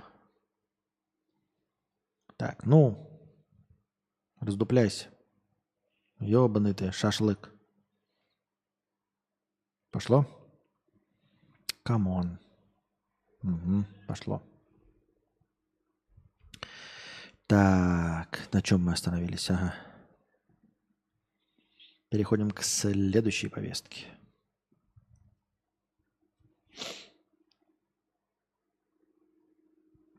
Выяснилось, куда потратили 2 миллиарда клиентских денег руководители рухнувшей криптобиржи FTX – Команда по банкротству биржи сумела найти 7 миллиардов активов и выяснила, куда делись еще 2 миллиарда. Их потратили на элитную виллу и прочую недвижимость на Багамах, а также выдали грант братишке Сэма Бэнксом Фрида. Слушайте, а 2 миллиарда это немного ли на э, элитную виллу и прочую недвижимость на Багамах? Какая вилла? Насколько элитная и сколько этой недвижимости на Багамах, чтобы потратить 2 миллиарда долларов. Напоминаю, в одном миллиарде тысяча миллионов. Две тысячи миллионов долларов на элитную виллу, одну, и на прочую недвижимость на Багамах. Там у вас на Багамах, блядь, что творится? Почему так дорого стоит? Следующая новость. В России после ДТП чаще других не подлежит восстановлению автомобиль марки Volkswagen Polo. Как бы вы думали, да? Не подлежит восстановлению, выяснили в страховой компании «Согласие». На втором месте оказался Mercedes-Benz GLE, на третьем Hyundai Solaris, далее следует Mitsubishi Outlander, Kia Sorento и Skoda Rapid. Очень странно, почему не подлежит восстановлению именно эти марки. Но как-то я не очень улавливаю логику. Кто-нибудь может мне пояснить, почему дешевые автомобили, помимо Пола, смотрите, там Solaris и Skoda Rapid. Skoda Rapid это, блядь, это Пола, по сути, да? И вместо этого на втором месте только вот Mercedes-Benz GLE, но это что-то, наверное, дорогое. И Mitsubishi Outlander, Kia Sorento. То есть, когда не, под, не подлежит восстановлению после ДТП автомобиль, мне почему-то кажется, что это должен не подлежать восстановлению дорогой автомобиль. Объясню почему. Потому что ремонт любого дорогого автомобиля, его отдельные части, они стоят очень дорого, заведомо дорого. То есть у условного пола даже если вы въебетесь нормально тогда, изрядно там нахуй все помнете, то запасные части будут стоить недорого. Вы там выправите кузов, э, условно, э, запасные части новые налепите, и это будет от стоимости автомобиля в 30%. А если вы въебетесь, например, каким-нибудь там, блядь, Ламборгини, который сам стоит 30 миллионов рублей, да, ну, по старым, в общем, условным ценам, 30 миллионов рублей – то, например, лобовое стекло отдельно стоит у него 2 миллиона. То есть, понятное дело, что в стоимости Lamborghini оно не 2 миллиона стоит, но отдельно оно стоит 2 миллиона. А, бампер стоит полтора миллиона, а бампер это вообще кусок пластика условный, правильно?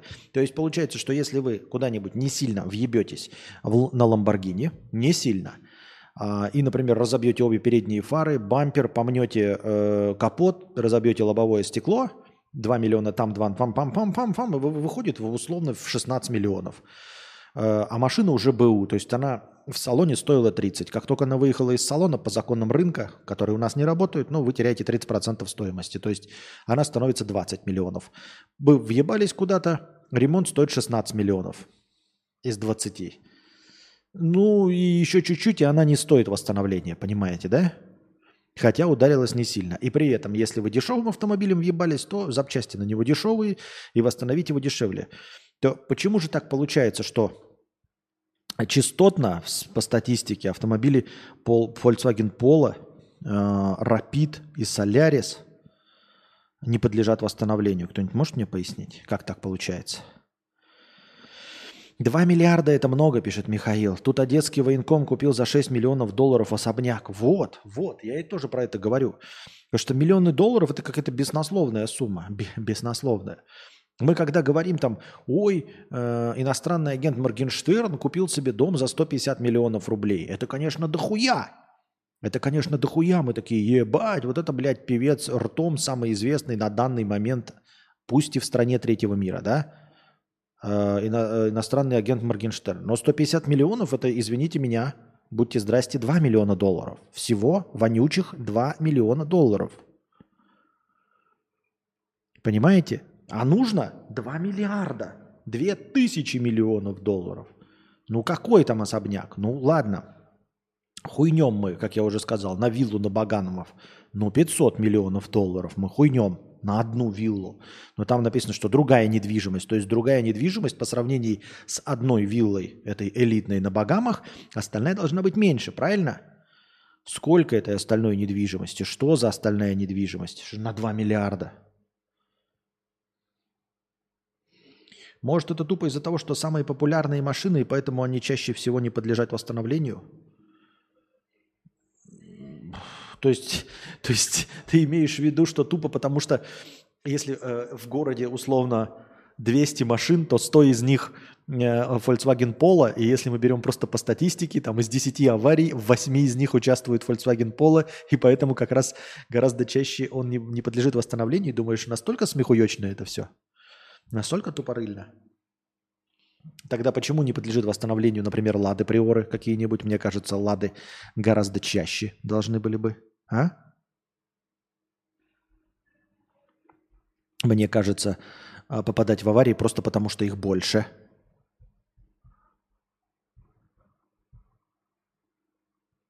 Не знаю, не знаю. Я, по-моему, муха в нос залетела.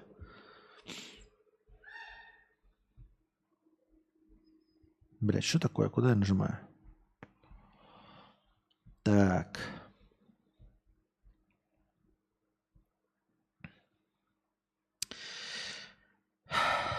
Популярность одной из общественных бань в Бруклине резко выросла после того, как ее администрация рассказала, что греет воду в бассейне, майня биткоины. Тепло от майнингового оборудования через теплообменники греет воду, экономия электричества. А посетителей привлекает то, что они могут не только наслаждаться теплой водой в бассейне, но и вносить свой вклад в развитие сети биткоинов. Очень интересно, тупо рыльно. Опять-таки, я не верю в такие новости. Мне кажется, что это просто выдуманная даже не нейросетью, а просто каким-то долбоебом хуйня.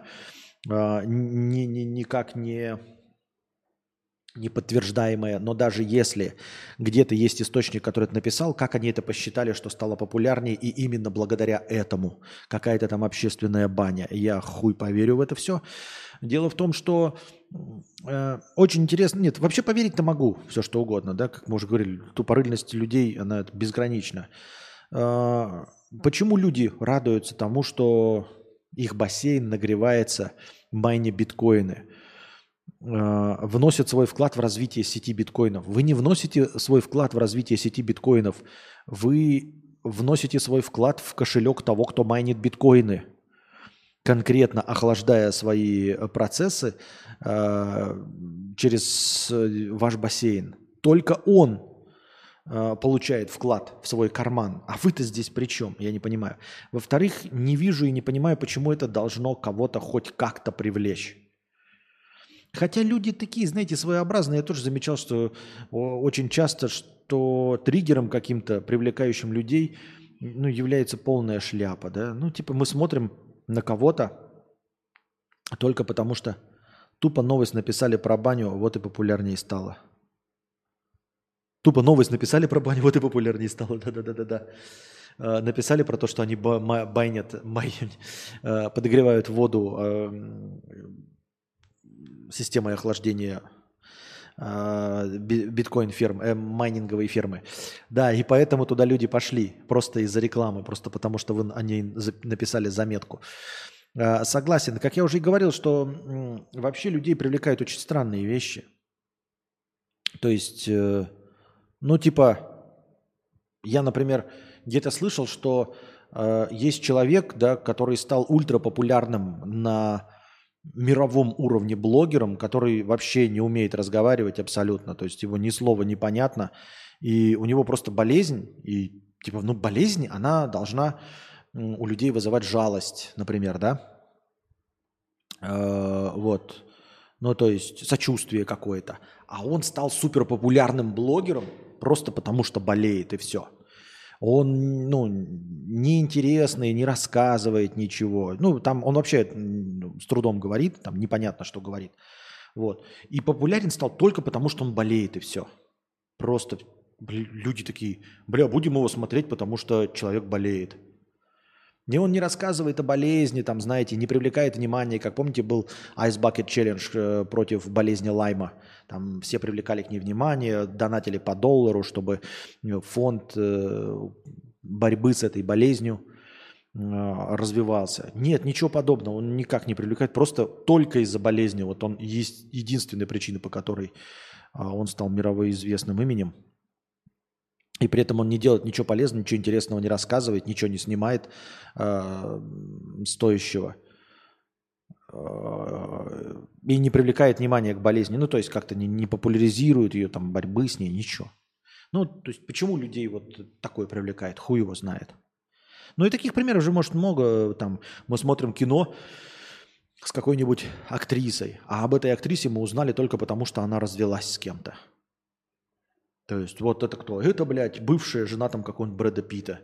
И вот она стала популярной, и мы фильм смотрим только потому, что она бывшая жена Брэда Питта. А ее актерские способности, да ее даже просто физическая красота нас вообще не волнует нисколько, потому что таких хоть жопой жуй.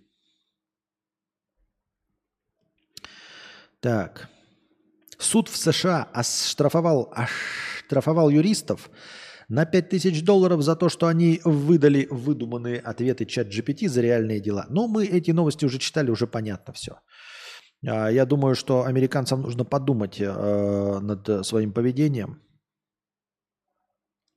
Я имею в виду э, подумать над тем, э, насколько ваша система ну, не очень-то хорошо работает, если уже не первый раз кто-то просто ответы от чат GPT выдает за настоящий. То есть вы со всеми этими своими томами прецедентного права вообще не проверяете. То есть вот вам приходит, как мы фильмы смотрим, э, я люблю еще сериал этот «Форс-мажоры», там, где у чувака там супер память, хотя это вообще не играет никакой роли.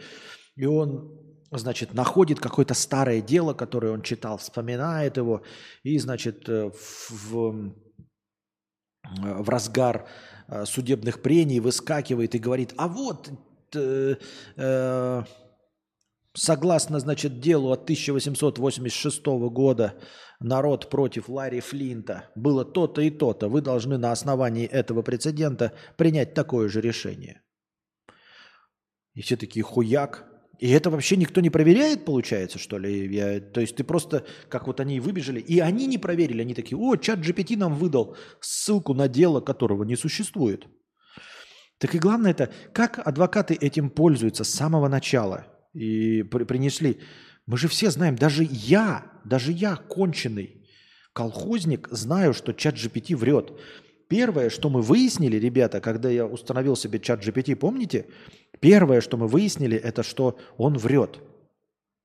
Я же первое, что сказал, я э, заплатил за э, это, э, как его, за доступ этот, за деньги, за деньги, да. И спросил первое, думаю, как использовать можно. Вопрос, на который я не мог найти ответ. Э, я по описанию попытался фильма найти, найти фильм, который я смотрел в детстве. Так и не нашел, кстати, до сих пор. Вот. И множеством разных способов мы искали этот фильм, так и не нашли. И вот я попытался его найти при помощи чат GPT, и он в один прекрасный момент с первого нашего вопроса сослался на фильм «Операция И». И уже было понятно, что э, «Операция И» он описывает неправильно. После контрольного вопроса «Расскажи сюжет операции И», мы поняли, что он полностью врет. То есть с первого же захода, с первого же разговора с чатом GPT, с первой же попытки, первое, что я осознал, что чат GPT просто врет. По всем вопросам. И типа что? И тут такие юристы, вот вообще, вы в чё, во что бы то ни было, что вы за люди-то такие, да, вот вы узнали, например, есть книга, вот роман, да, ты так где-нибудь работаешь там сварщиком, да, есть книга полностью всех знаний по сварке, вот всех знаний по сварке, ты откроешь там любой вопрос. Что ты первое сделаешь? Ты сразу начнешь, блядь, искать э, что-нибудь, э, на чем можно умереть, или ты такой, а, значит так, варить трехмиллиметровую сталь нужно таким-то электродом. Проверим.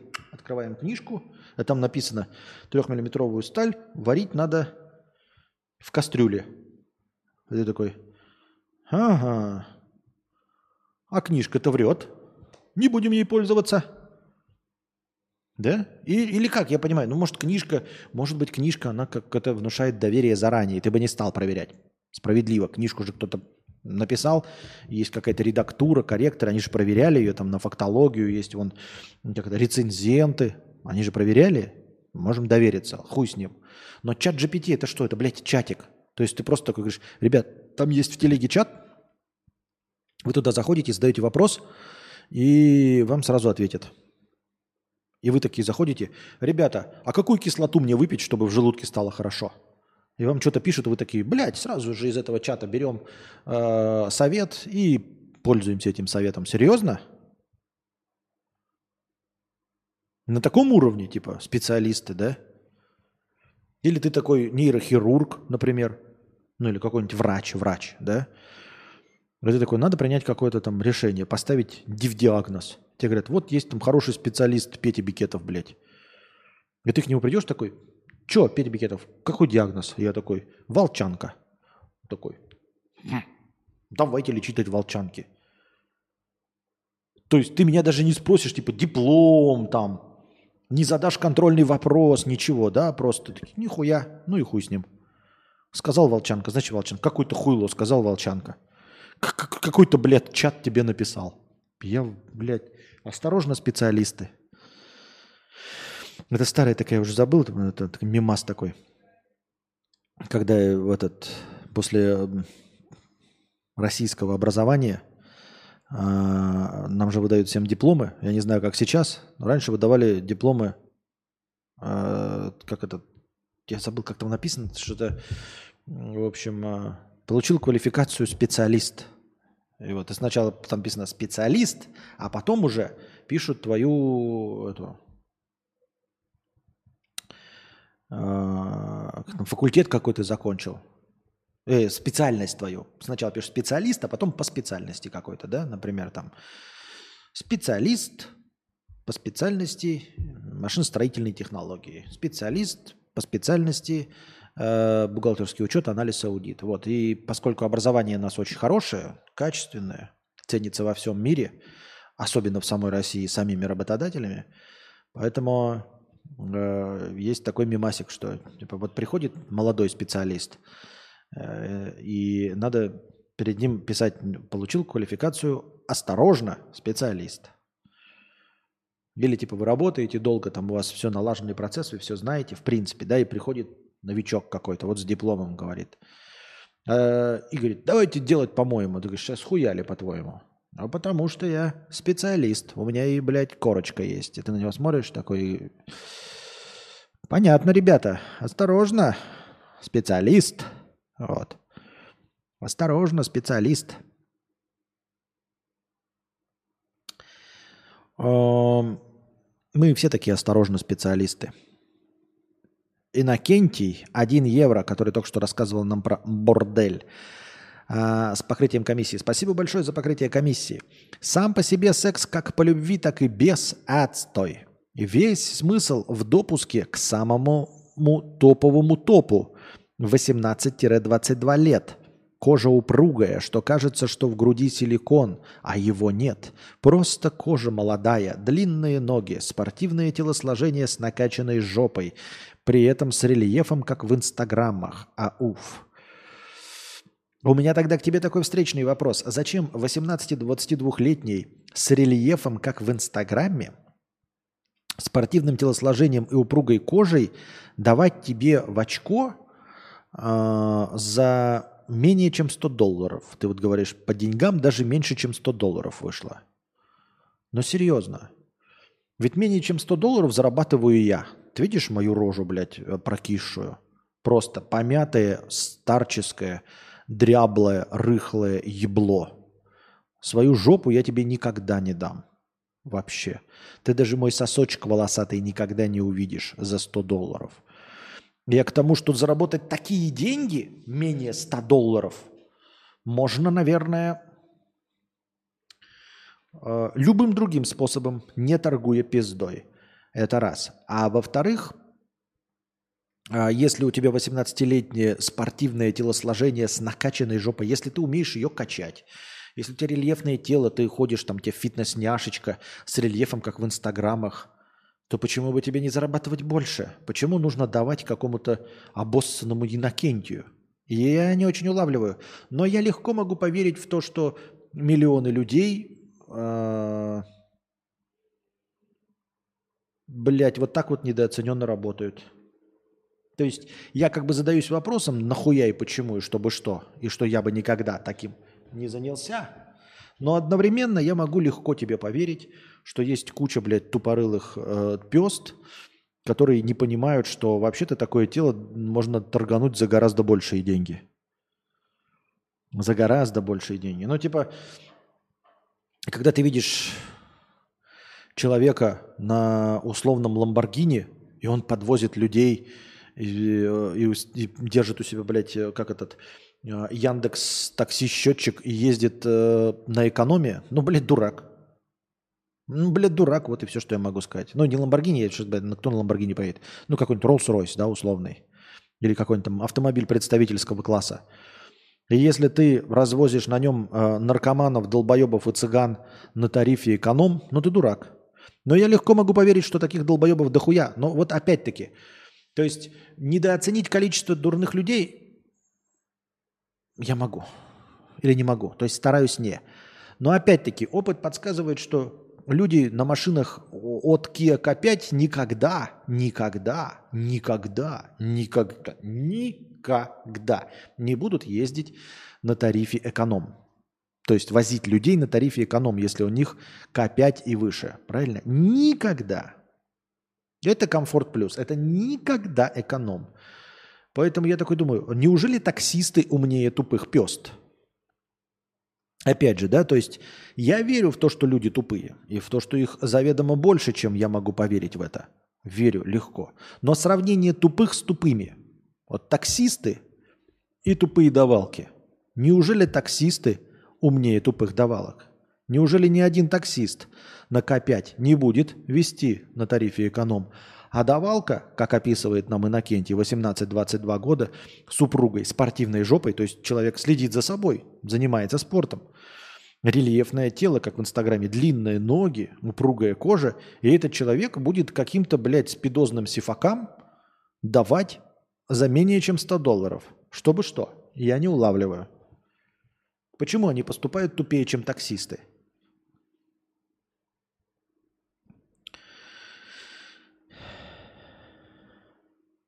Да какие 100 долларов? Можно легко получить доступ к любой спортивной накачанной жопе, и это проще простого, гораздо проще, чем кажется на первый взгляд. Нужен всего лишь простой советский... Согласен с тобой, Артуриас. Улучшение без виза не станет э, э плюсом. Три месяца по e-визе это вполне комфортно, даже сам думаю вернуться. А, Во-первых, это с 15 августа, то есть нам до этого нужно будет еще делать два визарана. Мы еще можем поехать в Сербию, разочароваться в ней и вернуться после 15 августа. Понимаешь? Мы все еще это можем сделать после того, как благополучно разочаруемся или не сможем затащить по деньгам в Сербии. Легко и просто. Это раз. Во-вторых, три месяца это три месяца это продолжать жить и не планировать вообще ничего. Как бы я понимаю, что мы ничего не планируем, да? Что можно планировать в современном мире? Но все-таки хочется, знаешь, хотя бы вдруг, вдруг с неба свалится чемодан денег. Так вот, с чемоданом денег ты во Вьетнаме все равно никогда не будешь э, гражданином, никогда не получишь ВНЖ. Даже с чемоданом денег. А с э, чемоданом денег в Сербии ты сможешь э, приобрести жилье и с приобретенным жильем стать э, гражданином. Ну, сначала ПМЖ, потом все остальное, понимаешь? То есть бесперспективняк такой, фундаментальный. Ничего нельзя получить. Только сидеть в надежде, что все наладится на территории России Иннокентий 1 евро с покрытием комиссии. Я сам удивляюсь, почему они не во всех Дубаях. В этом и дело, что кроме РФ такое только в Украине есть. Только из-за этого все еще не переехал. Из-за бледовок, серьезно. Так ты говоришь, что типа сам по себе секс как по любви, так и без отстой. И я не понимаю, если ты не, не в общем-то тачишься по сексу, а в чем э, мякотка вот этой э, получить как, какой-то доступ к телу? Я не, не понимаю. То есть, ну переключись, переключись, как я уже говорил, на другую концепцию. Переключись на концепцию завоевания. Если тебе, тебя плотские утехи совершенно не интересуют, да, и ты не получаешь от них удовольствия. Хотя я боюсь, что такие слова, когда говорят секс как по любви, так и без отстой, э, это говорят, когда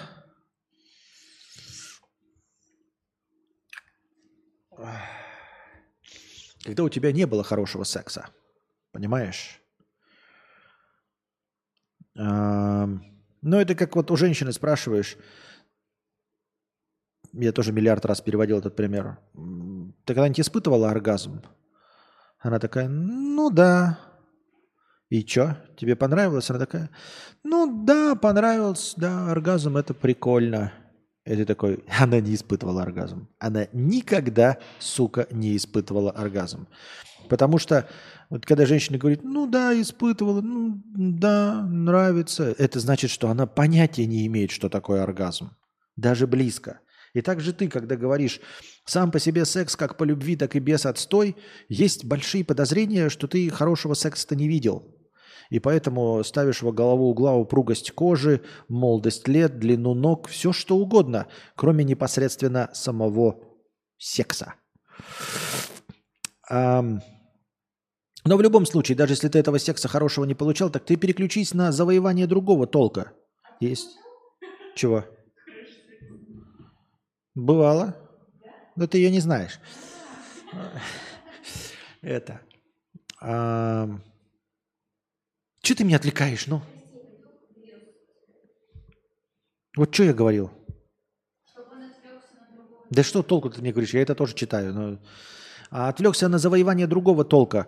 А, ты э, попробуй бесплатно получать доступ к телу, а когда уже получаешь, тогда отваливай. Ну, типа, ты попробуй этих длинноногих сосок, вот этих э, фитнес-няшек с упругими рельефами, как в инстаграмах, ты их находи, знакомься и соблазняй. И вот доходи до соблазнения, а потом, когда уже типа вот эту галочку себе ставь, и сваливай. Ну, типа, вот это я понимаю, доступ к телу получил. А то, в чем доступ к телу-то, ты просто э, за деньги купил, ну, типа, доступ к вот этим э, упругой коже.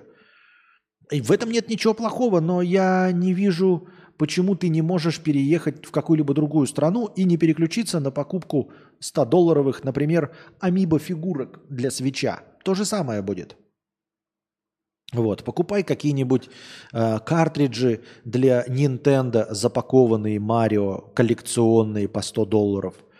В точности то же самое. То есть я не понимаю, почему ты э, так прицепился к конкретно этим достижениям, которые достижениями-то не являются. Ты же никого из них не соблазнил, ты из них э, э, никого не уговорил бесплатно тебе дать. Возможно, не воспользоваться, но бесплатно тебе дать раздвинуть ножки и согласиться поехать к тебе домой. Нет, ты просто заплатил деньги. То это просто накопительство за деньги. Это то же самое. Ну, покупай, говорю тебе, коллекционные комиксы, э, не, не открытые, не распакованные картриджи игр для Nintendo Switch. Фигурки Амиба, как я уже сказал. Еще какую-нибудь коллекционную хуйню. В этом нет ничего плохого, но только ты не, не, пере, не, не, не, не ставь перед, ну, перед нами, как будто это какое-то достижение. И такой, я не могу переехать, потому что нигде не найду таких эскортниц. Нигде не найдешь чего? если бы, говорю, ты хотя бы еще сексом с ними наслаждался, а ты говоришь, что секс отстой, что тебе нужна просто галочка, доступ к телу. То есть просто, что ты получил вот доступ к молодому телу. В чем прикол? Говорю, переключись просто на другой интерес. Тариф эконом, но тебя не брошу.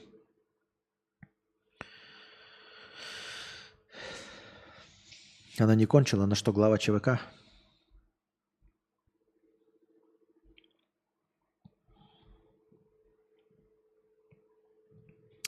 Пам-пам-парарам, пам-пам-пам.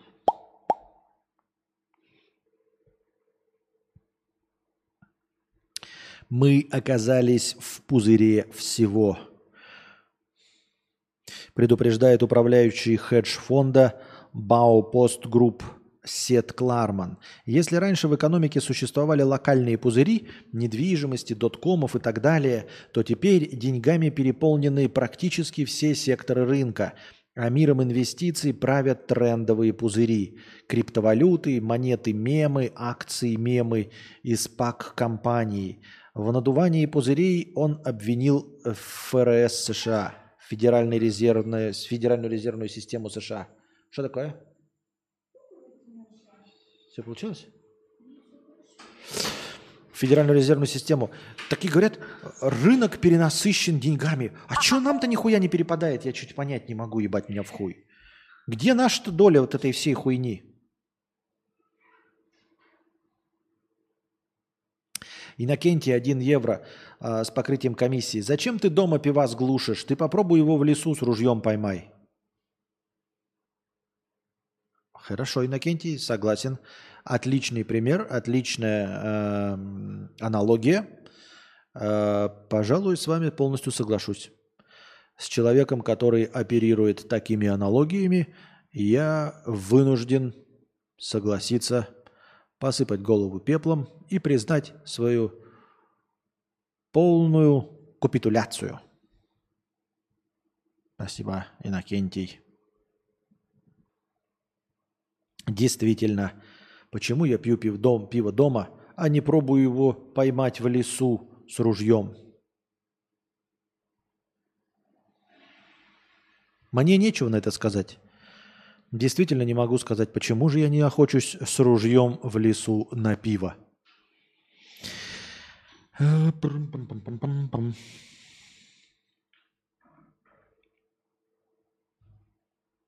Вот что это за повестка, блядь, такая, блядь? Я сейчас без всего. Без трусиков? Нет. Без денег, без чувств, без целей. Спасибо. Ну, можно. Спасибо. О, опять Австралия. А, Австралопитек. А, все, что ли? Получается. Правильно? Нет, неправильно. Или подожди, правильно? Нет, неправильно. Правильно, конец истории.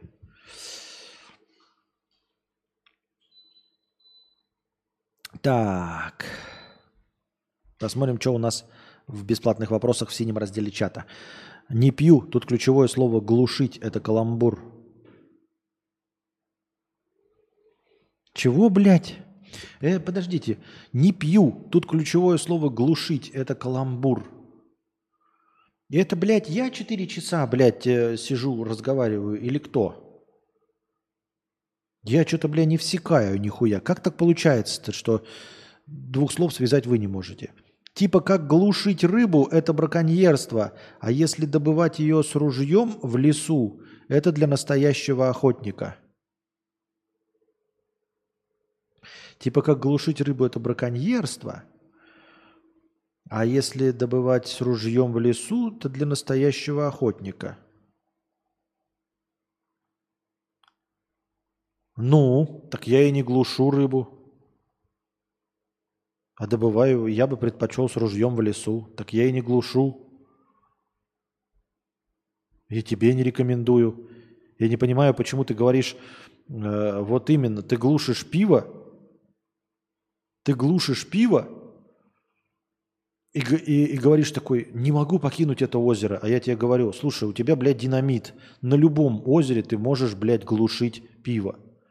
Вот если бы ты э, ловил рыбу на удочку там, да, занимался спортивным рыболовством или с ружьем там э, однозарядным, мы бы еще думали, что тебе нужны какие-то специальные охотничьи угодья. А ты как раз заглушишь пиву динамитом. И такой говоришь, не могу покинуть это озеро. Да на любом озере ты же просто глушишь пиво динамитом. Согласимся. Ну, конечно, согласимся. А что, мы спорить, что ли, будем? Нет, конечно. Еще дурной, что ли.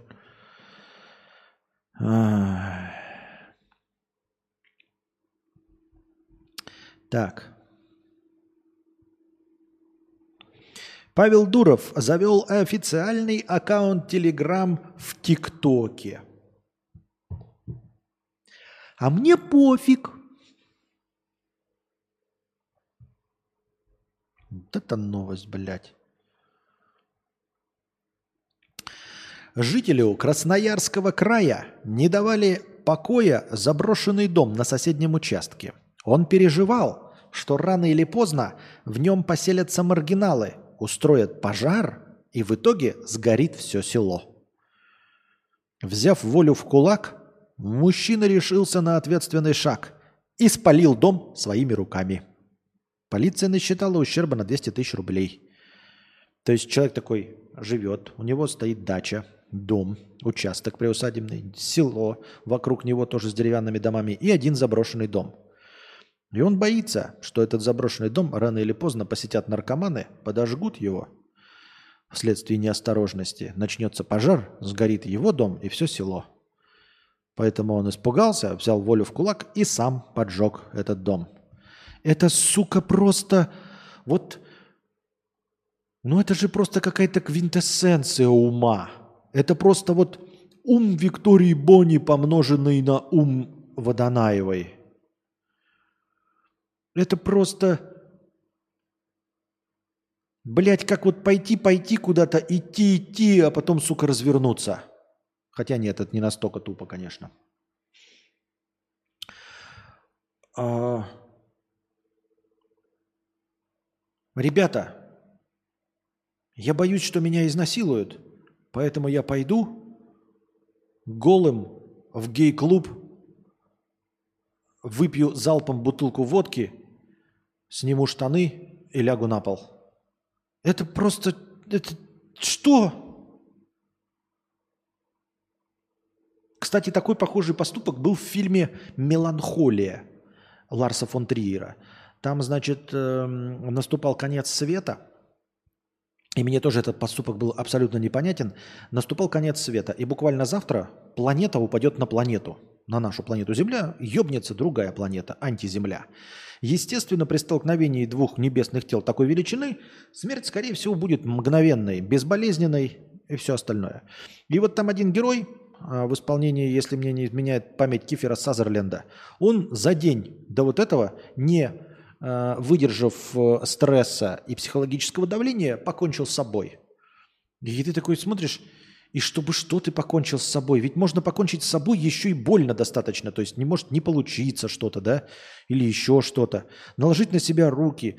Плюс еще, а вдруг, а вдруг религии правы, то ты по- по-любому попадаешь в ад. А тебе нужно просто подождать сутки, когда на всех ёбнется планета и со всеми вместе пиздануться нахуй об космос. Но, тем не менее, он решил заранее. И также этот человек не выдержал совершенно. Поэтому смотрите, ребята, если вы истинные человеки, то нужно как-то вот ориентироваться на такую хуйню. Вот. А Если вы боитесь, что вашу машину украдут, лучше просто сбросьте ее со скалы нахуй. Все равно же украдут, блядь. Удивите Вселенную. Работайте на опережение. Идете вы по улице, например, пьяненький, один, а навстречу вам идет группа эм, подростков каких-то, да? Вы чувствуете опасность, что сейчас они вас ограбят и отберут все деньги. Сработайте на опережение, удивите их, вытащите кошелек, все деньги, подбегите и киньте этими деньгами в них. И убегайте. Это же логично. Это же так по-человечески, я считаю.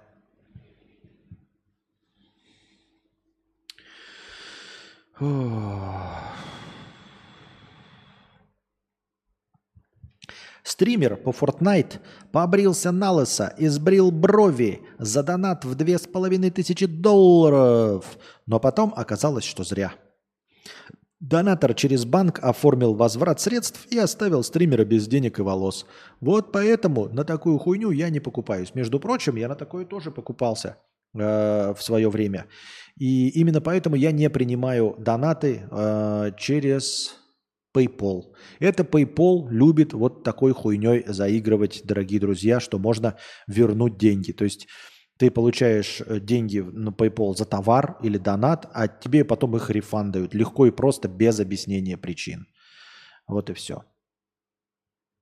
Поэтому я PayPal и не пользуюсь.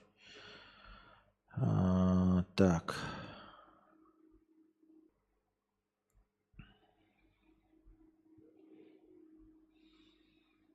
В Госдуме собираются принять закон о трудовом воспитании школьников. Он предполагает, предлагает обязать учащихся участвовать в общественно полезном труде. Законопроект был рекомендован соответствующим комитетом для принятия в первом чтении. Я надеюсь, после вот таких вот новостей, возвращения субботников, блядь, общественные труды для школьников, пионерия, уроки сборки автоматов Калашниковых на уроках ОБЖ, я думаю, что где-то э, хлопает в ладоши один гоблин и где-то радуется Стасой как просто. От чистого сердца хочется позавидовать им, потому что их мечта исполнилась. Вот их мечта исполняется семимильными шагами. Моя мечта не исполняется, а их исполняется. Вот.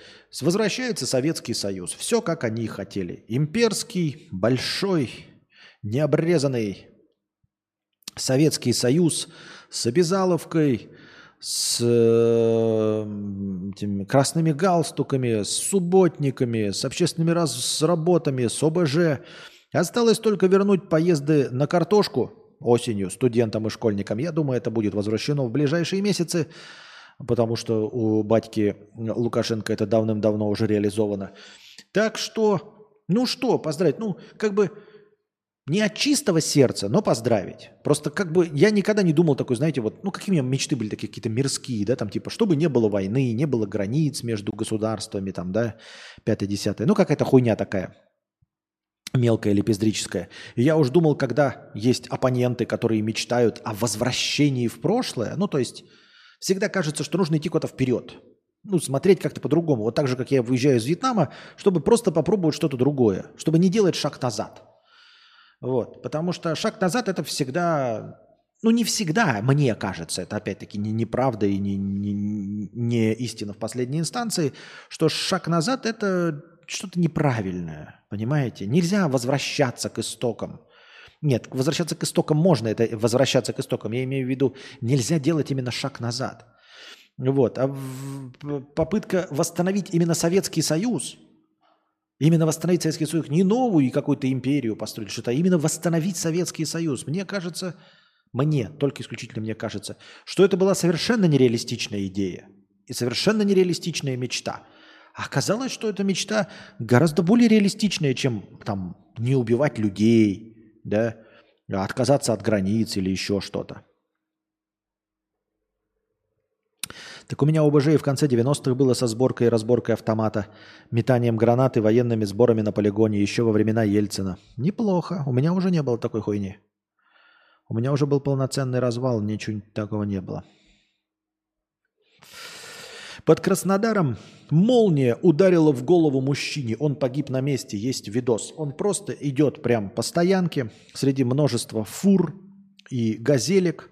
Дождик идет. 49-летний житель Симферополя приехал на овощебазу под Краснодаром для закупки фруктов и овощей, который собирался перепродать. И бах, его молния убивает на месте. Так главное, что нам все время говорят – Э, нельзя стоять под какими-то выдающимися ввысь предметами, да, там под деревом может в это дерево ёбнуть. Э, для этого делаются громоотводы.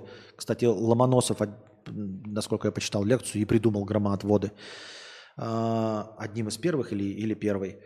Ну, то есть в какие-то высшие точки бьет. То есть если есть выбор, то молния ёбнет в высшую точку, то есть во что-то выдающееся, там типа в какой-то металлический торчащий предмет – ну, скорее в машину, в корпус машины ёбнет.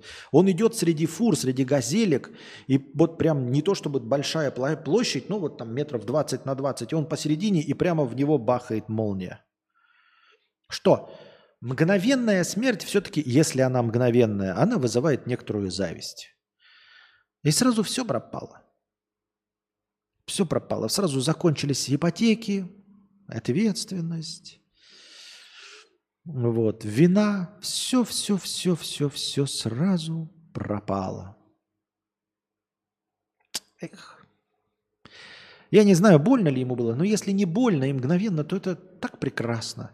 Ты просто идешь по своим делам, наверное, знаете, приехал на, на, на овощебазу. Это же понятно, что какой-то геморрой приехал на газельке своей, да, сам приехал, значит, сам сейчас будет грузить эти овощи, потом поедет куда-то далеко, поедет туда на свою торговую точку, чтобы выложить эти овощи, и потом эти овощи продавать, чтобы кормить своих детей, чтобы ходи, ходили на какие-то кружки, чтобы жена покупала э, там какие-то семена, там, э, значит, рассаду на даче, и потом молния такая бум, и все.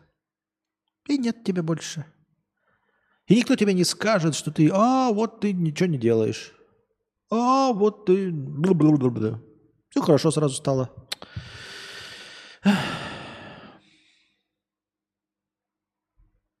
Четыре часа, 174 зрителя. Прекрасный результат.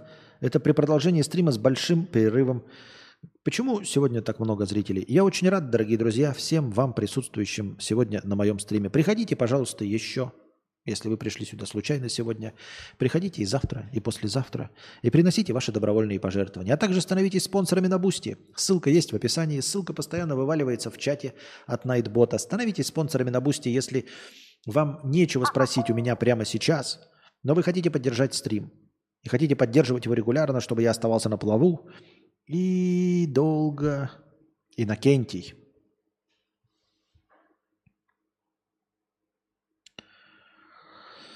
Э, один евро.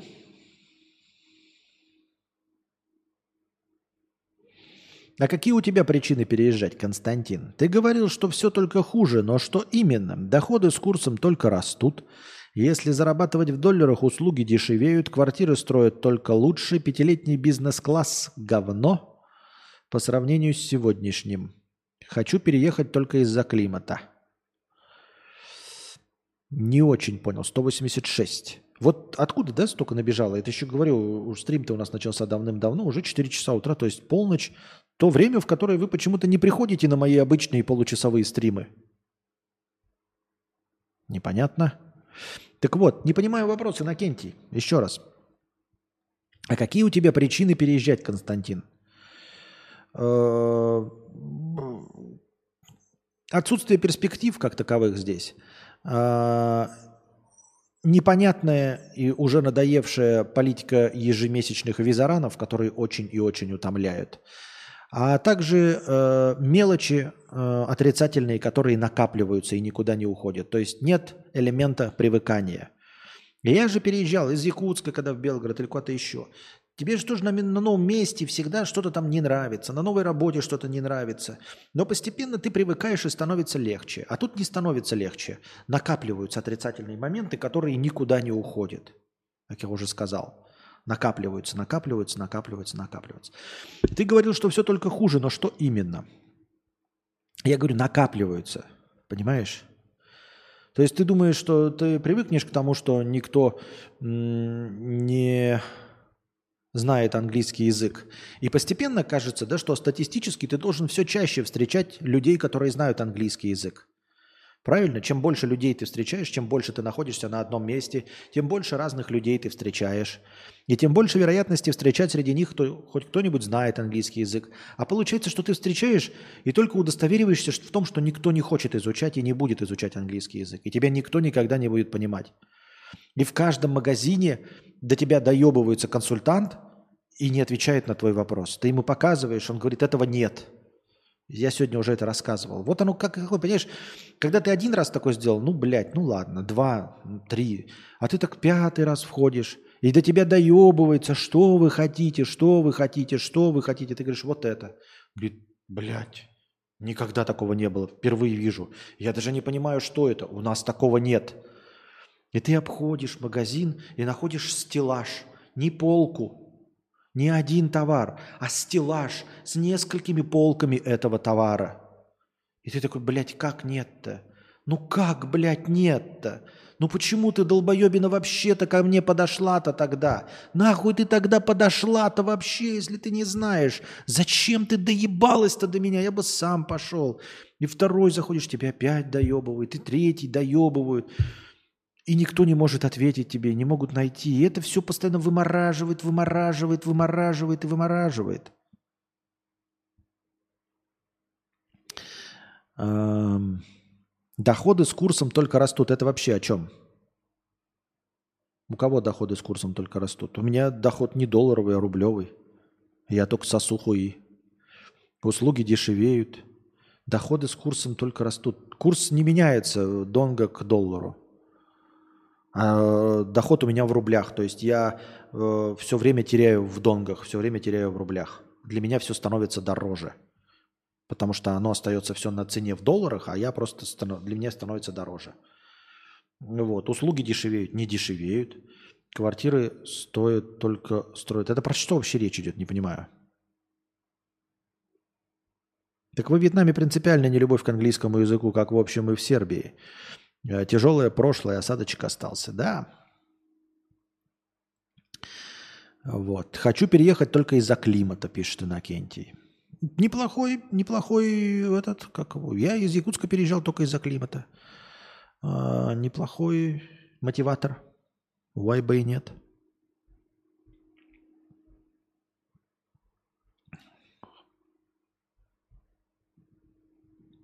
Ну что, Тогда получается все. На сегодня завязываем, дорогие друзья, да? Сегодняшний стрим в записи будет, блядь, длинненьким, длинненьким. И без, кстати, перерыва длинного, да? Я надеюсь, все будет хорошо. Ну и в аудиоформате он тоже будет изрядным. Надеюсь, вам понравился сегодняшний подкаст, дорогие друзья. Там прожимайте лайки, ставьте колокольчики, э, подписывайтесь. Э, включайте уведомления и приходите на следующие подкасты, дорогие мои друзья, и донатьте в межподкасте, задавая вопросы. Если ваш вопрос или ваша история будут интересны, то они будут вынесены в название стрима. Для них будет специально нарисована нейросеткой э, превьюшечка, и ответу на ваш вопрос будет посвящено начало следующего подкаста. А все-все вопросы будут э, прочитаны, учтены все настроение будет учтено. А так приходите на следующий стрим в онлайне, приносите ваши добровольные пожертвования, чтобы следующий стрим длился дольше. А пока держитесь там. Вам всего доброго. Пока.